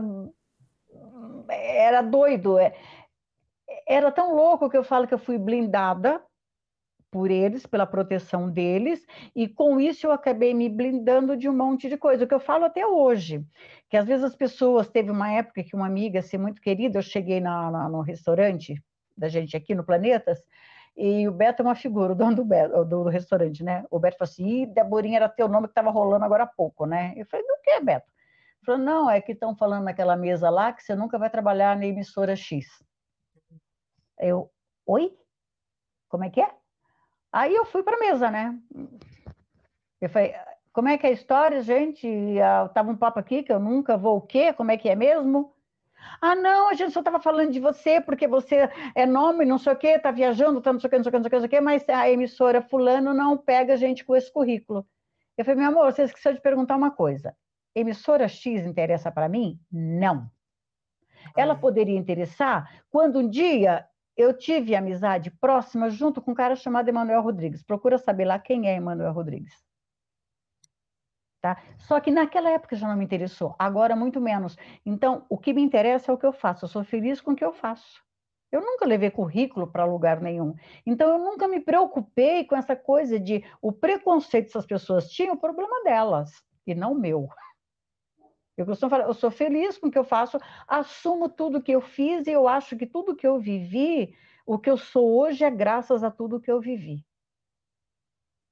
Né? Então, é. quem é muito, é, exatamente, é muito, muito apontar dedo, né? Julgar, apontar é, dedo. Isso... É, as pessoas é. têm mania de achar que sabe. Não, porque é bom para você, porque fama, oi. Para mim, eu acho que o que eu mais procurei no cinema foi respeito. Sabe, realizar o meu grande sonho, fazer cinema. Então, isso importa. Tá? Agora, todos os lugares que eu quis estar, eu estive. Tá? É assim, então. Tá? Ah, você tem algo que você gostaria que pudesse ter acontecido, não aconteceu? Não. Aconteceu tudo que eu queria. Tudo que eu quis fazer, eu quis produzir, eu produzi também. Me lasquei, me lasquei. É, precisamos falar disso também. E é faria é tudo de novo. Você produziu foi em 87, né? Isso, isso. É, a Dr. Frank na Clínica das Taras, que o, o Mojica Isso. dirigiu, né? A direção do Mojica. Aí a ah. louca, mais uma, né? Aí tinha o Ari, o Ari que foi nós dois juntos, que ficamos muito tempo com a Clínica das Taras, que era o espetáculo que foi onde foi tirado o Dr. Franklin na Clínica das Taras, adaptação da peça, que foi um sucesso assim estrondoso, né? Então, aí os loucos, como a gente a peça estourou em Brasília, que foi outra loucura, era a época ainda tinha censura quando nós fomos para lá, tá? Tanto que nós fomos para inaugurar um cinema, que o cinema ia começar a passar o filme, depois um show, e virou cine-teatro, tá? E um espetáculo à noite de teatro. Aí nós fomos para o espetáculo. Quando chegamos em Brasília, que o Ari foi ver que ele tinha levado a documentação da peça errada. Tá? E agora, como é que a gente faz? Ele levou o texto de uma, que nós já estávamos ensaiando, mas os documentos de outra. Aí, que, como é que a gente vai fazer agora? Só que isso já faltavam três dias para a estreia, que a gente chegou faltando três dias da grande estreia do Cine Teatro de tudo no plano piloto. Aí veio a ideia, vamos, vamos agora inventar uma nova peça. Clínica das Taras foi inventada assim. Olha! Documento de uma outra, a gente sentou, é, éramos em três, tá? Eu, a Gorete, que era a Lília Vilar e o Ari, e tinha mais um rapaz que fazia participação. Mas sentamos os três e vamos em cima disso aqui, com o título, vamos inventar. E inventamos uma peça, só que tinha mais um agravante. no dia seguinte, eram três dias para estrear, mas no dia seguinte já estava tudo combinado que eu fui para ensaiar o pessoal do show, porque eu ia receber um prêmio aqui em São Paulo. Ah. Tá? Que era, era um prêmio assim, nossa, super importante, tanto que no dia foi a Glória Menezes, o Tarcísio, o Jofre Soares, todos receberam também nesse mesmo dia. E eu ia receber esse prêmio. Então, conclusão, eu fui esse, um dia só, tive que vir para cá, fizemos toda essa a bola jogando na, à noite para inventar essa nova peça. De manhã eu vim para São Paulo, porque à noite eu recebi o prêmio de manhãzinha voltei para Brasília, porque aí já estreava, já era o dia da estreia. Olha. Então não tinha nem coisa de direção do Ari, porque na verdade ele era diretor de espetáculo, mas aí não teve como, porque era o que eu entendeu que nós montamos lá, vamos embora. Uhum. E chegou no palco e ó, salve-se quem puder. Aí sem, e ele foi para falar com o pessoal também lá de Brasília. Contou a verdade o que tinha acontecido com o censor, né? Aí o censor falou: ó, está tudo montado, toda a divulgação, realmente está se falando muito desse cine teatro, é o seguinte, a primeira fileira é para deixar toda reservada para censura. E... Se tiver alguma coisa errada, a gente para na hora. Ah, olha. Porque o normal é. qual que era? O normal não era ter uma exibição privada? Como era é que era assim. isso? Ah. Era, você tinha que buscar a fila da puta no escritório, que aqui em São Paulo era uma que usava um óculos desse tamanho que dava muita raiva. Você não podia nem falar bom dia ou boa tarde. Era sempre a mesma. Era libertar. Era sempre era a mesma. sempre a mesma. Olha. Ela era que mais ia. Tinha um, tinha um sensor também, ele ia muito. Nossa. Então você estava ensaiando, aí você chegava no, marcava o dia do teatro, pegava o carro, ia buscar o dito cujo ou a dita cuja, não tinha nem falar para ele vir com carro. Não. Você tinha que ir lá ah. buscar. Aí ele vinha, assistia todo o espetáculo, não dava bom dia, nem boa tarde, nem boa noite.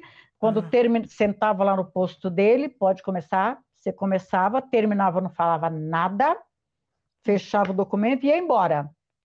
No tempo certo, você ia lá buscar o documento. Se estava censurado ou não, o que, que tinham tirado, o que, que não tinham tirado, era assim. E sempre tirava, né? Sempre tinha, né? Sempre, não, não, sempre, não tinha uma vez que passava sem tirar, né? Não, Nossa, sempre que tinha que tirar.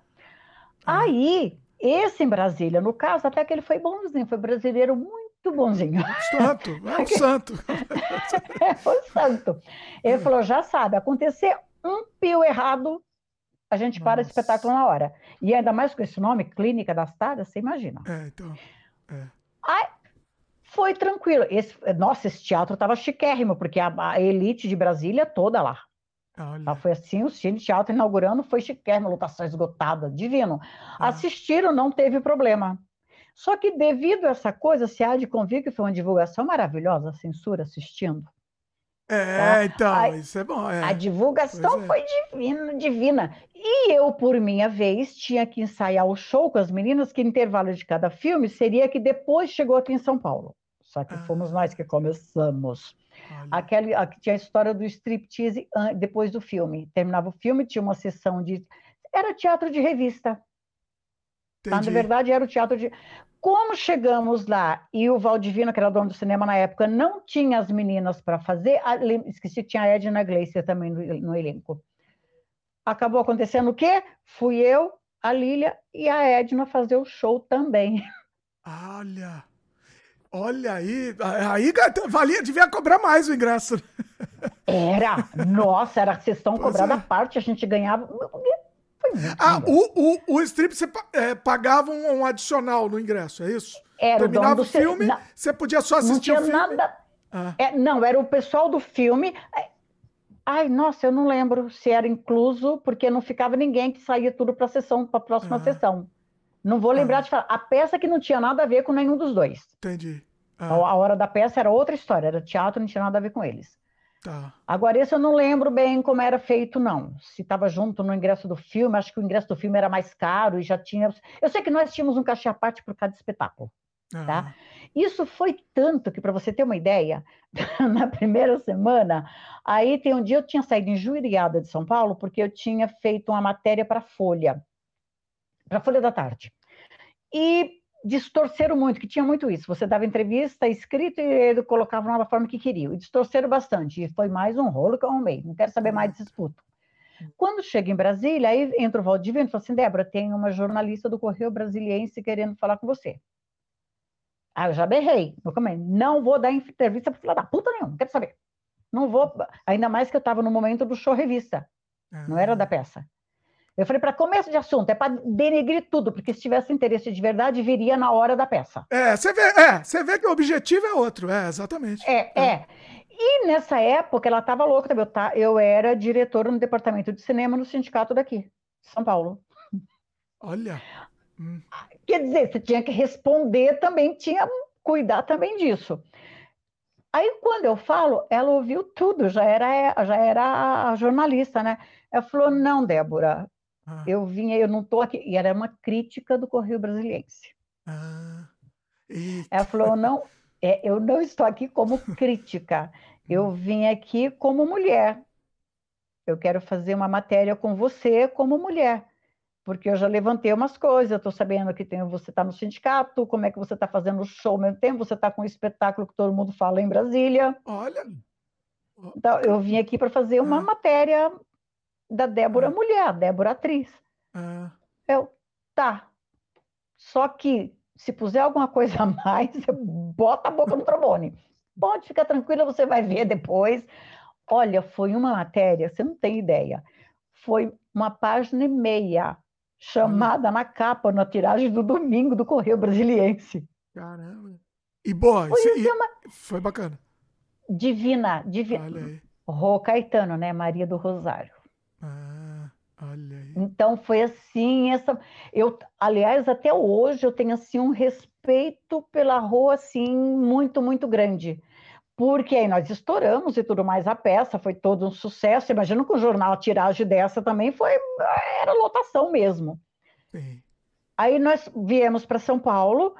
Aí é doido isso, porque nós viemos para São Paulo para levantar a produção, para voltar e fazer o filme em Brasília. Uhum. Vamos fazer um. Já fizemos muita amizade em Brasília, que acabou, ficamos dois meses em Brasília, em cartaz, com super sucesso. Chegando aqui em São Paulo, falei, é melhor a gente continuar com a peça aqui para não perder o elenco.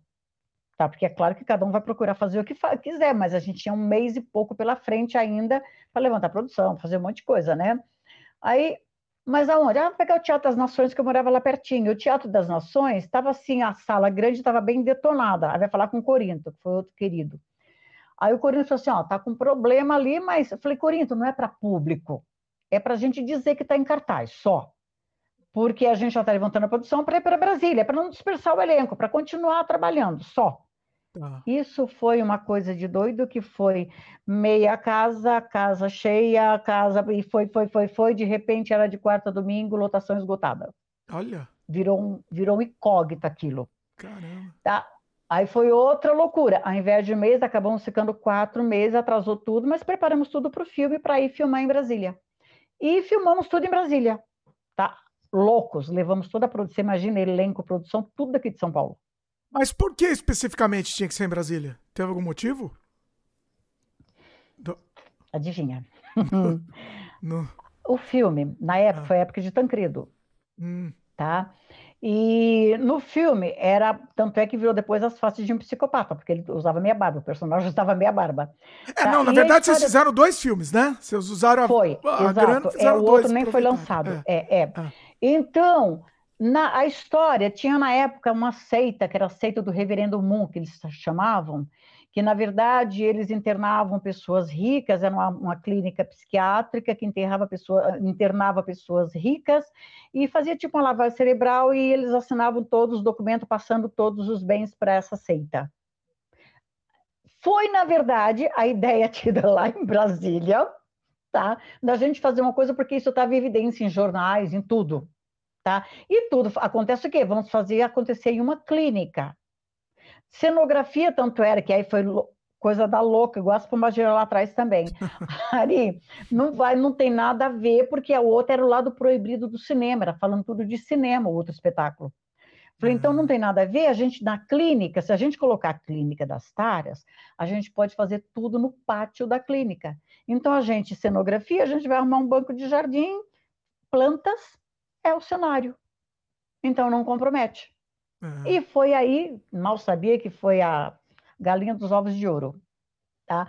E aqui a mesma história. Resumindo, virou essa coisa toda, ao ponto de o, o Maurício Cubluz, na época, tinha o Jornal da Meia-Noite, da Globo. Uhum. Essa peça virou uma coisa que ele foi até uma Lipe, estava estreando o primeiro espetáculo dela de teatro. Então, ele fez até uma Lipe, era lindíssima, nossa, maravilhosa. Sim. E estava na sala pequena do Teatro das Nações. Aí o Blues foi lá para fazer uma matéria da Thelma Lippe sobre o espetáculo deles, que era o Romeu de Freitas também, que era um ator super conceituado na época. Quando chegou a casa estava vazia e o Corinthians, dono do teatro, falou: ó, mas se quiser falar com o elenco, o elenco está aí assistindo a clínica. Ele, ah já que eu estou aqui, deixa eu entrar dar uma olhada nisso aí. Quando ele entrou, ele encontrou o elenco em pé nos fundos, porque não tinha lugar para sentar. Caramba. É claro que ele chegou no Jornal da Meia-Noite, ele soltou, né? Fui fazer entrevista, tá, tá, tá, tá, tá, tá, aconteceu uma coisa, um enigma que está todo mundo falando, só dá em jornal, dá em tudo, Clínica das Taras. Confesso que não deu para ver, porque eu tive que conversar com o elenco, então não deu para assistir. Mas amanhã eu volto lá e conto para vocês. Olha aí. E aí, e aquilo né? tá... Não, se aquilo já estava lutando, Aí, você é, imagina o que, que virou explodiu, aquilo? Explodiu. É, e quando ele voltou, a crítica foi maravilhosa. Eu falei, gente, vocês querem saber o que é a clínica? Nada. É uma comédia contando a nossa história atual. É uma sacada, política. A grande sacada. Nos... Então, mas a grande sacada eram os nomes, né? Precisava ter esses nomes, né?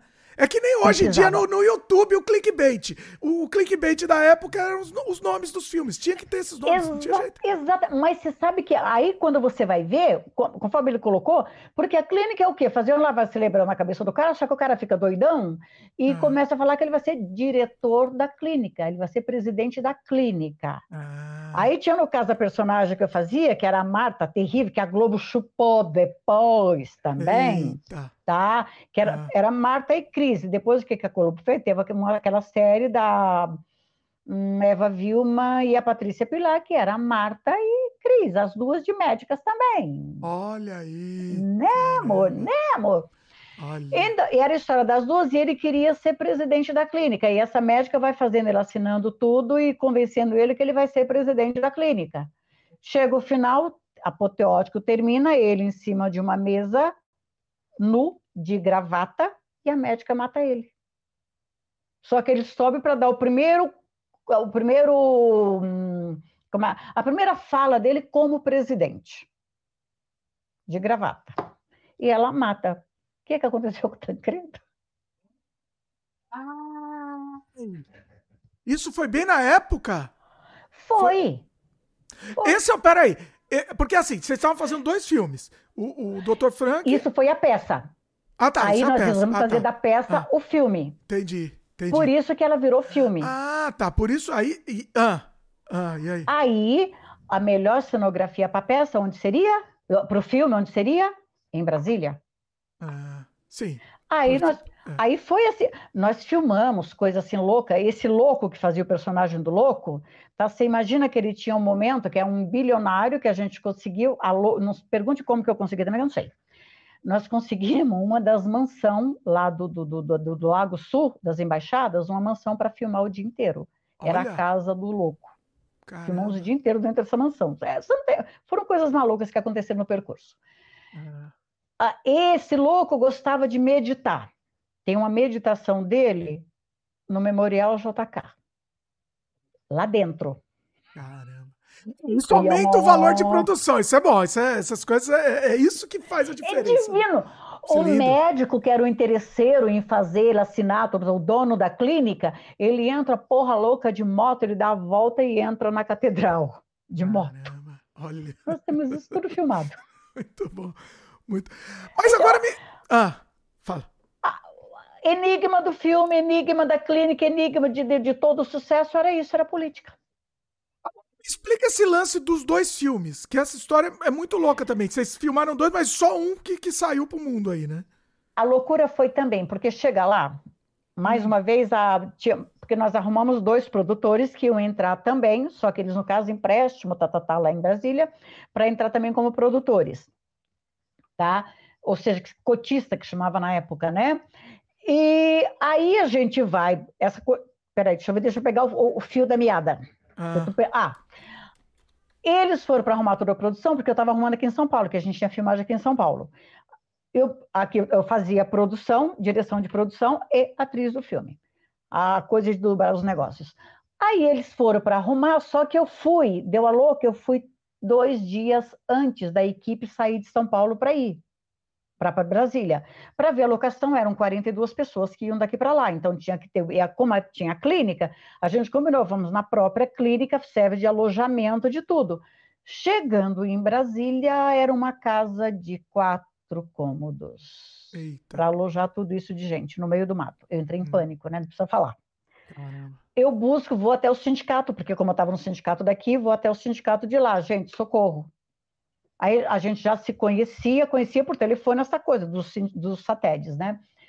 Aí o Tomé, que é um anjo de Deus, que era um dos diretores do sindicato, falou assim, Débora, o que a gente pode fazer, vamos pegar o meu Fusca e vamos procurar uma locação. Eu falei, é, mas a gente só tem dois dias. Nossa. Evão, o que, que você precisa, né? A gente rodando, isso foi tão louco, é tão muito doido porque eu olho do outro lado do lago, do, literalmente do outro lado, uma mansão maravilhosa, sabe, varanda toda assim, volta, uma coisa de. Falei, ó, oh, Tomé, o cenário é aquilo. Ele falou, você pirou, né? Você tá louca. Aquilo lá é Lago Sul, na frente do lago. Você não pirou. Mais nada. Não quer mais nada. Você não quer mais nada, né? Eu falei, não, eu só quero aquilo, vamos lá ver. E fomos. Gente, chegamos lá, era uma mansão que estava terminando de construir, a piscina não tinha terminado, o restante estava terminado.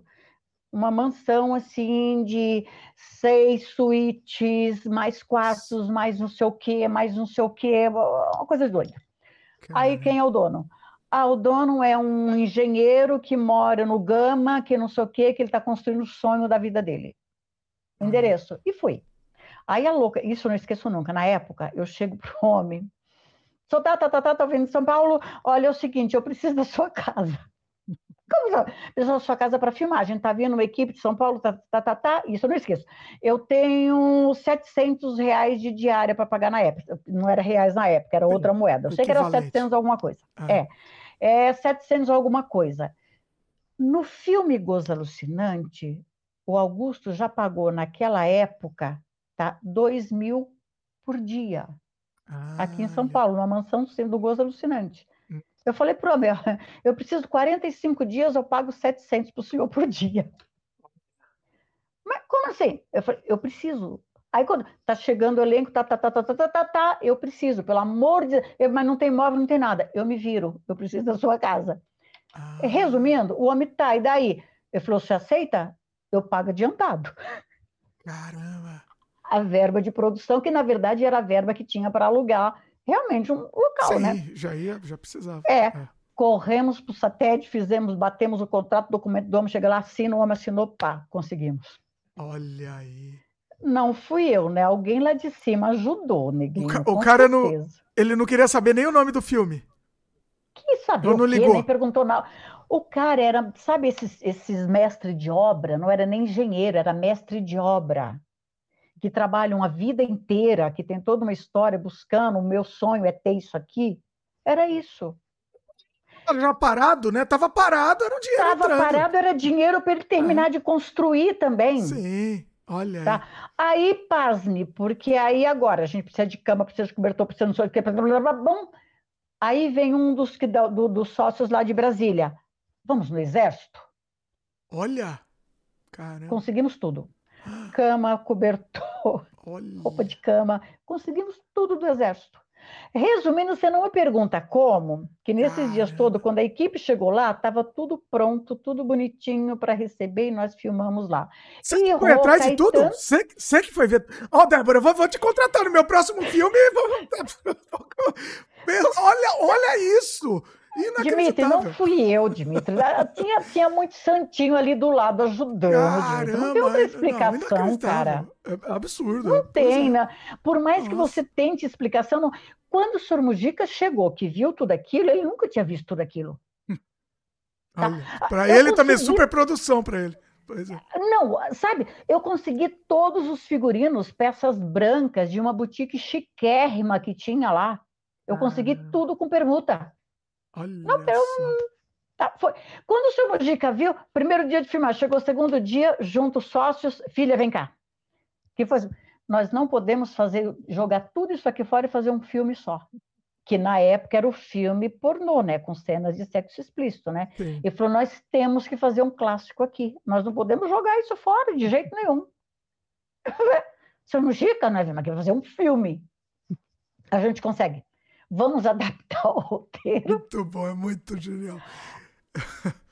Lá vai para lá vai a noite em branco de novo, adaptando o roteiro, todo mundo junto para fazer o clássico. Então, tudo que fazia no filme, aí, tipo, por exemplo, essa parte aqui, não, não usa para a clínica, deixa para o Dr. Franklin. Então, a câmera era tudo isso, era cuidando que essa escada, que essa escadaria vai para o outro. Figurino, não, esse figurino aqui está muito chique, então uso mais simples para cá e deixo o outro para. Ah, não é que não é que usava o mesmo, usava, ainda mudava ainda pra, de um para o outro. Ainda Caramba. mudava ceno... A casa que era loucura. muito, é uma a é mansão tá lá para qualquer um ver até hoje. Nossa. Tá, Nossa, eu te falo, Dimitri, de, de verdade, não foi Débora, tinha alguém. Hoje eu sou espírita, tá? Praticante. E acredito porque a minha vida inteira me levou a acreditar plenamente. Porque, para você ter ideia, aí teve uma cena que o Mujica chegou aqui, aí o João, que era o ator principal, ele vinha embora. O Mujica falou assim: Poxa, a gente poderia aproveitar o aeroporto e fazer uma cena bacana para inserir tá? Dele indo embora na, na, na vida e no filme, né? Tá, mas então vamos, né? Vamos embora. E continuei louca, né? Não tem tempo ruim, vamos, vamos. Aí a gente vai, quando chega no aeroporto, não é assim chegar no aeroporto e filmar. E, lembrando chegando... pro pessoal o tamanho da, de câmera, não é hoje em dia que você tem uma camerinha, né? Era um trambolho. Não, era é. reflex, era é, equipe, luz, era toda é. uma coisa. É, é, luz, tudo. Aí quando chega, eu falei, e agora? Tá chegando? Não, dentro do aeroporto de jeito nenhum. Aí o senhor Mujica falou assim: a gente vai pegar o avião subindo aqui, vamos, vamos fazer, né? Eu falei, senhor Mujica, não eu lembrei que eu fazia show revista no Lalicorno, que era uma boate chique que tinha aqui há muito tempo atrás. E lá eu conheci comand um comandante tá, da Trans Brasil, comandante Navarro. Eu fiquei assim, peraí, deixa eu dar uma cartada, né? Aí eu vou lá no balcão da Trans Brasil é que a gente queria filmar assim, assim, assim, de preferência seria um avião da Transbrasil, porque o ator está indo para São Paulo no voo da Transbrasil, tá, tá, tá, tá. Não, não pode. Você tinha que conseguir levar uma não sei o quê, toda uma história, né? Eu falei, mas é que foi ideia de imediato, mas você tem alguém? Eu falei, não, eu tenho um amigo que trabalhava na Transbrasil. Trabalhava na Transbrasil? Eu, é, quem? É o comandante Navarro. Sabe o balcão todo que levanta a cabeça? Eita, olha aí. Oi? Foi assim, geral, todo mundo. Hã? O que, que tem o comandante Navarro? É o meu amigo. Olha aí. Meu ganhou. amigo. Como seu amigo? Peraí. Aí foram lá para dentro, daqui a pouco. Débora, você pode vir com a gente? Eu fui. Eu pego o telefone. Navarro. Ô, sua maluca da porra, o que, que você quer? Eu Navarro, é você mesmo. Olha que sensacional. Você é a, é a Débora do Alicorne? A, a, a, nossa artista, eu me chamo de artista, a nossa artista foi a própria. O que, que você quer? A, a, gente queria isso, isso, isso, isso, mas eles disseram que não pode. Aí que eu fui saber que ele estava de diretor-geral da Transbrasil. Olha. Era o poderoso chefão da Transbrasil. Caramba! Inacreditável. Filmamos onde nós queríamos que, e quando chega no fim, Débora, você precisa de passagem para alguém voltar? Olha aí. Olha, que sensacional. Também nem perguntou o nome é. do filme, também não interessa nem o que filme é, né? Olha também só. não, agora Olha que você está falando, porque não foi. Não, não perguntava mesmo. o nome do filme. Tem, inclusive, o Rô Caetano entrevistando a gente lá no, no embarque e tudo. E Maria do Rosário acompanhou tudo isso. Caramba, olha. Agora, deixa eu entender. O lance que não saiu o filme. Aí não saiu. O, o, Saiu o filme de, de, explícito, mas o outro não saiu. O que, que rolou? E saiu louco, porque esses dois produtores de Brasília, eles achavam que era o rendezvous, e vamos que vamos, legal. Um estava de olho em mim e outro estava de olho na Lilian Vilar. Eita. Ah. Tá. Aí, conclusão, filmando, eu cheguei assim, que eu cheguei para fazer tudo isso e ser atriz do filme, você imagina como é que eu fiquei, né? Ah, chegou uma hora que o senhor Mujica fez reunião geral e falou: olha, dá um jeito porque eu estou sem continuidade da Débora, ela está perdendo tipo um quilo por dia. Nossa. Eu não tenho continuidade da atriz. Então, resolve o que vocês vão fazer. É loucura, é muito. É então, muito... foi coisa de é. doido. Resumindo, quando volta para São Paulo, aquele tro... a, a história do, do dinheiro e tudo mais que eles iam entrar foi um meio papo furado porque eu e Ari tivemos que rodar a bolsinha para conseguir pagar, porque aí vinha todo o laboratório, vinha toda essa coisa. E tínhamos que pagar. Caramba. Aí foi a loucura total, ao ponto de vamos viajar com a clínica. Aí só foi montado, como estava naquela onda toda, foi montado só o Dr. Franklin. Porque era com cenas que o Ari ainda fez uma besteira do tamanho de um bonde, que tinha o Alex Prado, que é amigo, deixou na mão do Alex Prado e nós fomos. Você imagina que eu fui em todas as estreias dos filmes que eu, que eu trabalhei. Eu só não fui na estreia do meu. Nossa, por quê? Porque na estreia do meu, eu estava com um espetáculo em Salvador. Olha, caramba. Para tentar, para pagar, né? Para pagar. Para pagar. Exatamente, para pagar. Nem que eu e nem o Ari. Nós dois, os dois estávamos lá. É claro que os bonitinhos estavam todo, todo aqui, né? Aí termi terminamos a temporada, voltamos, só que o que estava que queria, porque queria ficar comigo, era radical ao extremo e começou a arrumar briga com meio mundo. briga com, com, com todos os, o primeiro distribuidor lá, um rolo, o cara falou, não quero saber mais da fita. Tá? Aí levamos para a Sul, e a Sul, pessoas idôneas, poxa. Ele foi e arrumou rolo com o pessoal da Sul também. Caramba! Tá? Não, e era assim de baixo escalão, coisas de baixo escalão, que não, vocês estão porque está tendo coisa com a Débora, ela não quer comigo porque está com um velhinho aí. Nossa. Quer dizer, desrespeito total. E a, aí a minha vida deu uma reviravolta assim, que eu fui, foi, isso foi muito doido. Nisso eu trabalhava com dança também, e estava preparando para ir com um show para Rai, na Itália. Figurino pronto, tudo pronto, já estava vindo o contrato passagem. Só que nesse meio tempo eu fui fazer um evento grande, que eu fui recepcionar um evento Brasil-Japão. E nessa coisa desse evento eu conheço um velhinho no evento, me chega um velhinho lá, mas muito velhinho, assim, meio. Eu chego para uma das meninas na recepção e falo assim: dá uma atenção, que pelo visto é japonês mesmo, né? Não entende nada e acho que ele vai precisar de ajuda, né? Leva para a mesa, vê a hora, já mostra tudo onde quer direitinho, tá bom. Passou a noite toda, sempre vira e mexe, eu ia lá na mesa do velhinho, tá tudo bem, acontecia shows, acontecia um monte de coisa, né? Aí quando chegou no final da, final da noite, tipo umas onze e meia, quase meia-noite, aí vem o intérprete dele. Falou, Débora, é, o senhor Kanehira perguntou se você quer ir para o Japão. Olha. Eu que já foi o tapão, né? Eu falei, o quê? Não, ele está perguntando se você quer ir para o Japão. Eu falei, como o senhor quer ir para o Japão? Eu, porque eu tratei ele bem, porque eu botei o pessoal para tratar ele bem. Eu achei que era uma pessoa que merecia uma atenção especial, só isso. Não, Débora, você não está entendendo. É, você já levou para outro lado, você já imaginou. Porque tudo, é, tá tudo tá era levado. Tá certo. E já ainda é. chega alguém perguntando se quer ir para o Japão, o Japão não é ali. É, né? Faz sentido. Ele falou, é, falou, não, Débora, que nós já levantamos a tua ficha. Ele sabe que você é dançarina, tá? ele sabe que você está indo para a Itália, nós já levantamos tudo. Eu, oi? Olha. Eu falo, é, e a esposa dele tem uma casa de show típico brasileiro em Tóquio, é da esposa dele e está precisando levar grupo, porque teu primeiro grupo foi agora, recentemente, mas está precisando mesmo. Eu falei, você está maluco? Ele falou, não, inclusive você conhece Éder Joffre? Eu falei, claro que eu conheço. Ele falou, ó, foi ele que levou o Éder quando o Éder foi lutar no Japão. A Kyoei é a empresa dele. Então faz o seguinte, ele já pediu que está tudo preparado. Ele pediu para você ligar para o Éder, porque ele sabe que você não iria acreditar, e perguntar sobre ele para o Éder. Aí depois você liga para a gente. Olha. Tá bom, né? Dá telefone, passei o telefone, tudo bem. Chego em casa com aquele rolo na cabeça. Falei, Jesus amado. Aí nessa. Eles já ligam para mim. Ô, oh, Débora, o senhor Canehira pediu o seguinte: você fala com o Éder e convida ele para almoçar amanhã com a gente. Eu, provar eu mesmo, havia trabalhado. Que... Porque não é, sabe da eu... Jovem nessa época, inclusive, era celebridade Nossa. Total. Assim. Era é. super celebridade. E é. Japão estava tendo aquele problema com escravas brancas, que falavam também, tá, tá, tá, que isso foi em 87, 88. Olha. Tá? Final de 87, chegando em 88.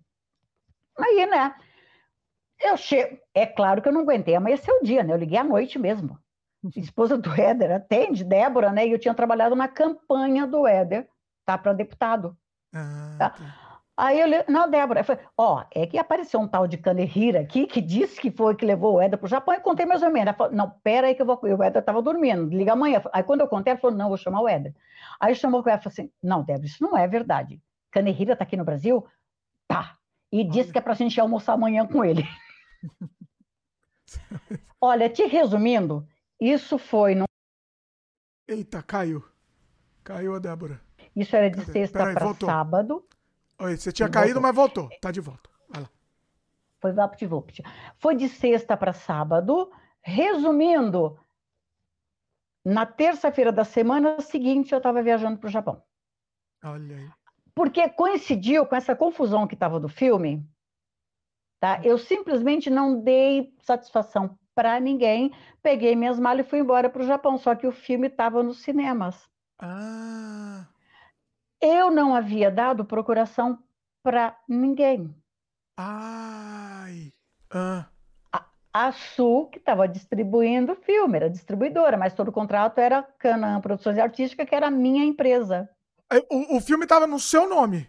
Só no seu nome? Tudo no meu nome. Tudo Eita. no meu nome. Ah. Eita, não, não sei se isso é bom ou ruim agora. Agora eu não sei. Eu, não sei. Ah. eu para mim, é que as coisas que ele fez foram tão pesadas e foram hum. tanta, tanto, tanto, tanto, tanto de desrespeito com essas pessoas, tudo, tanto que eu nem lembro agora o nome do dono da Sul, da distribuidora. Ele foi um que, quando chegaram para alguma coisa, quando falaram que eu estava no Japão e eu morava no mesmo prédio da Sul. Tá? Ah, você imagina, foi menos de uma semana para eu ir embora para o Japão.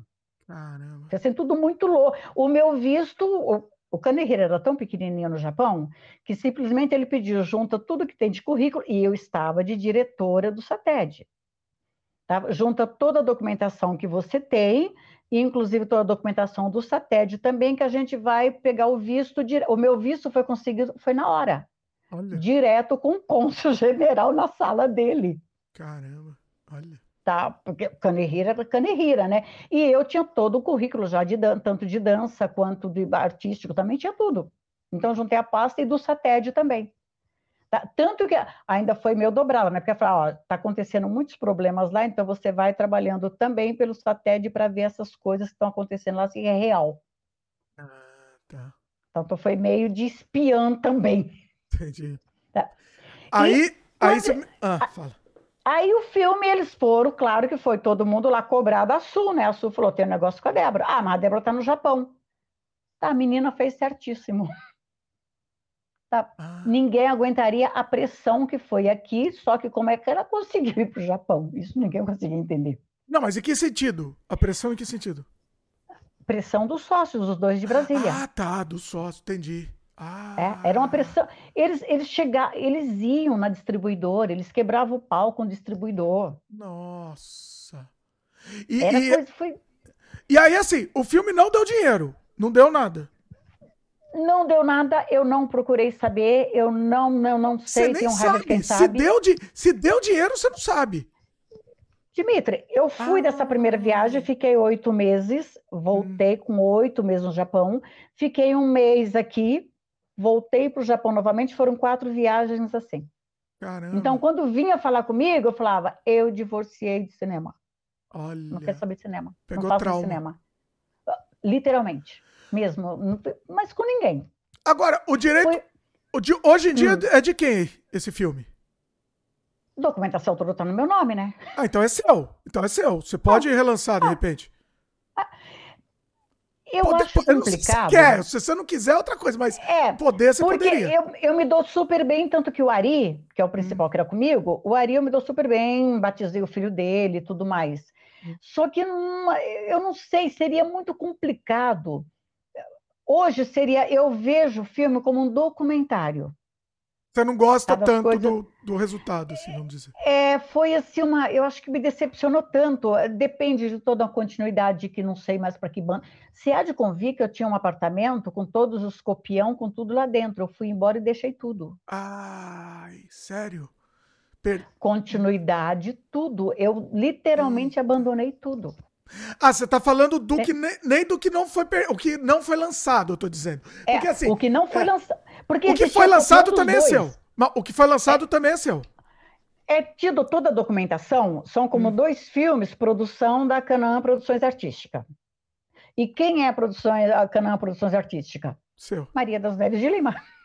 Agora sim, esse outro é uma coisa que, assim, um filme inédito do Mojica que aparecesse seria um estouro, né? É, é mas para isso, hoje os negativos estão todos juntos na Cinemateca. Acredito que esteja, porque depois daquela queimada, tudo aquilo lá, que eu não voltei lá ver também. Ai, ai, ai. Que é na, mas provavelmente esteja, porque normalmente foi falado o que aconteceu, do, do que foi perdido foi falado, não ah. não está incluso. Tá. Então, é, aí restaria eu e o Ari, nós dois, porque para colocar na Cinemateca está no nome dos dois, meu e do Ari, tá? Então seria só que lá está tudo em negativo. Se há de convir que são vinte e poucas latas grandes de negativo para fazer copião, tem que dublar. É. Tá? Tem que primeiro tem que encontrar alguém para fazer leitura labial, porque não existe continuidade mais. Uh, nossa, sério? Esse, então, É muita coisa, é muita coisa. Mas se tivesse um investimento, né? Ô, pessoal, vamos, ah, investidores sim, aí, sim, investidores, sim, por favor, né? Vamos, vamos pensar nisso. É, é Pensando é de alguma forma, até que hum. daria para fazer. Hoje eu já penso assim um pouquinho melhor. Tipo, de repente, conversar com a Ari para a gente buscar alguma lei de incentivo que não é difícil. Isso que eu ia falar, pegar um edital, alguma lei de incentivo, exatamente. É um edital, não é difícil, não. Não é difícil, não, vocês têm uma, um tesouro na mão, né? É tem, um tesouro. Tem, tem. Você não tem ideias tomadas que tem de Brasília, Caramba. do memorial, da a Transbrasil, que não existe hoje. Tem coisas, imagens lindas da Transbrasil. Olha. Tá? Tem coisas, assim, fantásticas. E eu, ó, sinceramente, eu não acho que deve ser caro. É uma coisa trabalhosa, mas não é, não deve ser uma coisa absurda, entendeu? É bem viável, eu acho, né? Você já tem o material pronto. É uhum. uma questão de, de arqueológica, assim, pra você é, decupar esse material todo, mas não deve ser tão é, é absurdo. É, é, é. é, é primeiro passo é fazer, primeiro passo é fazer copião, né? Sim, sim. Ou digita, acho que do, do, do negativo para digitalizar não é copião mesmo, acho que é copião mesmo. Acho que sim. É. É. E então, e tá aí. Oh, Meu vou, sonho é. de cinema. Mas não é. me arrependo de nada. De, de hum. jeito nenhum. E foi assim. Aí você vê que a minha vida é maluca. Tem uma amiga minha que ela brinca muito comigo e fala assim: Débora, tão doido, porque você vive uma história, termina e começa outra. Aí você vive, aí a gente fala, você tá indo, aí você termina aquela e começa outra. E é simultâneo, já vai acontecer. Vai... é, Débora, tem uma história que a gente não, não tocou ainda aqui, que é o lance do, do, da fase explícita, né, também. Você tem que você acabou, você falou que você acabou indo porque a, a boca a boca tava acabando, se, se, ou era isso ou era não fazer cinema, né? E como que foi isso para você? Eu sei que é uma coisa que você pode falar, é, você fa, pode fala sobre isso? Falo, é falo tranquilo. Hum. Ari Fernandes falava muito comigo sobre isso, porque até hum. eu já uhum. não estava filmando com ele, estava filmando com outro pessoal e tudo mais, mas Ari falava, Débora, quem tem que mais ganhar dinheiro com o explícito hoje é você. E a paixão que você tem por cinema, porque você tem que escolher parar ou continuar. E para você continuar, tem que ser com explícito, porque sem explícito o cinema vai acabar. Nossa. Isso é de Fernandes falando, tá? Não tem como. E eu fiquei um tempo ali, mas não vou mesmo, não tem como. Você imagina, vindo de família nordestina, pernambucana, aquela criação rígida. Aí depois fiquei na mão do senhor Mujica e Satã, que também até o boteco soberano era proibido também. Então, é. foi, mas de jeito nenhum. Eu sei que isso foi, foi, foi, segurei, segurei, até que veio Álvaro de Moya, tá? Com, com esse que ele veio dos Estados Unidos, com essa que era uma paródia da Garganta Profunda, tá? Para Havaí. Então, quando ele chega, tinha o Paulinho, que era um amigo muito querido também, que era sobrinho do senhor Gregório. Aí já estava trabalhando na Havaí. E o Álvaro exigiu o seguinte: falou, eu quero todo um elenco de pessoas novas, porque eu quero fazer um filme como se fosse americano. Tá? Então, não quero ninguém conhecido. Só tem uma atriz, que é para Helen, que eu quero uma atriz com mais bagagem. Na hora, como eu tinha amizade com no, era o Fernando e o Paulo, o sobrinho, o Paulinho era filho do seu Gregório, e o Fernando, que era meu amigo. Eu tinha amizade com os dois. Aí o Fernando para o Paulinho, o Fernando, Paulinho, a Débora. O Fernando, pô, com certeza. Aí me procura, vem o Fernando me procurar, né? Vamos, ofereceu, tá? E eu não, não vou, vou eu falar com o Ari, que era o paizão, né? Ari, ele falou, Débora, se você não fizer agora, você vai parar com o cinema. Ele falou, você tem que convir que Havaí é a maior produtora que nós temos aqui em São Paulo. É a única que produz, exibe, é tudo cinema, tudo é deles. Então, se você é começar por cima, então está sendo um convite irrecusável, porque ou você aceita fazer com eles ou não aceita mais. Ou para tudo, né? Aí eu fui, isso era um bolo, porque eu chegava, tá bom, eu vou fazer. Aí eu ia para casa, chegava em casa, não vou fazer mais. Nossa. Isso foi um, um dilema, né? Um Você dia... fica num dilema, foi... dilema interno. Não, assim, né? A cabeça é. entra em parafuso, literalmente. Hum. Aí chegando, um dia eu cheguei em casa, aí liga o Paulinho, que é o Paulinho Gregório mesmo. Eu falou, Débora, dá para você vir aqui para a gente conversar para valer. Agora, para valer mesmo que o Moia vai estar tá aqui, está todo mundo aqui, meu pai vai estar tá também, vai todo mundo conversar. Quando eu chego, já era o seu Gregório com um contrato. Caramba. Ele falou, agora não tem mais conversa, assina o cachê já tinha subido umas três vezes. E era bom, era, era, era bom. Era, muito era. bom. Sim. E ia indo, né? Aí, assina. Aí eu, tá, mas nem assinei, fui no, no embalo, né? Ele falou assim, agora tá, vocês estão descendo para a praia agora, começou na praia, né? Estão descendo para a praia agora. Como agora? Eu tenho que ir em casa. Vem o Paulinho, Débora, o Juca, ele falou, o Juca, zoando comigo, falou, nessa você não sai já tem a produção, você esqueceu que tem toda a produção, que foi o Fernando que está fazendo a produção, ele tem uma mala pessoal tua. Ah, já tudo pronto lá, Sapato, pra calcinha, não... vestido, sutiã, escova de dente. Pra não fugir, pra não, não, não fugir mesmo. Olha. Cara. A produção tem uma mala pessoal sua. Hum. E foi. Não teve como fugir. Chegando na praia, aí já foi ordem do seu Gregório. Chegando na primeira cena é a cena da Débora. Primeira coisa a ser filmado. Tá bom. Foi. Gente, aí você não tem ideia, porque aí vem aquela coisa de formação, de comprometimento. Não, mas eu me comprometi a fazer, eu assinei, agora eu não posso dizer não. Mas no contrato tinha uma cláusula que isso exigia. Se cortar, eu não repito. Ah, já estava no contrato isso. Já, Entendi. tem que ser de primeira. Se cortar, não repito. E foi, né? Só que quando chega, montaram tudo, vamos, vamos, vamos. Você não tem ideia, a cabeça entrou em parafuso. Com certeza, também entrou parafuso total, paranoia total. E eu vim, era Débora, não era Débora, era eu, não é o que, que eu estou fazendo. A cabeça foi indo e falou: ah, vou parar, mas se eu parar, eu me comprometi a fazer, eu vou ter que fazer tudo de novo. E eu falei que eu não ia repetir. Isso foi a cena inteirinha. Nossa. Quando terminou, tanto que é uma cena hilária, né? Porque quando termina, eu caio assim, tem um vaso até que eu bato a cabeça e caio umas pétalas assim em cima do corpo. Era sem corte, né? O que, é o que, que tinha que ser tem aquilo que e ponto. É. E aquela coisa de cair, que eles Débora, Débora, que Débora, nada, eu desmaiei. Desmaiou de verdade? Desmaiei, mesmo. O, quando falou corta, apagou. Tá. Tanto que foi médico daqui de São Paulo, que o senhor Gregório já mandou, que falou assim: deu crepe aqui, Débora pagou que foi. Aí o médico foi explicar, foi uma, nossa, foi um monte de perigo. Aí, que é um, foi, para mim, foi dos maiores aprendizados. Você acha que é liberal, ou seja, em tudo na vida, eu acho que eu vou agir assim. Então, nunca condene ninguém por agir de tal forma, porque você não sabe como você agiria se você tivesse no papel do outro. Sim, exatamente. Nós não nos conhecemos. Você acha, ah, não conhece. Ah. Então, quando chega na hora mesmo, aquilo para mim foi, nossa, foi um divisor de águas, literalmente. Aí Cês... depois disso, o pior passou. Essa primeira vez, assim, a a parte pesada mesmo foi essa primeira vez, assim. Depois. Foi, é, foi. Acostumou, assim. Eu sempre. Não, não é bem que eu acostumei. Não, acostumou assim, não foi, sentido é, pelo é, menos. É, foi. O segundo, porque foram coisas assim grandes que foram acontecendo. O segundo foi ó, rebuceteio do Cláudio Cunha. Sim. Tá, que eu chego, vou conversar também, falo tudo, uma cena, tal, tá, tá, tá, o Cláudio, tudo bem, sem problema. Tem corte, Aí, mesmo esquema também, assim, o mesmo esquema. Mesmo esquema. Ah. Tá. Se cortar, não, não faz novamente. Aí, tá. com isso, a B, na época, foi assim a explosão de, depois do Coisas Eróticas, que foi o primeiro, a B foi a grande explosão, só que maior ainda. Por quê? Porque Coisas Eróticas dependia de exibidor, de eh, lançador, de tudo, né? A, a B não. Era todo recurso vinha para casa. Uhum. Então, a grande bilheteria mesmo, assim, dizendo para o produtor, foi a B.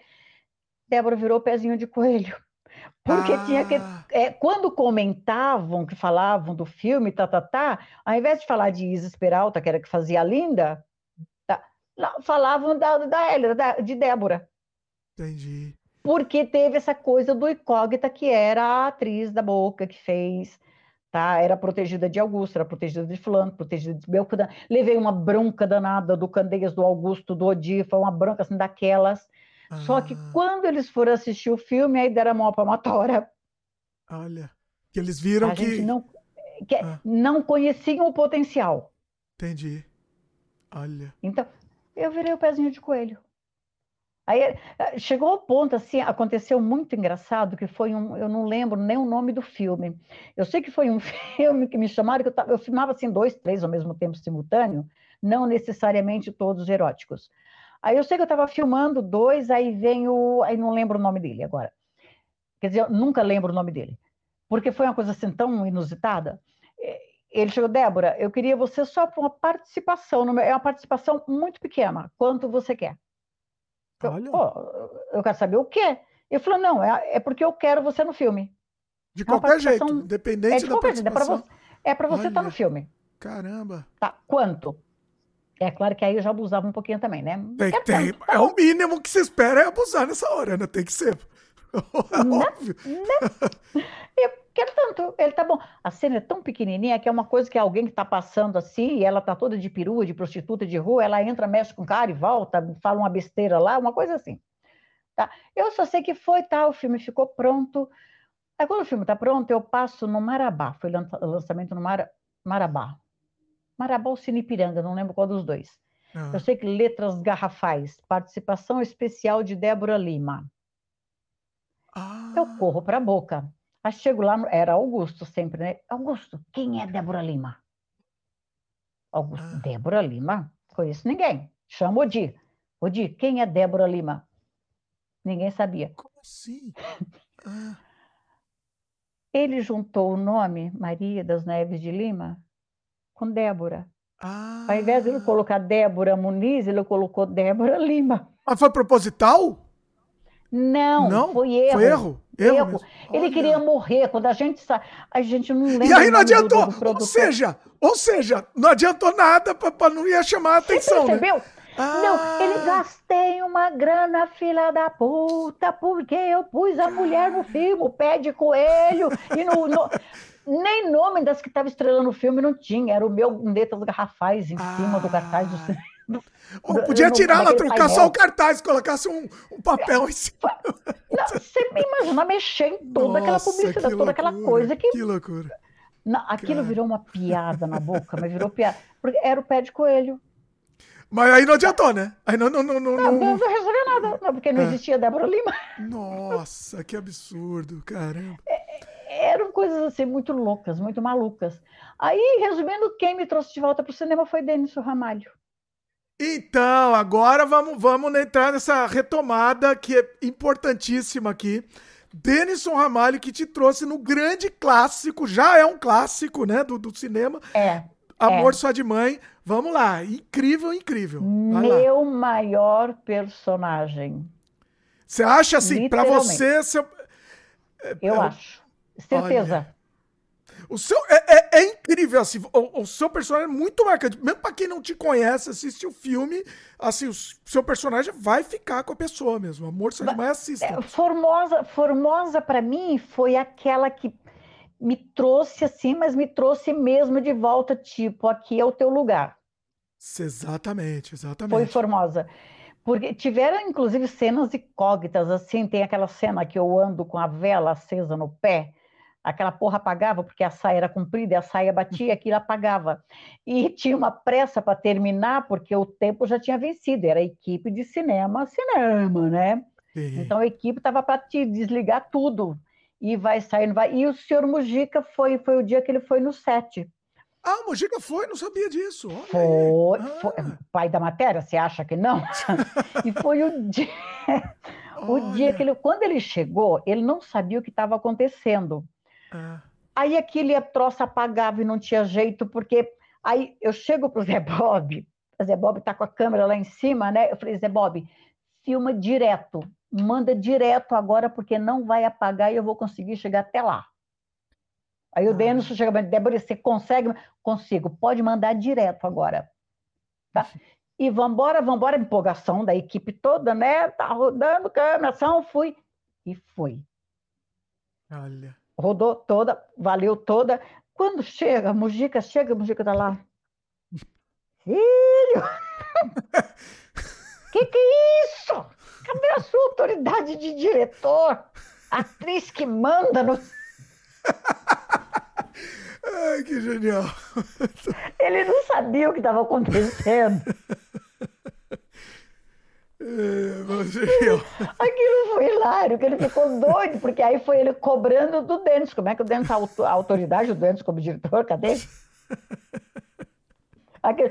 Só que é quando ele foi ver, que ele viu, porque aí a vantagem foi quando o senhor Mujica também não estava acostumado com vídeo assiste, né? Era uhum. aquela coisa de, que Brasília teve isso. Você imagina que nós filmávamos lá, as latas vinham para São Paulo para revelar e voltava para lá, para a gente ver. Só que filmou, ah. filmou. É, porque tem, é, tinha, vai refazendo. Tinha adianta, esse né? agravante, não, não, não tem como. Nossa. Era, ah, é. a, é, é, muita conversa, é muita história, Dimitri. Não, não, mas tá, não, tá, tá, tá sensacional aqui. que estamos num momento aqui. Eu não sei de você aí do seu tempo, hein? Débora, pra mim, ó, pra mim, tô, pra mim vai longe aqui. Tô, tô, tô em casa. Tô... Porque tá. Ó, eu... eu... Eu arriscaria dizer que esse é um dos sem freios mais emblemáticos, mais geniais que a gente tá gravando aqui. Eu vou colocar no top, top 1 aqui. Porque, assim, é incrível, é incrível que a gente tá, tá assim. Não, esse é literalmente sem freio. Literalmente. Você, você conseguiu ir ao quadrado aqui, sem freio ao quadrado. Bom, mas aí assim, é, eu quero saber mais um pouco do, do Amor Só de Mãe, né? Porque, assim, o filme é, é hum. é uma produção lindíssima, maravilhoso. É um curta-metragem. Pra quem não assistiu ainda, é um curta-metragem, né? Mas é uma produção espetacular. É, é. Dá pra assistir? Como é, como é que assiste hoje, hoje em dia? Não sei se. Eu acho que tem no YouTube. Ah, acho. tem no YouTube? Tem, acho que tem sim. Tem, procura aí que você vai encontrar sim, em algum lugar tem. Só que você entra com Amor Só de Mãe, de Denis Ramalho, se não da música do Vicente Celestino. Ah, é verdade, verdade. Que é uma, Esse que é uma com, com, o nome do Denis. Você consegue sim.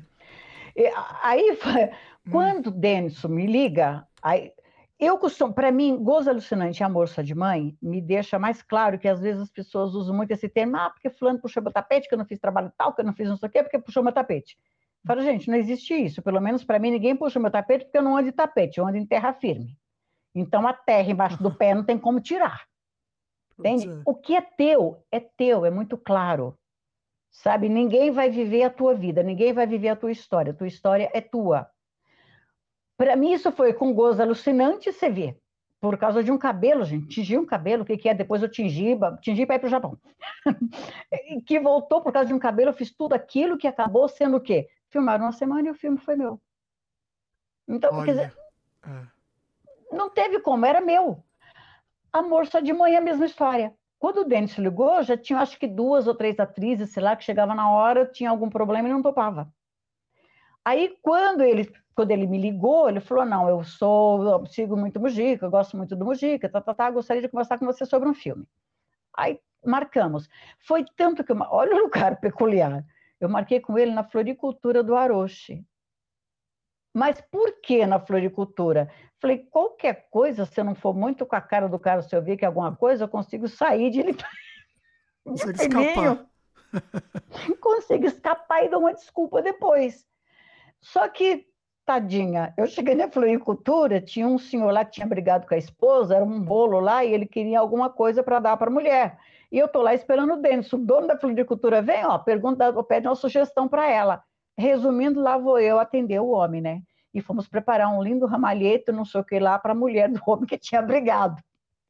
Nisso, o Denis chegou e acompanhou parte da história, lá só olhando.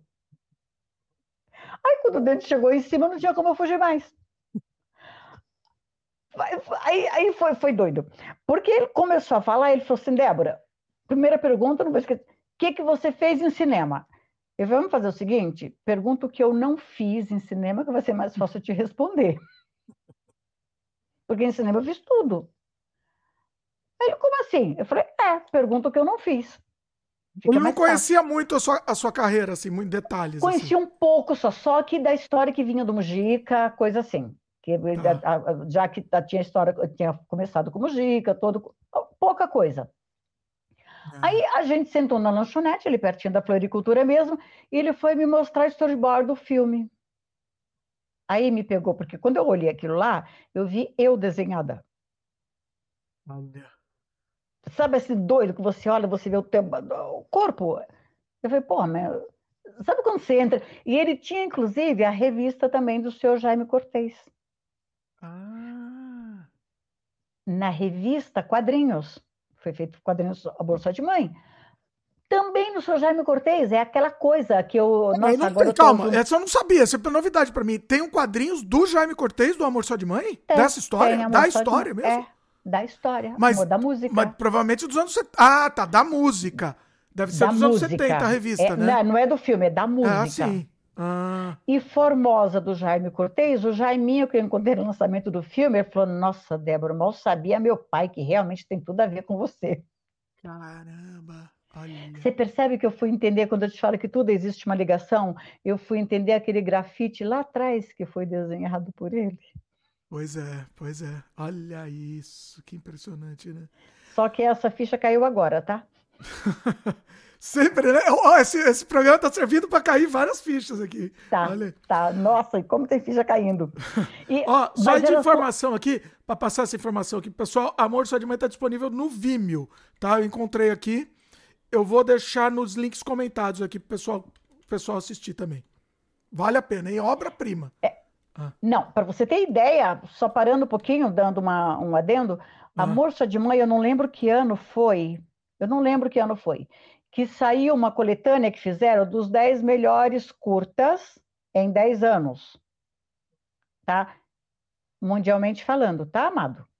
Amor Só de Mãe é um deles. Ah, mas eu não tenho dúvida eu disso. Fui com, é, eu fui com o Denis, que houve, teve uma amostra desses filmes, dessa coletânea, no, no Sesc, no Sesc. E eu fui com o Denis para essa amostra, e tá por causa de Amor Só de Mãe. Caramba, hein? É assim, não, esse, é, é, essa coletânea tem filmes maravilhosos. Você imagina os 10 melhores filmes. É maravilhoso, é assim, divino. É. Então, mas aí. Você tinha parado por mais de 10 anos de cinema, né? Você tinha 10 anos parado e. Quase 15. Nossa! Foram quase 15 anos parado. Porque o Japão virou caminho da roça, aí depois eu voltei, aí eu fazia só Play Center também, trabalhei muito com eventos em robótica, aí fui muito trabalhar com robótica em Expo, que era mais locução. Aí eu ah. filmei mesmo na locução. Aí em 99 voltei, aí voltei para teatro também. Tá, então foi uma volta assim que com Amor Só de Mãe eu vou, foi cinema. Em teatro eu voltei no final de 99. Aí ah. Amor Só de Mãe acho que foi 2002 filmado, 2000, 2003 acho que foi lançamento. Por aí, né? É, foi por aí. data aqui, mas acho que foi por aí mesmo. É. E isso ah, daí ah, foi, foi, tipo foi tipo um, um divisor, ah, 2003 foi lançado, é. 2003. Foi um divisor de águas é, mesmo para você, né? Aí você voltou a fazer cinema, né? Voltei a fazer cinema. Aí não tinha como, né? Então, Amor Só de Mãe, eu fui, o que nós pegamos, acho que 21 mostras de cinema. Nossa. Tá, festivais. Amor Só de Mãe, de mãe tem 16, acho que é 16 prêmios em todas as categorias. É assim, eu fui indicada, fui indicada como atriz para o Festival de Gramado. Olha aí. Ô, oh, Denison, o Denison tem que te chamar para os próximos filmes também, hein? Denison, tá, pelo amor, né? Tem, é, assim. Não, Denis é, é um querido, tem um carinho assim. Eu costumo falar que Denis Ramalho, para mim, é um irmão mais velho. É um é, irmão é caçula, mais velho nada, um irmão caçula. É o é irmãozinho caçula que eu tenho assim, que eu tenho um carinho muito grande. Denis e Paulo Sacramento, né? São dois seres assim que eu tenho respeito, muito respeito mesmo, como ser humano, como gente, como lutador, como guerreiros. Então tem assim, e aí foi isso que foi, ah, o aconteceu. Amor só de mãe, para mim, foi. Para você ter, tem outra coisa peculiar, que eu sou espírita, já era espírita. Então, quando eu vi Amor só de mãe, eu falei, gente, o que, que é isso? A mulher manda matar a mãe. Não, não quero. Pirei na hora, né? Mas nada pro Denis. Aí eu fui para o centro para consulta. É. E na, na, no centro que eu trabalho até hoje, um dos dirigentes era o Walter Negrão, ah, autor da Globo. Autor. E a Orfila, que era uma pessoa que, nossa, tinha paixão pela Orfila, uma pessoa maravilhosa. Era que a mentora que, na verdade, que me assistia, que me cuidava. E eu fui para a Orfila, né? Ó, é uma coisa para fazer que eu não sei, é muito doido, né? Aí ela parou, só que o mentor, né? Ela falou: olha, esse trabalho vai ser um divisor de água para todos que vão estar envolvidos. Olha. Então você vai fazer um tratamento aqui na casa, tá? Para se fortalecer, e você vai fazer sim. Vai ser um divisor de água para todos vocês. A equipe toda. Foi para a equipe toda mesmo, literalmente mesmo. Né? Impressionante Lit Inclusive para o Denison. Sim, claro, com certeza. O Denison né? estourou a carreira dele depois disso, né? Nossa, foi, foi quando ele foi para Harvard, foi toda essa, Sim. né? Foi com Amor Só de Mãe. Então, é, Amor Só de Mãe foi uma mãe para todos nós. Foi um amor é, de mãe para todos. Foi um amor de mãe para todos nós. pois é. Bom, e aí depois, a gente já falou um pouco É, quer falar um pouco mais do amor? Tem mais algum, alguma curiosidade que você não contou, assim, de, dele, da produção, enfim? Hum. Alguma coisa que você lembra, assim, que você... Hum. Hum. Não, tenho, porque eu tenho que contar, nem sempre Opa. Denis, me desculpa, mas essa eu tenho que contar, Denis. Aí, tinha um preparador de ator maravilhoso. Nossa, muito, muito, muito, muito bom, tá?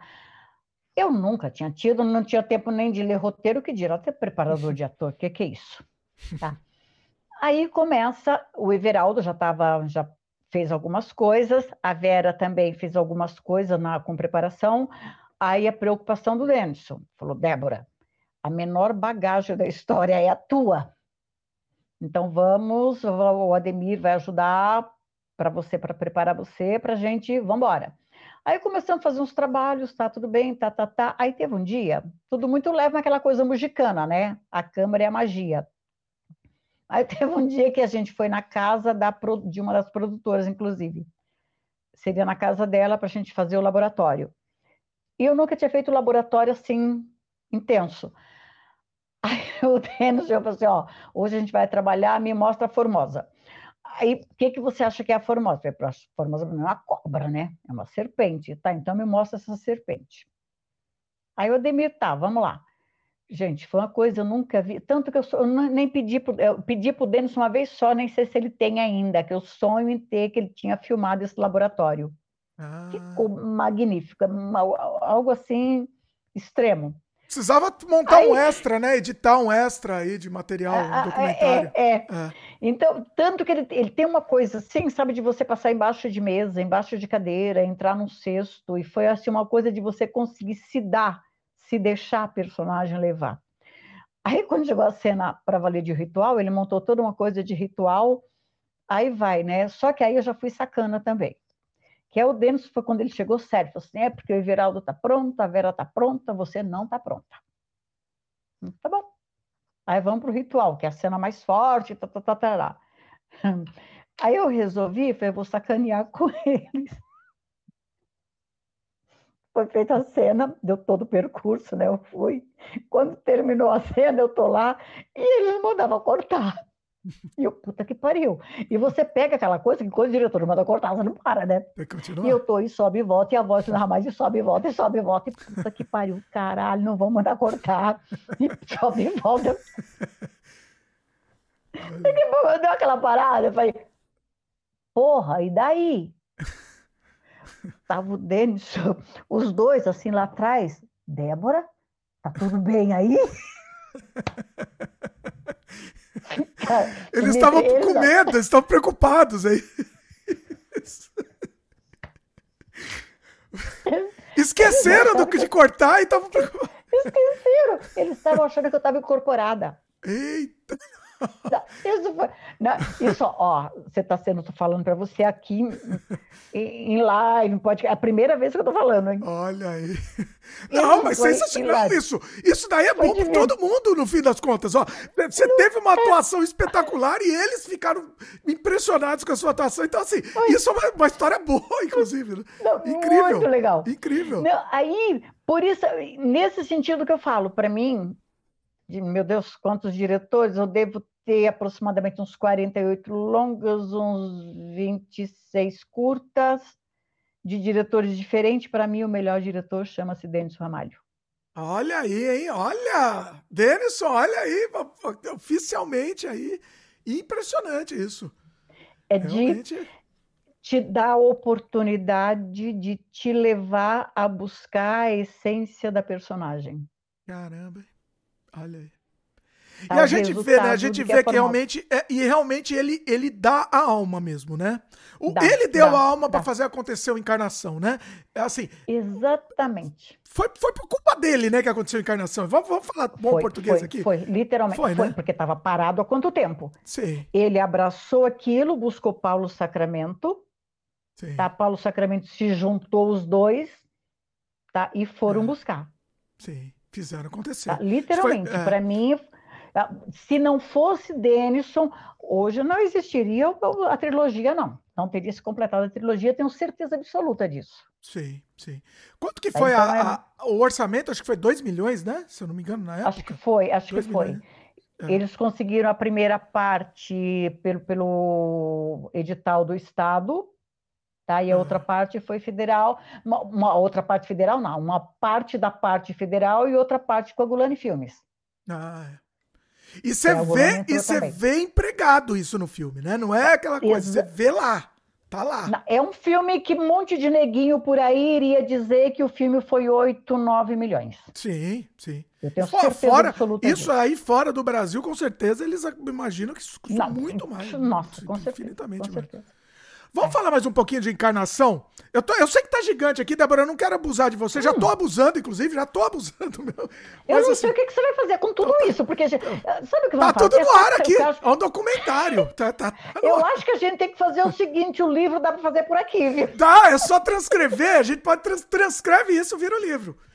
Olha aí a ideia, olha a ideia aí. Pega a legenda, ó, tá aqui a lança, pega a legenda automática do, do YouTube que ele já cria uma legenda automática. Já tá aí o texto inteiro, pronto. Dimitri, acho que falaram tanto desse livro, e é um que quer escrever, é outro que quer escrever, é outro, acho que tá aí, ó. Tá aí, tá pronto, tá aí. Pode, pode usar, vai lá, Débora. Tá aí, pode usar à vontade. Manda ver. Depois eu te mando até a legenda transcrita aí pra você e você, você usa isso. Vai, facilita. Que dói, é Mas muito é. louco. Aí nós dois, nós. Pois é. Que tudo, que tudo. Mas vamos, então... vamos para encarnação um pouco. Vamos voltar. A gente já falou um pouquinho do encarnação, mas vamos falar agora do começo. A gente falou mais do, do de, de né, do, do, final, mas vamos, vamos voltar uhum. para o começo um pouco. Como surgiu a proposta, é, é, o, o, processo para você, né? Como é que foi isso para você, é, o processo? É, encarnação, assim, porque é, eu encontrava o senhor Mujica sempre, né? Então tinha aquela coisa, a gente ia jantar junto, eu frequentava a casa também, mesmo, mesmo não filmando o amigo, o paizinho, o paizão continuava. Tanto que foi uma coisa linda. Essa semana eu lembrei disso. Quando eu fui indicada para o festival em Brasília, foi uma coisa assim, foi muito lindo, porque no dia da viagem, que eu, ele achou que eu fosse viajar no dia seguinte, tá? Só que eu viajei cedo, aí ele ligou para minha casa e falou com a minha mãe como tem essa coisa toda lá da história lá de trás, então a família em si sempre foi meio de meio reservado. Sempre, isso sempre foi. Hum. Né? Então, e foi assim, ele ligou para falar com a minha mãe, e minha mãe não tinha nem consciência da coisa do festival, de nada disso. Ela sabia hum. que eu ia para um festival, ia viajar e pronto, só.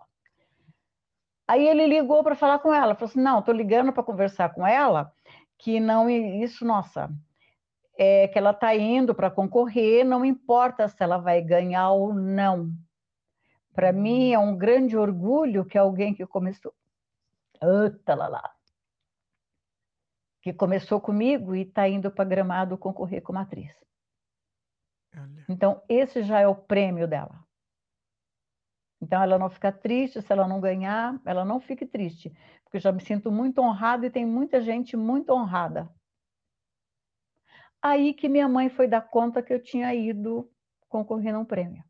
Caramba. Porque quando eu cheguei, e, o meu pai sempre foi de zoar. Meu pai me chamava ele de o teu outro pai. Então, quando assim que eu cheguei, meu pai, o teu outro pai ligou. Eu falei, o senhor Mujica ligou aqui? Como assim, né?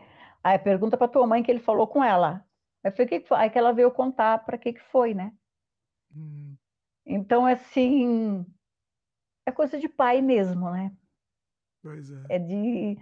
E foi assim. Então, desde sempre, tá? Eu ia fazer encarnação. Então, essa é uma coisa. Na... Inicialmente eu não sabia, porque o, o primeiro roteiro eu não sabia. Só que quando o Denso começou a mexer no roteiro, que foi fazer novamente, aí o Denso já passou isso também. Falou, Débora, você sabia, tu sabia que vai fazer uma cigana também? Eu falei, ah, é uma cigana, assim, aí explicou tudo, né? Só que aí teve uma coisa também, e que o senhor Mujica já tinha falado, a cigana é a Débora que vai fazer. Hum. Que tem uma outra coisa grandiosa por trás de tudo isso. aí foi quando o Paulo teve a ideia de, de homenagear também a, a musa, no caso, do Cinema Novo, que foi a Helena Inês. Ainda me chamaram no escritório, mas a coisa foi tão séria que nenhum deles sabe que eu sei disso agora, tá? Hum. porque eu estava na, na, preparação de ator, aquela coisa toda, nas reuniões com a, a Helene Ney já estava lá, porque aí o Denis foi quem falou para mim, falou assim, Débora, a gente vai dividir o teu personagem, tem problema? Eu falei, não, né, para mim, tranquilo. Ah, era para ser porque uma cigana só na história? Era, ah, era. Olha. Tá? Hum. Aí a gente vai dividir, porque a gente quer homenagear a Helene Inês também, e é o personagem que cabe para a Helene Inês também. Aí, só que antes do Denis me falar isso, eu cheguei para a preparação, tá todo mundo junto já, aí me chamaram no escritório, na Gulani. Na Gulani nada, era o estúdio onde a gente estava ensaiando, mas o pessoal da Gulani estava, o Paulo estava. Aí eu subi no escritório porque estava tendo problema para o personagem da secretária, atriz para fazer a secretária.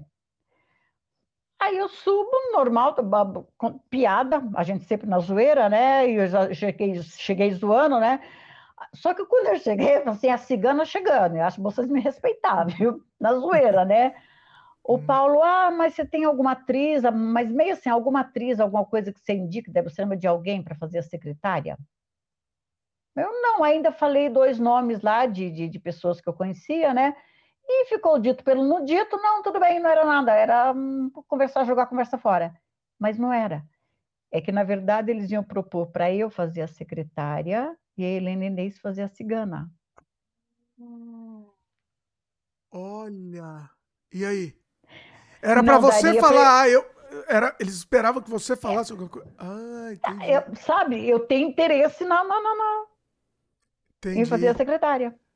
Ah. Mas eu ah. não, nós nunca nem conversamos sobre isso, porque depois eu fui entender tudo nos make-off, nas histórias, nas brigas que aconteceram que aí o senhor Mujica já não tinha. Olha se eu tivesse aceitado também, porque o senhor Mujica não aceitou. Não aceitou que você que você que eu fosse fazer outro personagem, eu ah, tinha que ser a cigana. Entendi. Nossa, não, eu, não, eu não vejo. É, você tinha que ser. A, a, a, eu acho que é um dos personagens mais emblemáticos do filme é, é o seu personagem. É o mais. Sabe, sabe que eu fui. É o mais, não é um dos mais, é, é o mais. Sabe por quê? Ah é, é doido, é, é, é, bem aquela coisa que não é o pequeno personagem, é a que vida você vai dar para ele. Tá? Exatamente. E, é personagem que é, marca. E, e, e, foi incrível, porque aí teve um probleminha com a Helene Inês no, no set de filmagem, quando o Cro veio bater texto com a gente, então a hora da fórmula e local de câmera lá, tá, tá, tá, Débora aqui, Helena aqui, e Helena querendo trocar, né? Não, porque eu vou para cá, a Helena foi para mexer no caldeirão. Não, a Helena do outro lado, próximo à pia, que ela queria estar tá cortando um negócio lá com a faca, tá, tá, tá. Aí vem o texto, a Helena, não, mas esse texto não é da Lucrécia, esse texto tem que ser, é o meu. Aí o Crônio chegou com tudo. Como assim? Se Lucrécia é quem está mexendo o caldeirão. Então, ah. Lucrécia está mexendo o caldeirão, a fórmula tem que ser dela. Ah, entendi. Você percebe que a fórmula que Lucrécia prepara é a forma que destrói Zé do Caixão? Ah, entendi. A, a, a importância da personagem, né? Ah, olha aí. Caramba, né? Zé do Caixão isso... se, é, ah. ele se perde porque ele tomou, ele zoou da fórmula que Lucrécia preparou. Sim. E seu personagem é marcante, é muito marcante, assim, é um personagem que você... É, aconteceu outra coisa peculiar. Hum. Aí vem as lentes. Tá duas, a minha sim. e a da Helene Inês. Sim. E aquele o lugar, o set era bem complicado. Aí, para usar a lente, aí colocou a minha, colocou da Helene Inês, só que eu já estava macacaveira, porque pior do que a lente da amor só de mãe não existe, né? que ela cobre o olho todo. A lente preta, né? Assim, toda. É, cobre o olho todo. Aí, quando colocou as lentes, o Denis falou assim, vai ficar, porque não conseguia, não, não era lente preparada. Ele falou, vocês vão ficar sem enxergar nada, é para ficar cega mesmo, mas como vocês são cegas, então vai ajudar até. Ah, Só você não enxergava? Ah. Não enxergava.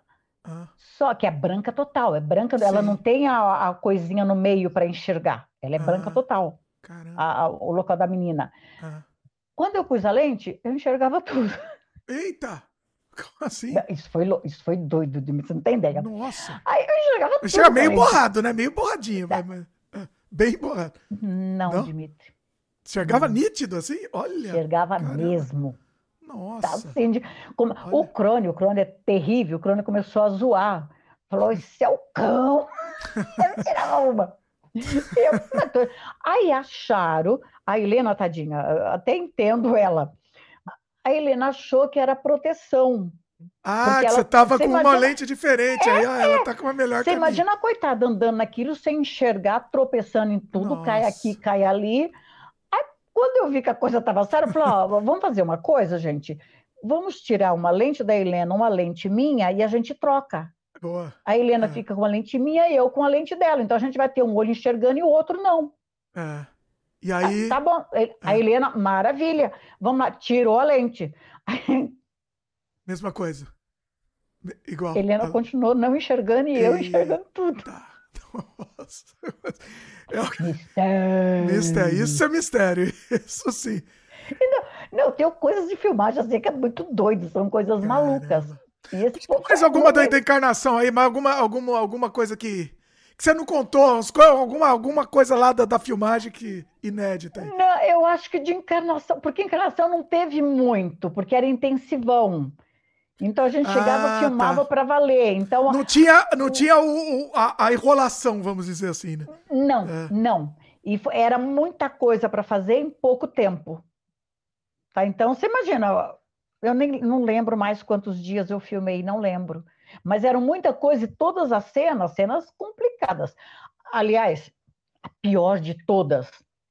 Não existe nada pior do que você fazer defunto.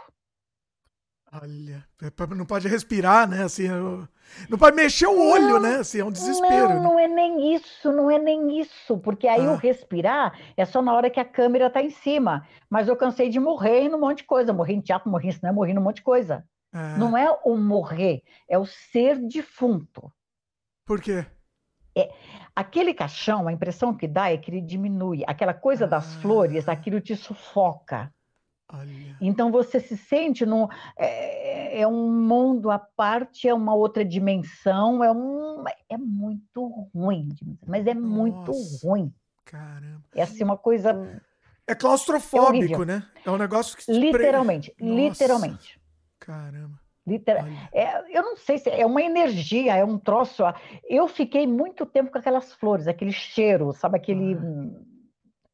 É horrível. Você imagina, imagino. É tenso, né? É, é, é, é. muito, é muito ruim. É mais o psicológico, é, até o psicológico da coisa. Né? Mas não, é só, é, é totalmente o psicológico. Eu acho que é, eu sei lá, porque eu, eu, sei lá, porque eu sou desencanada com tudo, porque eu desencano mesmo, vou embora, vou embora. Ah, tanto é que se fosse ver, muito pior seria a cena pendurada lá em cima no teto. Sim, sim. De em dificuldade, de dificuldade, sim. É, é, é, a de lá. Sim. Só que aquele para mim foi café pequeno.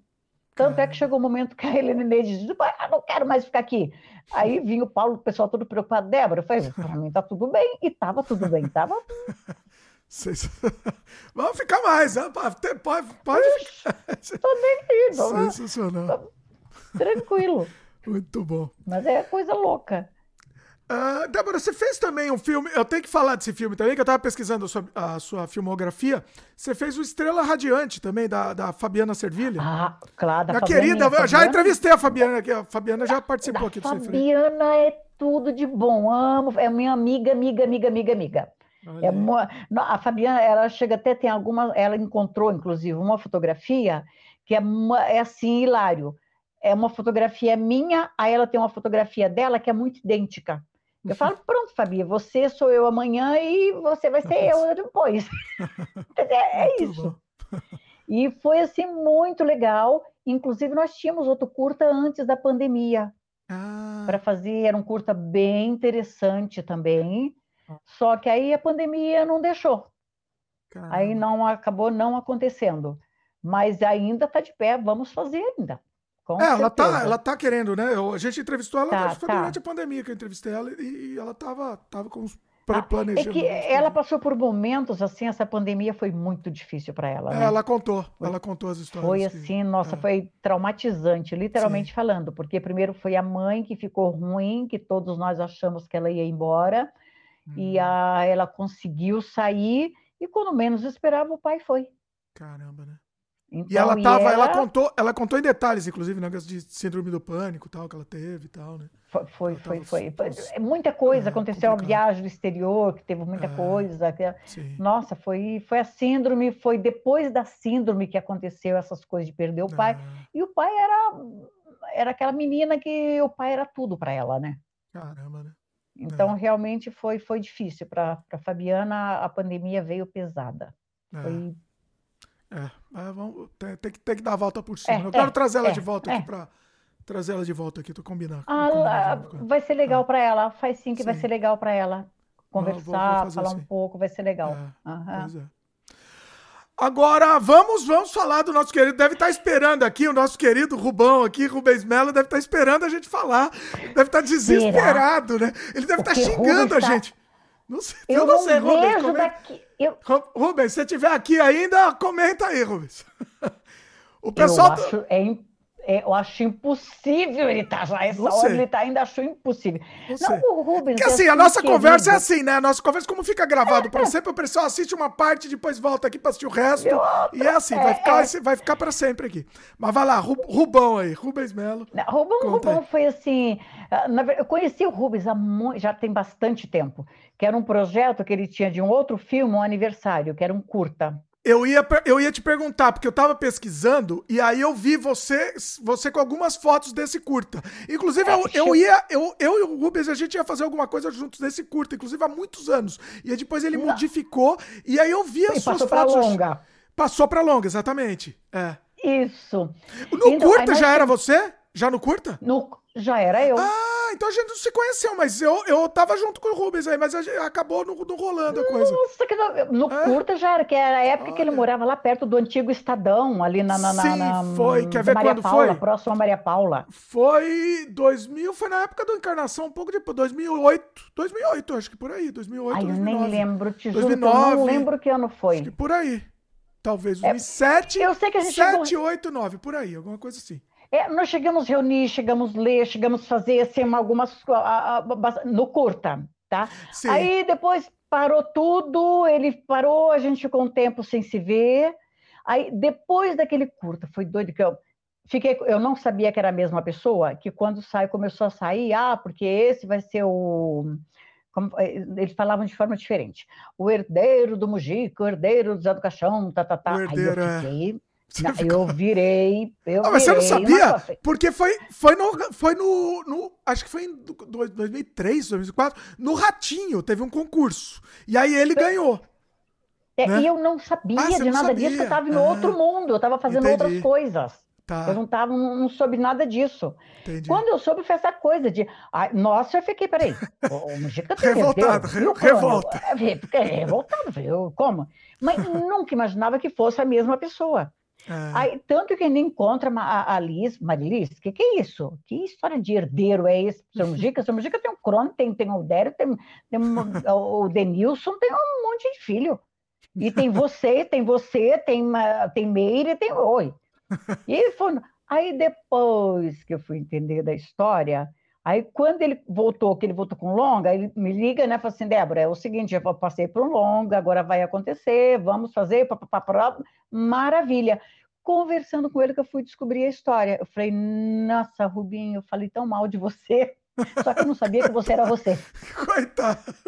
Ah, tá. Você já conhecia ele, mas você não sabia que ele era o, o tal do herdeiro. Tal... Exatamente. Eu Entendi. não sabia que você era você. Olha. E foi assim, doido. Aí foram, foram reuniões também, leituras. Ele chegou a filmar alguma coisa, tá? Só que não comigo, com, com o restante do elenco. Ah. E para fazer o aniversário. Acabou que o aniversário não saiu.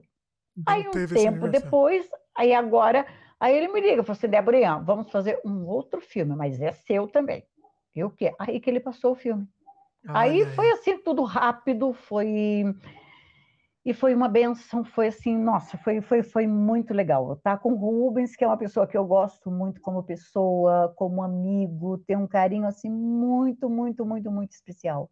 E feliz por ter participado desse momento da vida dele. Foi um momento muito especial, né? O Rubens está tentando há foi, muitos anos fazer um, fazer um longa E, e, vai sair, vai sair. Não saiu ainda, mas vai sair. Tá, tá, tá no, tá, tá no lindo, forno. Viu? É, tá, o material tá lindo. Tá, tá Eu só vi, só vi umas fotos, eu tô, tô muito curioso, tô muito curioso para ver isso. Sensacional. Tá muito legal, tá muito bacana. E, e, e, assim... e, ele, e ele realmente ele tá empenhado mesmo nesse projeto, né? Isso é uma coisa Não, muito, é, muito. Eu acho que hoje ele vive 24 horas a Noite das Vampiras. Sim, sim. É assim, é muito. E foi muito cuidado, cuidado com figurino, cuidado com cenografia, foi muito bem cuidadinho, maquiagem, tudo. A equipe, uma equipe muito comprometida também. Foi, foi sim, foi, foi uma delícia. Fazer o filme foi uma delícia. Foi muito bom. Conta alguma coisinha aí, vai pra gente registrar, alguma coisinha de bastidor aí pra, pra gente registrar, vai?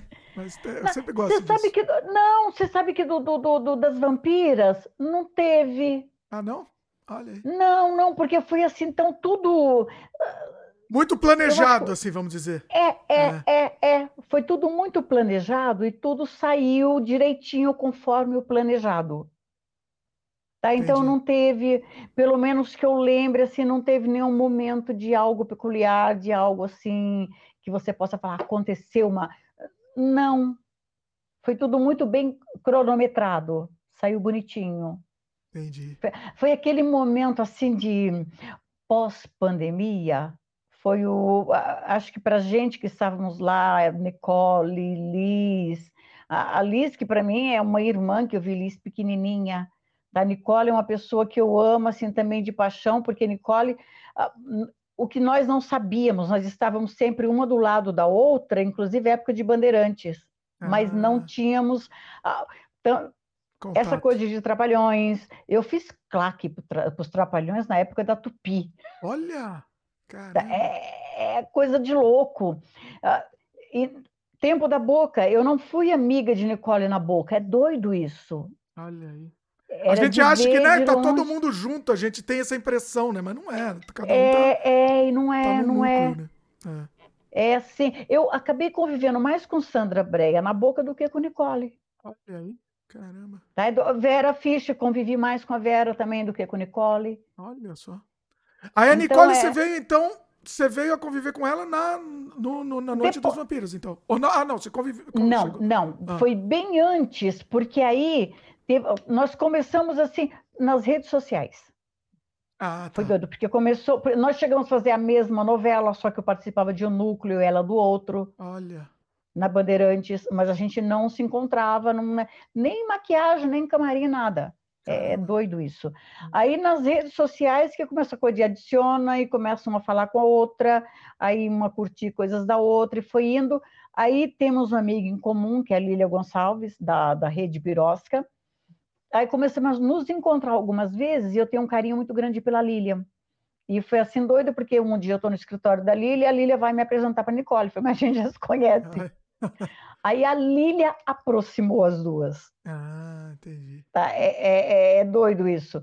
Aí depois eu fui fazer o programa dela também. Aí no programa que a gente descobriu um monte de coisas assim muito parecidas de vivência, de forma de ser, de, de história. Então aí um carinho muito grande, tem um carinho muito grande por ela. E estar no, no set junto com Nicole foi assim, tanto o Rubens ainda ligou e falou assim, Débora, você acha que se eu chamar a Nicole para participar do filme, o que, que você acha? Eu falei, um não você já tem, liga para ela, tá o telefone. Olha aí.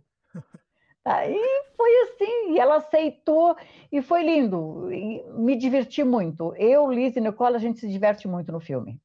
Olha só. Eu quero trazer as é duas ainda aqui. Eu quero trazer, fazer um com a Liz e um com a, com a Nicole também. Ah, faz, fazer, muito. É. Nossa, são duas, duas queridas.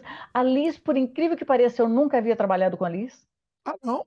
Olha. Não, Caramba. não. É, é, é do. É, é assim, ó, o único filme que nós estamos, mas não trabalhamos juntas, é no Perversão. Que ela era muito ah. menina ainda. Ela faz perversão. Olha, nem que era assim, a... é verdade. É, ela tem, tem, tem. Eu tinha, a, a, a que era espiritada era a Meire. A Meire só era espiritada. Então a minha proximidade era com a Meire só na época. E era pequenininha, bonitinha, sabe aquela coisa? E, eu espiritada também, Dona Carmen protegia também. Então a minha convivência maior foi, para valer mesmo, foi com o Crônio, que estava no estúdio junto. As meninas não frequentavam o estúdio. Mas eu tinha com a dona Carme, que era muito querida. Nossa, a dona Carme foi assim. Era muito, muito, muito, muito querida, a mãe do senhor Mujica. Caramba. Então, a minha convivência foi maior com a Meire, por ser pequenininha e estar tá com a dona Carme, do que com a Liz. A Liz foi depois, com o tempo também, mas assim, de encontros, de jantar, de aniversário do seu Mujica, não de estarmos juntas no set de filmagem. O filme do Rubens foi o primeiro. Olha aí. Muito bom, muito bom. É, não dá para é... falar muito ainda, né? Porque o filme não lançou ainda. Logo, logo eu quero não. fazer um conversando de spoiler, spoiler liberado. Sim, Por agora enquanto, não pode falar nada. Não pode falar nada, tem que segurar. Pois é. Débora, estamos gigantescos aqui. Eu, eu arrisco a dizer que talvez você tenha entrado por o recorde como um dos sem freios mais, mais longos da história aqui. Não é o mais longo, mas está quase. Quase um dos mais longos. É isso mesmo. É duas é e um é isso. Acredite se quiser.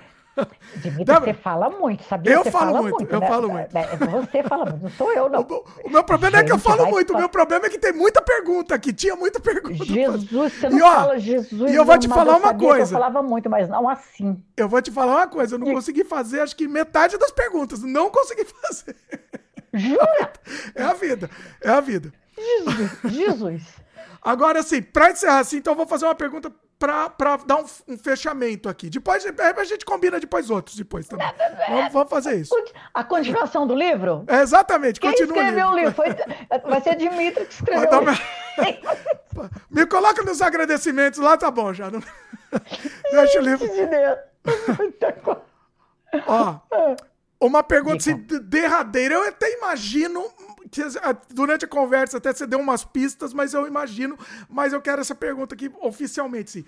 É, me, me, cita seus, o, o, seu filme favorito, talvez citar um seja difícil, mas mais que um, ou se quiser citar um só, eu já estou imaginando que um ou mais de um, mas fique à vontade, vai lá. Eu sei que é difícil. Que eu fiz? É. Não tem como. Não? Sério? É, Nossa, eu tava desconfiando de que você ah, amor só de mãe, tá vendo? Foi o que eu imaginei. Tem, é amor só de mãe. É, é, é a volta, é a realização como atriz, é a respeito que eu tive como pessoa de toda uma equipe.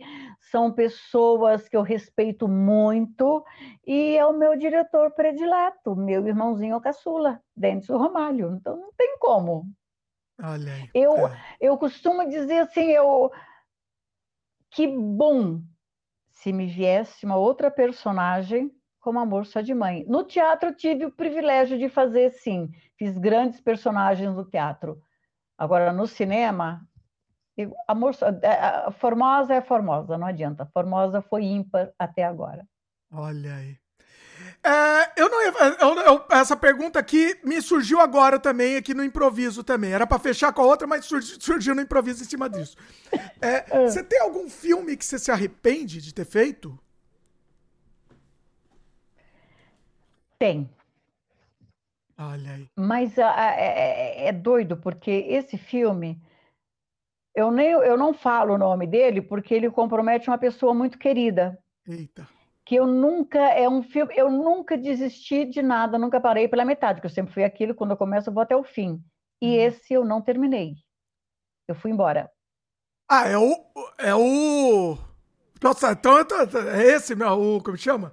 Não posso falar também. Não. Nem posso falar. Não. Tá. Não, não, não, mas não é nenhum que você possa falar, porque ah, não é esse que. Assim... Não, não é esse do. Não. não. é esse que você contou aí. O, segundo, o filme que não, não foi concluído. Eu vou... É assim, quer ver? É, ó, eu vou, vou, vou falar, porque inclusive recentemente, não tem muito tempo, que eu não sei o que, que foi, que foi uma pessoa que ele ia fazer um filme, ia fazer alguma coisa, você vê o carinho tão grande pela pessoa e o respeito que eu tenho por ele, ele tem por mim, só que eu não sabia que ele tinha esse respeito.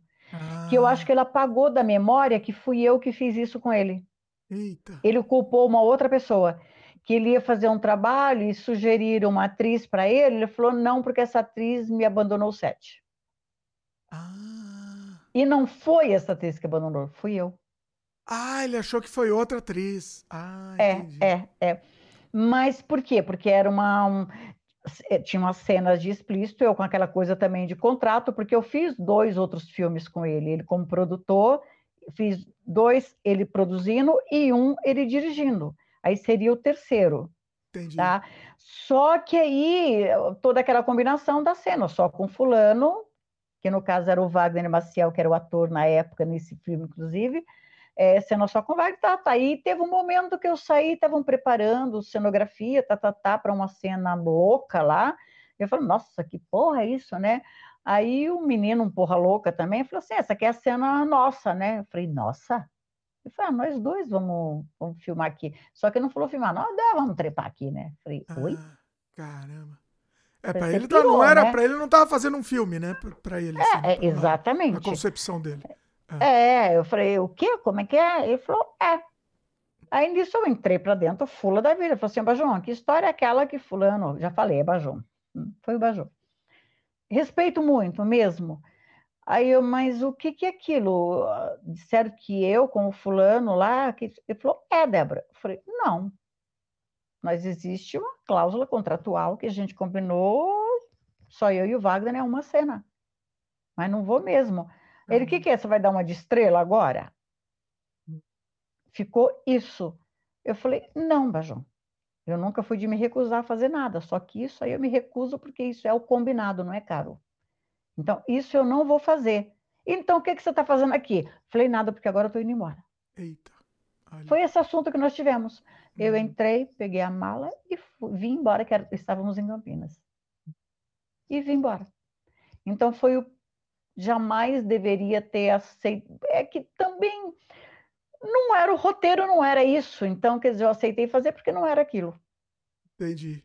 Assim, você, quando a gente fala de arrependimento, então você se arrependeu de ter aceito fazer, fazer o filme. É, o que é, no fim é, acabou é. nem fazendo, né? Na verdade, acabou nem fazendo. Nem fiz. é um filme que não existe, tanto... que você não fez. Não, é. foi o. Não, ele. Existe, mas não é. É assim. Não mas você. eu tenho. Eu vou num pedaço, daqui a pouco a personagem some e você não sabe o que aconteceu ah, com a personagem.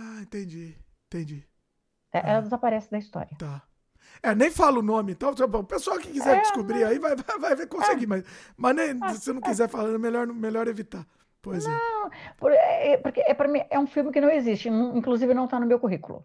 Ah. Oh, falando do seu uhum. currículo, o seu MDB tem. É, é, eu acho que você fez muito mais filme do que está no MDB. Eu acho que tem, tem que atualizar lá, né?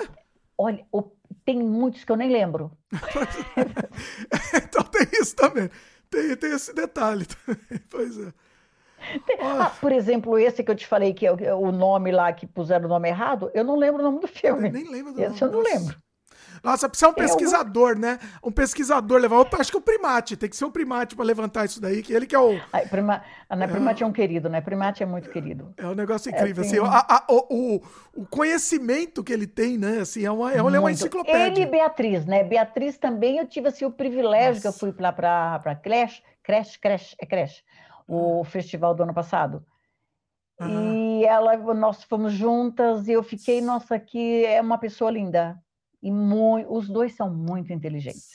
pois é. Enciclopédia é. cinematográfica. Você sabe alguma coisa de cinema? Pergunta para Primate e para Bia. É a aula, é a aula. É, ele participou aqui do, é, do, do Sem é. Freio, foi assim, ele deu uma aula, foi um negócio inacreditável. Mas é, é, incrível, é, é, é, maravilhoso. Pois é. Pois né? Assim, uma, ele é um robô. Porque tá tudo. É, é o John, sabe Johnny Five? Não, sabe o Johnny Five? Ah. Então o primate é um Johnny Five do cinema. é, é inacreditável, é, é, irreal, inclusive. É, é, é, é.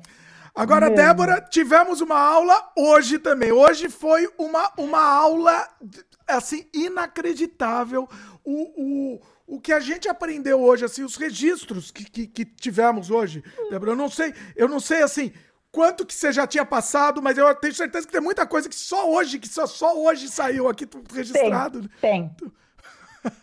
Com certeza que tem. Ah, você sabe que a semana passada eu me dei conta, Dimitri, sabe ah. assim, separando? Porque existe uma coisa chamada idade. E a memória também tem idade. Eu que eu diga também, eu já tô nessas aí também, já tô esquecendo um monte de coisa. Né? Não, e você sabe que eu me dei conta, assim, preocupada, falei, caramba, e se essas coisas forem apagadas da minha mente? É, ah, exatamente. Agora eu não estou mais preocupada porque você tem registrado. Tá tudo aqui, vai ficar para sempre aqui registrado, pois é. Consulta quem quiser Mas você consultar. percebe como isso é, é, Porque, inclusive, eu lembrei disso, porque foi mais um amigo que foi, é, foi eu costumo falar que foi embora.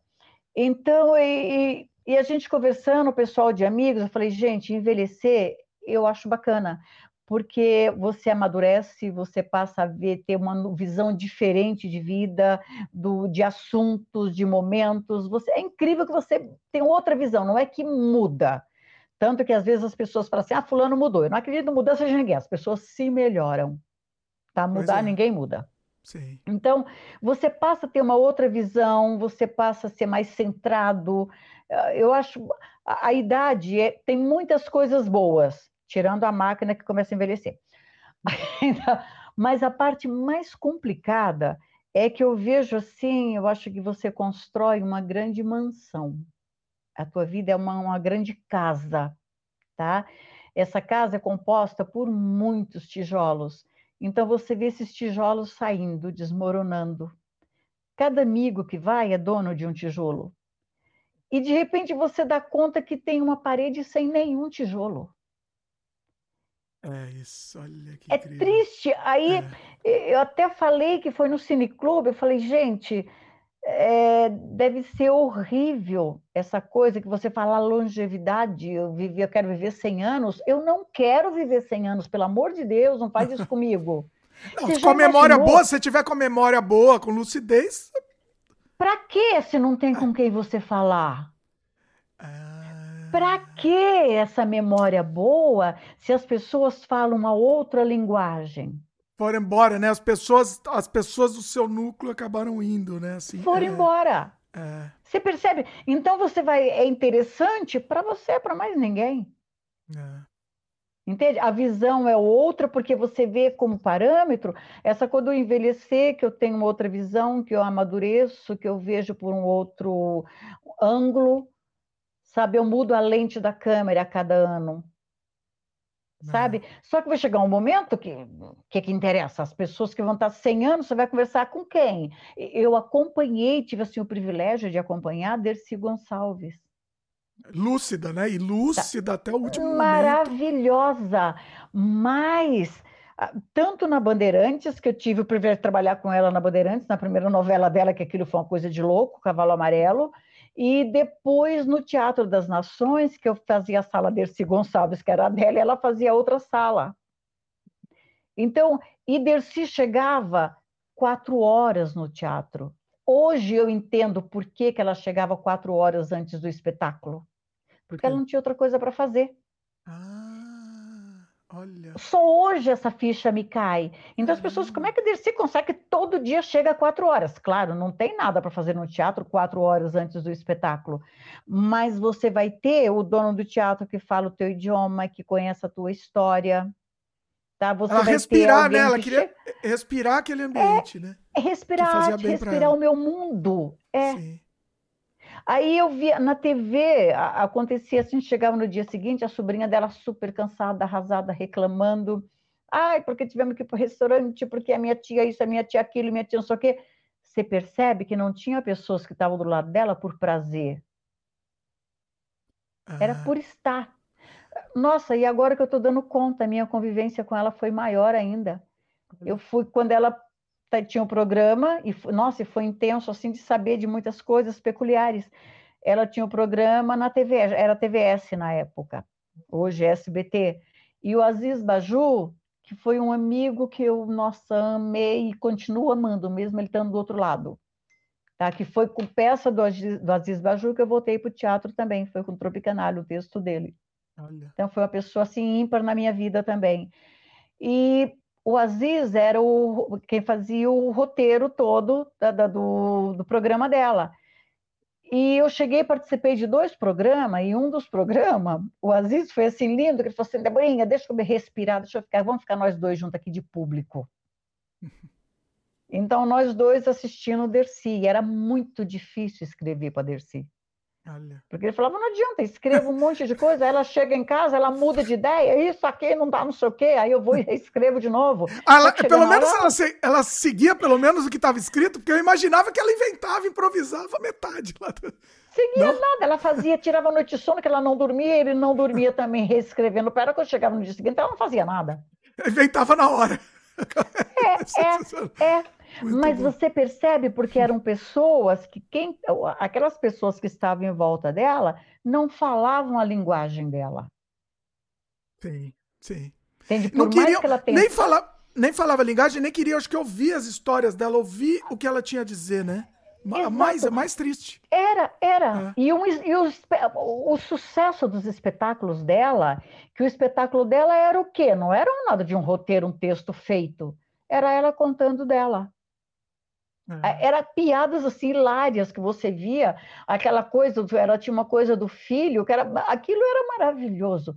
Quando ela falava, filha da puta do filho, você cria, você pare, você pare, você cria, você não sei o quê, filho, não, não toma chuva porque vai ficar com gripe, filho, a hora do remédio que não sei o quê, filho, tem que ir para a escola que não sei o quê, filho, porque tem que tomar injeção, filho, não sei o quê. Aí quando o filho da puta fica adulto, vem devolver tudo para você como se você quisesse de volta essa porra. Mãe, bota a blusa que tá frio. Mãe, toma o remédio que tá na hora. Mãe, tem que ir no médico, que o médico não sei o quê. Mãe, dá a mão para atravessar a rua. Genial, sensacional. o show dela era isso. E ela inventava na hora, talvez cada, cada vez o espetáculo era de um jeito, né? Era, e era, era, era. Então você vê que os momentos perguntam, nossa, mas Dercy morreu no palco, porque era o único lugar que ela conseguia falar. Era o único lugar que ela se fazia ser ouvida. Vida, exatamente, que as pessoas se dignavam a, ouvi, ouvi-la. A né? ouvi-la. É, pois é. É, é, é. Então eu te pergunto, aí eu pergunto. Aí hoje, isso desci, tá? Hoje a tecnologia está assim a mil. Se acha, você já imaginou chegar a 100 anos com, tendo a vivência que nós tivemos, vivendo o mundo que nós vivemos, e você uhum. chegar com 100, você não conseguir falar mais porra nenhuma, não conseguir sim, ser entendido. É, é. é você sabe é o que é o velho chato, a velha chata? Porra, você é uma velha chata, puta que pariu. É rabugenta, né? Assim, é rabugenta? É complicado. É. Não é. Pensando por essa ótica, acho que faz sentido. Faz sentido. Eu mudei de ideia, inclusive. Mudei de ideia. É Tristemente, não quero mais chegar a 100 anos também. Pronto. Não, eu, eu, eu acho que Papai do Céu me ajude. Por favor, não faz isso comigo, não. Eu, o que eu acho é que assim, é... você tem que, tem que ir com saúde, né? No momento, com lucidez. Sim. Mais do que saúde, Sim. mais do que saúde, acho que é lucidez, né? Principal, por é. isso que eu te falo, essa coisa do será que eu vou lembrar? Será que é. eu lembro? Ah, hoje eu cuido de tudo. Eu tenho um exemplo assim enorme, que ah, eu me imagino amanhã, meu pai está com 90 anos. Ele faz supermercado, ele paga conta, ele faz tudo e não tem essa fala, pai, deixa eu fazer. Por que você está achando o quê? Olha! E anda e vai.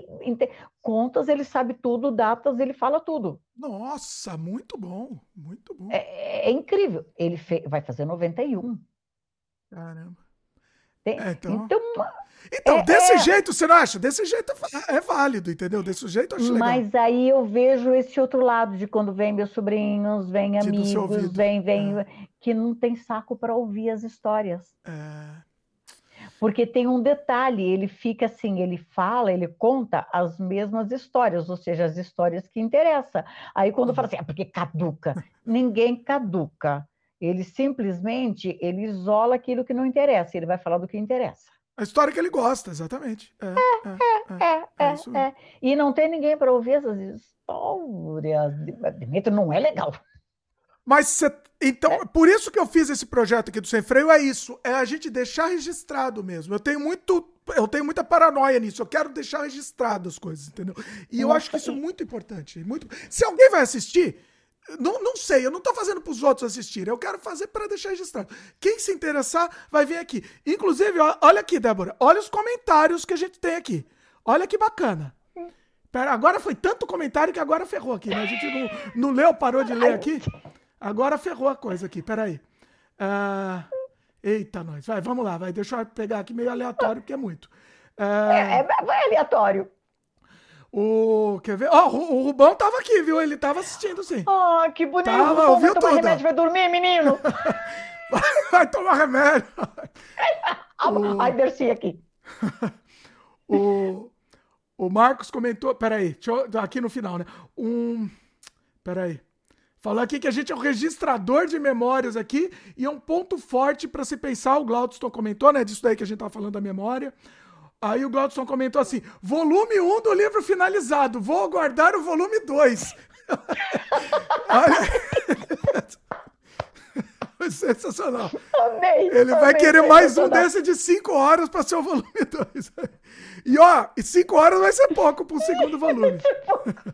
Ó, o Rubão, o Rubão tá, tá, assistindo, viu? Ó, confirmou aqui, ó. Ele, fez, ele comentou aqui com Z, vários Zs, assim. Zezinho, né? De dormir. Ai, que bonitinho. Ele tá acordado aqui, Rubens. Que bonitinho. O Rubens é, é ímpar, Grande olha. Rubens, olha só. Rubens Grande. é um querido, Rubens é um querido. Muito, muito. O Marcos comentou aqui, Marcos Hemer, Hemerly. Eu não sei se estou falando certo seu nome, Marcos. Vamos bater o recorde, está ótimo. Bate-papo delicioso. Olha aí. Ai, nossa, ai, obrigada, obrigada, gratidão, viu, Marcos? Gratidão mesmo. Porque eu vi Mar... essa mulher falando na cabeça esse tempo todo. Olha aí. O Marcos comentou aqui que ele tá contando os dias para assistir a Noite das Vampiras. Assistiu o trailer várias vezes, ó. O Marcos falou. Ah, que legal, que bom. Muito bom. Olha, Débora, muito bom mesmo, assim. Eu, eu arrisco a dizer, eu topo, eu coloco no top top 1 aí do, do Sem Freio, que foi incrível o que a gente o que a gente trouxe de história. E olha, é difícil isso aqui. A gente trou já trouxe histórias incríveis, mas a, a, sua vivência e a forma que você conta as histórias, Débora. Por isso que a gente fala do livro, porque assim, você conta a história que a gente se vê lá. Entendeu? Você conta de uma forma Ai, tão nossa. bacana que a gente, a gente consegue visualizar Entendeu? É, é incrível. Uh, é incrível, é incrível. Você vai voltar aqui, Débora. Vamos, vamos fazer outros. Pode ser outros de histórias, ou pode ser outros da gente batendo papo, falando de, de, de, de pauta livre, né? Atualidade, solta aí, o pessoal pergunta coisa, a gente fala outros assuntos. Pode, podemos fazer com, com convidados, outros convidados juntos também, batendo papo todo mundo.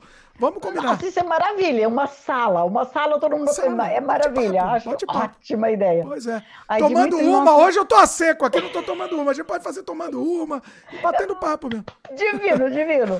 Nossa, muito bom. Nossa, sou muito, muito, muito, muito grata. Que maravilha, que amei, amei mesmo falar com você, bater papo com você. Que para mim, você percebe esse momento é é ímpar, são momentos assim muito valiosos de você falar com a pessoa que quer saber da história, que se interessa pela história, que também ama as pessoas que eu amo. Entende? Que ah, o valor dessas pessoas ele é muito grande, essas pessoas nossas, o de Candeias. não contei uma do Candeias, que isso eu tenho de contar. Opa, uma do Candeias. Conta. E não falou do Carlão também, o Carlão, o Rechembá também. Tá... Mas vai do Candeias, conta essa história aí, vai lá. Candeias. Nossa, ah. gente, meu Deus, lá vai nós de novo. é a vida. Candeias. É a vida. Ó, eu tô, eu, tô, eu tô aqui tranquilo aqui. Você pra, eu, eu, tô no Canadá, pra mim no Canadá aqui, eu tô nove, nove, nove da noite aqui, tô tranquilo aqui, pra você que é de madrugada. que maravilha! Aqui são duas e vinte e três da manhã. Nós. Ah, só que eu, pra mim, eu sou noiteira, porque eu trabalho ah. com figurino também, então eu fico até tarde, sem problema. Mas conta aí, então, conta aí, não perde essa história não, vai lá. Não, Candeias. Ah. Aí tinha aquela coisa do ranzinza que eu falei lá atrás, lá no começo, né? Ah. É, fechado os calotes, os canos que eu dei nele, não fui na, na abertura do, da, da, da, da, fe, da, da mostra do, do, cinema, da Paulista, no MIS, toda aquela coisa. Aí nós começamos a aproximar mais um pouquinho. Mas por que, que tu não foi? Não, nada a ver. Foi por isso aí quando eu fiquei sabendo do filme, claro que eu fui agradecer a ele, né? Nossa, foi uma coisa assim maravilhosa. Não foi, poderia ser, inclusive, filmes dele. E ele Sim. não pôs filme dele. Ele pôs, nossa, foi Sim. divino. Aí, conversa vai, conversa vai, eu estou em cartaz, que aí é outra incógnita também. Eu amo fazer terror no cinema. E faço espírita no teatro. É um, é um extremo. Eu já estou na 15 quinta peça de espírita no teatro. Olha aí. Caramba. Entendeu? Assim, ensaiando a, a décima sexta. Olha. É maluco. Então, aí eu estava na minha primeira peça, que foi Nosso Lar, tá? de um livro André Luiz por Chico Xavier, Teatro Itália. Conversando com Candeias, mas o que tu está fazendo? Ah, estou fazendo teatro. O quê? Estou fazendo uma peça espírita lá no Teatro Itália. Bom, é, foi sucesso na época também, né? Teve um dia, eu termino o espetáculo, aí vem a, a dona do teatro, falou assim, Débora, que era produtora do espetáculo também, falou, Débora, tem um senhorzinho com uma moça lá fora que estão te esperando. E eu nunca tinha essa coisa de sair correndo, né? Aí, senhorzinho? É, um senhorzinho de cabelo branco, tá, tá, tá. Pasme, era Candeias. Olha, caramba. Você conhece a história de Candeias? Imagine Candeias indo assim. Não, e sair para assistir uma peça espírita. Espírita, né? Pois é, pois é. Um Chico Xavier. É totalmente assim, é, é, é contra, contra a religião tudo, dele, tudo, né? Entre aspas. Tudo, tudo, pois é. tudo. É. Não, e, e, ainda assim não foi só assistir, foi assistir e me esperar no final. Olha. Caramba. Não, que eu cheguei, eu olhei, Candeias, é você mesmo? Aí a filha dele falou assim: Débora, você não tem ideia, meu pai não está me dando sossego. Falei assim: vamos no teatro. Aí ele vem de cara: não, vamos no teatro assistir minha amiga. Olha que. Só que eu nunca imaginei que eu fosse trazer meu pai no teatro para assistir uma peça espírita. Caramba. Então, ele foi para prestigiar, na verdade. Ele não foi nem pela peça. Ele, né? Não, Olha. não, não. Aí você. Que bacana. Você vê que. Você vê, né? que tem coisas que é. É, aí que você é, entende é. a pessoa, né? Aí que você, aí que você conhece a pessoa, no fim das contas, né? É, não era.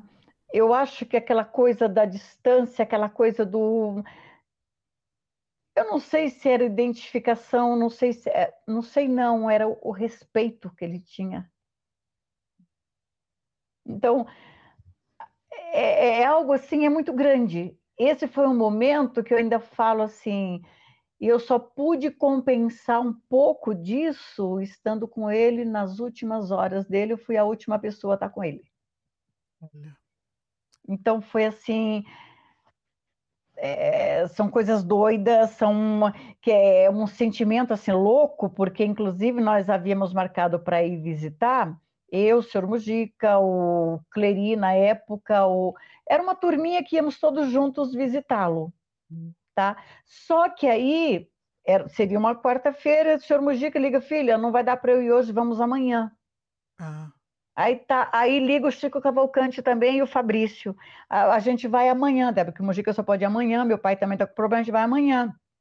Me deu uns cinco minutos, aí eu liguei pro Fabrício de volta e falei, tudo bem, vocês vão amanhã porque eu vou hoje. Olha, você não entendeu por quê, eu... mas você tinha que, você tinha não, que eu tinha dia. que, eu tinha que ir.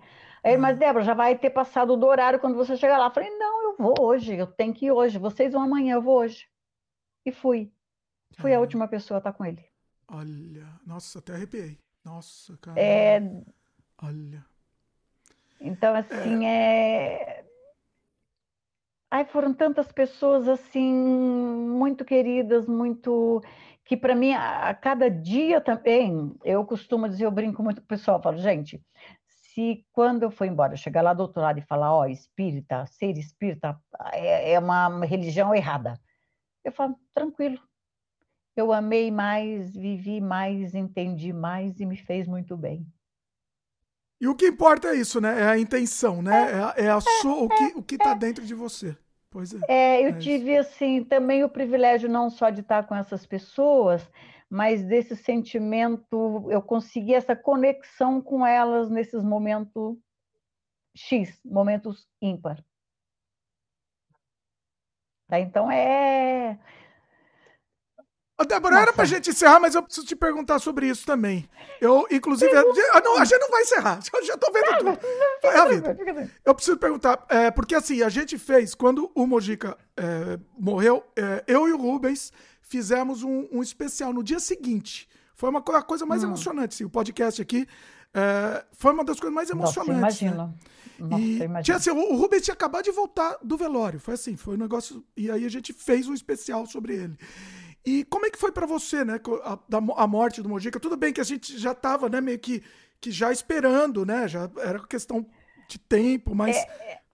como é que foi para você? Eu fui, eu fui várias vezes que vira e mexe eu ia visitá-lo. Hum. E eu aprontava assim, eu levava as coisas que ele gostava de comer, porque só comia besteira. Tá? Então, e ele estava bem debilitado já bem antes, tá? E eu zoava muito que a Nilce ficava doida, porque a Nilce é evangélica, evangélica, todo, todo, todo cristão é, é protestante. Então, a Nilce ficava doida que eu chegava para o Sr. Mujica e começava, Sr. Mujica, vamos para a festa, vamos cair no bailão, vamos embora. Mas ele já estava aquele, ele dava o um sorrisinho dele, né? Nós vamos, vamos. E nós vamos dançar o quê? Dançar o quê? Porque no aniversário dele de. Aí não lembro se foi de 80 anos. Foi um dos aniversários, tá bem já, já bem de 80, 81, foi alguma coisa assim, que foi feito no tênis clube. E nós dançamos muito. Olha. Tá, mas ele estava bem. muito. Ele estava bem. Estava bem, estava é. bem. Não, foi, foi antes de 80, não foi com 80, ele já estava um pouquinho debilitado, um pouquinho, mas estava foi antes de 80. Não lembro ao certo qual foi. Eu, foi a, a, última festona, festa, quer dizer, não, teve a festa dos 80 também, que foi a última festa mesmo, foi na anterior dos 80. E a gente bagunçou muito. A gente dançava muito ali, tirava o crone e falava assim: olha lá, o papai e a, Débora estão que estão, né? E a gente dançava que vinha, que vinha, né? E foi peculiar, porque quando a gente foi para casa, aí vem o carro para levar a gente tá? Só que foi um Uber, porque a Liz ia para outro lugar também, o Cro tinha que resolver as coisas da festa e a gente saiu um pouquinho antes. Um pouquinho na madrugada, né, nego? Foi depois, era depois da meia-noite. Quando chegamos na porta da casa, que nós lembramos que ele não tinha chave. E a Nilcinha tinha saído. Ai. A Nilcinha, que deveria estar em casa. Não, você ah. tem ideia do que era eu e o senhor Mujica? Os dois na rua. Nossa! Sem ter para quem ligar. Ah, não dava para ligar para ninguém. Nossa. Ele não tinha telefone decorado de ninguém. Nossa. Eu não tinha telefone nem, da, nem do Croy nem da Liz. Ai, caramba. E aí? Ficou lá, ficou esperando. Ficamos na rua para lá e a gente ria, vamos procurar um boteco. Seu Mujica, boteco agora é perigoso, Santa Cecília, seu Mujica. Aí a gente ria. Ai. Aí chegava alguém, né? Chegava alguém do prédio. Seu Mujica, eu boto o senhor para dentro e eu vou embora. Ele, é, né? Aí ele entra, você vai me deixar trancado aqui? O apartamento está trancado. Não vou. Ai, que maravilha! que maravilha! Isso foi hilário. Muito Nós bom. ficamos, eu nem lembro como foi, se a Nilcinha, se alguém falou, acho que a Nilcinha ligou para alguém para saber. Eu sei que eles conseguiram contato entre eles, ah. que a Nilcinha falando que não estava em casa. Mas peraí, mas o papai está lá, ele foi com a Débora. Ai, que confusão. Ah. Aí que chega a Nilcinha, isso deveria ser umas 5 horas da manhã. Nossa, vocês ficaram 5 horas esperando? Nossa! Falando abobrinha, aí vinha alguém, seu Mujica, aquele lá é bandido, seu Mujica. Ah, quando ele chegar aqui, filho, eu eu sou Zé do Caixão. Sai que sai com muito que genial. Só uma cena dessa. Uma cena dessa tinha que virar um curta, alguma coisa aí. Você tem ideia? Você tem ideia? Depois da festa do aniversário dele. Então, não, tem coisas assim, de, são momentos assim que são, são impagáveis. É. E eu nem sei mais por que, que eu voltei para falar essa história, que era outra coisa que eu tava falando, que eu não sei mais o que, que era. Não, mas pelo amor, eu tinha que registrar, isso tinha que ser registrado aqui, eternizada essa história que é maravilhosa. Não, tinha que ser. Tinha que não, ser. A gente tava, é que a gente tava falando da, da, da, morte dele, né? Da questão de que ele ah, ficou sim, debilitado. Sim. Ah, sim, é isso. É. Aí, uma coisa linda que eu achei, porque para mim não, não foi assim a surpresa, porque foi o, o Denis me ligou, claro, né? Tanto é que ele nem falou, ele falou, Débora, aconteceu. Ah. E eu já sabia o quê. Aí só falou assim, é, aconteceu. Caramba. Então foi, como é que eu vou dizer, uma perda grande, sim, mas também o respeito que esse homem, com toda aquela cabeça, com toda aquela inteligência, não podia ficar sofrendo em cima de uma cama, tá sem ter voz para nada. Então era por respeito ele tinha que ir, sim, naquele momento. Sim. Aí você imagina aquele homem que logo em seguida veio a, a, a Covid. Você, você tem ideia? Ele não chegou nem a pegar, né? É, é verdade. Não, não, antes, não, né? não. Foi, é. foi, pouquinha coisa, foi Pouca mínimo coisa. antes. É. Porque em seguida já estourou tudo. Sim. Então, nesse sentido, para mim, não, não, foi, não foi tão sofrido. Foi respeitoso. Foi assim. E, e uma coisa que eu tenho um carinho muito grande pelo Paulo, tá? Paulo e Denso, para mim, quando eu falo, às vezes as pessoas não entendem a dimensão para mim dessas duas pessoas. Porque nós estávamos já no cemitério para enterrar e foi uma coisa assim peculiar também. Aí o Paulo, o Paulo ficou um tempo, mão na cabeça, sabe aquela coisa? Você fala, Paulo está matutando alguma coisa. O que, que foi, Paulo? Ele, tive uma ideia, vamos lá falar com o. Aí vai lá com o né? Aí o Paulo, qual seria a maior homenagem que podíamos fazer para o Mujica? Aí o Denison, qual, Paulo? Falou, tem uma lata de negativo em casa, vou buscar para a gente pôr no caixão dele. Olha, que bacana. Olha. Nossa. Paulo Sacramento fez isso. Caramba. Ele foi lá. Tanto que ele foi até ele voltar, quando ele chegou, já haviam fechado o caixão. Ah. Ele falou: não tem problema. Botou o caixão e botou a latinha de negativo lá em cima. Em cima, olha. É, foi a última homenagem que ele fez ao Mujica. Uma lata de Sim. negativo virgem. merecido, né? Ele sempre falava, né? né? A, minha, religião é o cinema, né? Ele, é, isso Exatamente. É. Então você vê com grandioso até a, a grandiosidade até da ideia. Não é nem pelo bem material, que já é um grande. Sim. Sabe? Mas a, a ideia, o, o carinho, o respeito é, é grandioso. Então, para mim, foi assim. Foi difícil? Foi. O, o, difícil, por incrível que pareça, é, é o depois. O vazio que fica Peraí, mas agora não tem mais o Sr. Mujica para visitar, não tem mais o Sr. Mujica para ligar. Entende? Então é. É assim. É difícil, né? É difícil, é difícil. Então, mesmo passando o tempo, né? É uma coisa, é uma coisa difícil, porque ele, ele é, a é, importância é. que ele teve, né? Assim, pra, pra não, é, é, e para você falo, muito mais, né? Para você muito mais. É, assim. é, essa casa que está sem tijolo, sem pilar, alguns são pilastras. Ele, no Sim. caso, fazia parte de uma pilastra dessa casa. Sem dúvida. Então você vai sentindo o vento entrando para tudo quanto é lado, porque vão indo embora e, nossa, é terrível. Pois é. Débora, ó, mudar de assunto aqui, vamos subir um pouco o astral aqui para encerrar. É, bom, uh, é, mas eu acho que, que, vale. A gente, a gente sempre tá falando do Mojica aqui. Aqui o, o, o, sem freio aqui é basicamente quase todo sem freio a gente fala do Mojica em algum momento. Hoje foi muito mais do que tu, normalmente, mas. Dimitra, quando fala de cinema nacional, é impossível o Mojica não estar presente. Não, não, não, não tem, tem como, não tem. Não tem, não tem Olha, Débora, e agora é? eu vou arriscar dizer eu vou, eu vou arriscar dizer que agora sim, finalmente, você entrou pra história. É o sem freio mais comprido da história. Pronto. Pronto. Tá feito. Tá feito. Aí agora pronto. Oficialmente. Tá aí. Saúde. Saúde com Saúde. água. Dessa vez Saúde com água. Aqui, com água aqui. Pronto. É aí. Tá, tá feito. Débora, vamos encerrar, que você vai voltar e vai voltar, vamos combinar aqui. A, a, a, a patroa veio até veio aqui xingar aqui. Ah, mas ela precisa dormir, já são duas e meia da manhã lá no Brasil. Tá falando... Quem é essa mulher que está falando que que vocês estão falando? Você tá, você tá abusando dela. Duas e meia tá da manhã. Nada, tá nada. Tá é... nada, eu tô assim tão tranquilo. Não, mas foi incrível, é olha. É horário normal. É normal Isso mesmo, você vai dormir assim é, tarde. É. Tá, Meu tranquilo. horário normal, tranquilo. Tranquilo. Sossegado. É... Mas assim, todo sinceramente, foi, foi um dos programas mais incríveis, assim, esse registro histórico que a gente teve. Você vai voltar aqui, a gente vai, com certeza, vai fazer mais.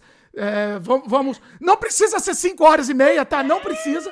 Pode ser também. 5 horas, cinco horas e meia.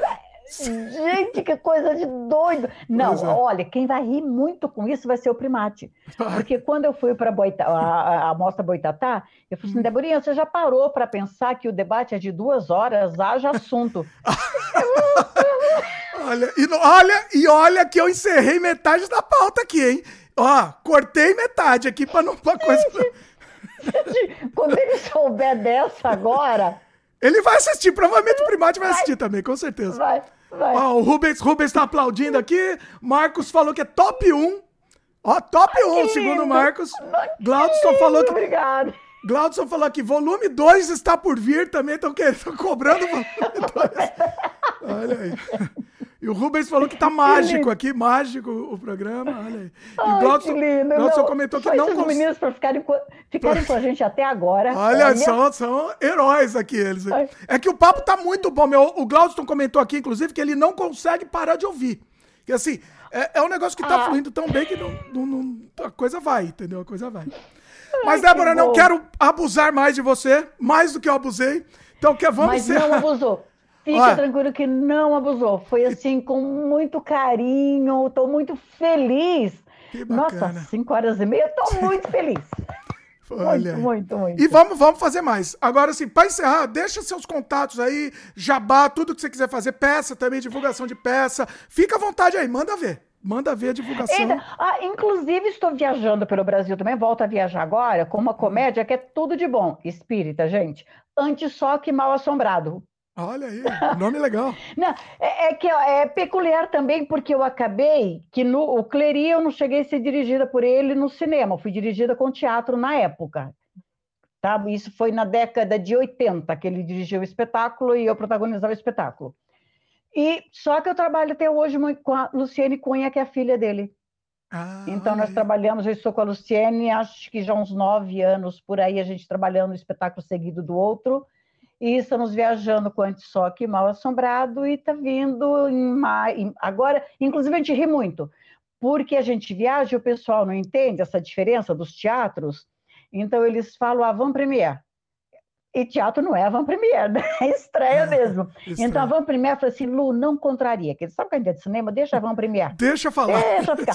É o avant première do, do Paulo Estevam vai ser em maio. Tá? Ah. Estamos preparados, tá ficando um espetáculo bem bacana também, bem diferente.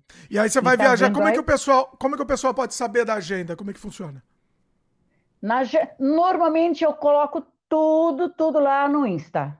Então te tá? segue no que é Insta, é... então, né? Me segue no Insta, tá? Débora Muniz, normal, tá? Só, é Débora só Muniz, Débora só que Muniz, o Muniz tá. é que é aquela coisinha do H, é YZ. Tá? N, é, NH, NHYZ, né? Isso. isso, isso. Pois é. Tá? Seguindo lá, fica sabendo de tudo. Eu posto tudo lá. É bem para mim, eu vejo isso assim, é bem minha agenda de trabalho. Ah, tanto que às vezes o pessoal manda currículo, não sei para quê. Eu falei, meu amor, vai lá no Insta que você vê tudo. e se o pessoal quiser entrar em contato com você, vai pelo Insta também, mensagem do Insta. Pro. Insta também. Eu tenho Facebook também, mas eu vou mais no Insta do que o Facebook. Bacana. Tá? Bacana. Via Insta a gente Tranquilo. Eu vou, tá vou deixar o Insta aqui também, aqui no, na descrição também. Aí facilita também pro pessoal. Tá aqui embaixo, deixa eu anotar já para não esquecer aqui. Pera aí. Vamos só para garantir. Pera aí. Ok, já tá. Lá no Insta, inclusive, tem é, na, na, na, galeria de fotos, tem alguns registros, tanto do Jofre, com Jofre, com o Sr. Mujica, tem umas coisas assim bem bacana. Olha aí. Tá aqui embaixo, pessoal, na descrição vocês vão direto. Inclusive, eu fiz um negócio legal, tá? Como o nosso papo foi gigantesco, é, eu, eu listei durante a nossa conversa os assuntos, inclusive com time code, assim, o tempo que. O, a, o, o, a hora que acontece isso. Então tá bem fácil pro pessoal é, assistir aqui, se organizar e, e tá bem, bem indexado aí para facilitar a conversa. Para assistir também. Que bacana, Dimitri. Você, você, ó, tudo de bom. Nossa, muito amei, bom. amei mesmo. Papo gostoso com você. Nossa, foi muito, muito, muito, muito, muito legal. Né? Oh, eu te juro, eu não percebi esse tempo passar mesmo. eu também não percebi. Quando eu vi aqui, eu fiquei nossa, cinco horas e meia aqui. E, e contando, hein? Ó, Débora, e contando, 5 horas e 40 agora. Gente Olha. de Deus! Olha, é não. Ó, o Glaudston falou que já gostou do nome da peça, ó. Então, pessoal, segue lá o, o, Instagram da Débora, que aí vocês vão conseguir, vocês vão ver a agenda e tal, quando tiver Exatamente, o, a cidade eu conto que tiver. onde vou estar. Muito bom, muito bom. Débora, queria agradecer mais que uma bom. vez. Tivemos uma aula aqui, uma aula incrível de cinema, de, de vivência de cinema mesmo. Foi uma coisa incrível, assim, incrível.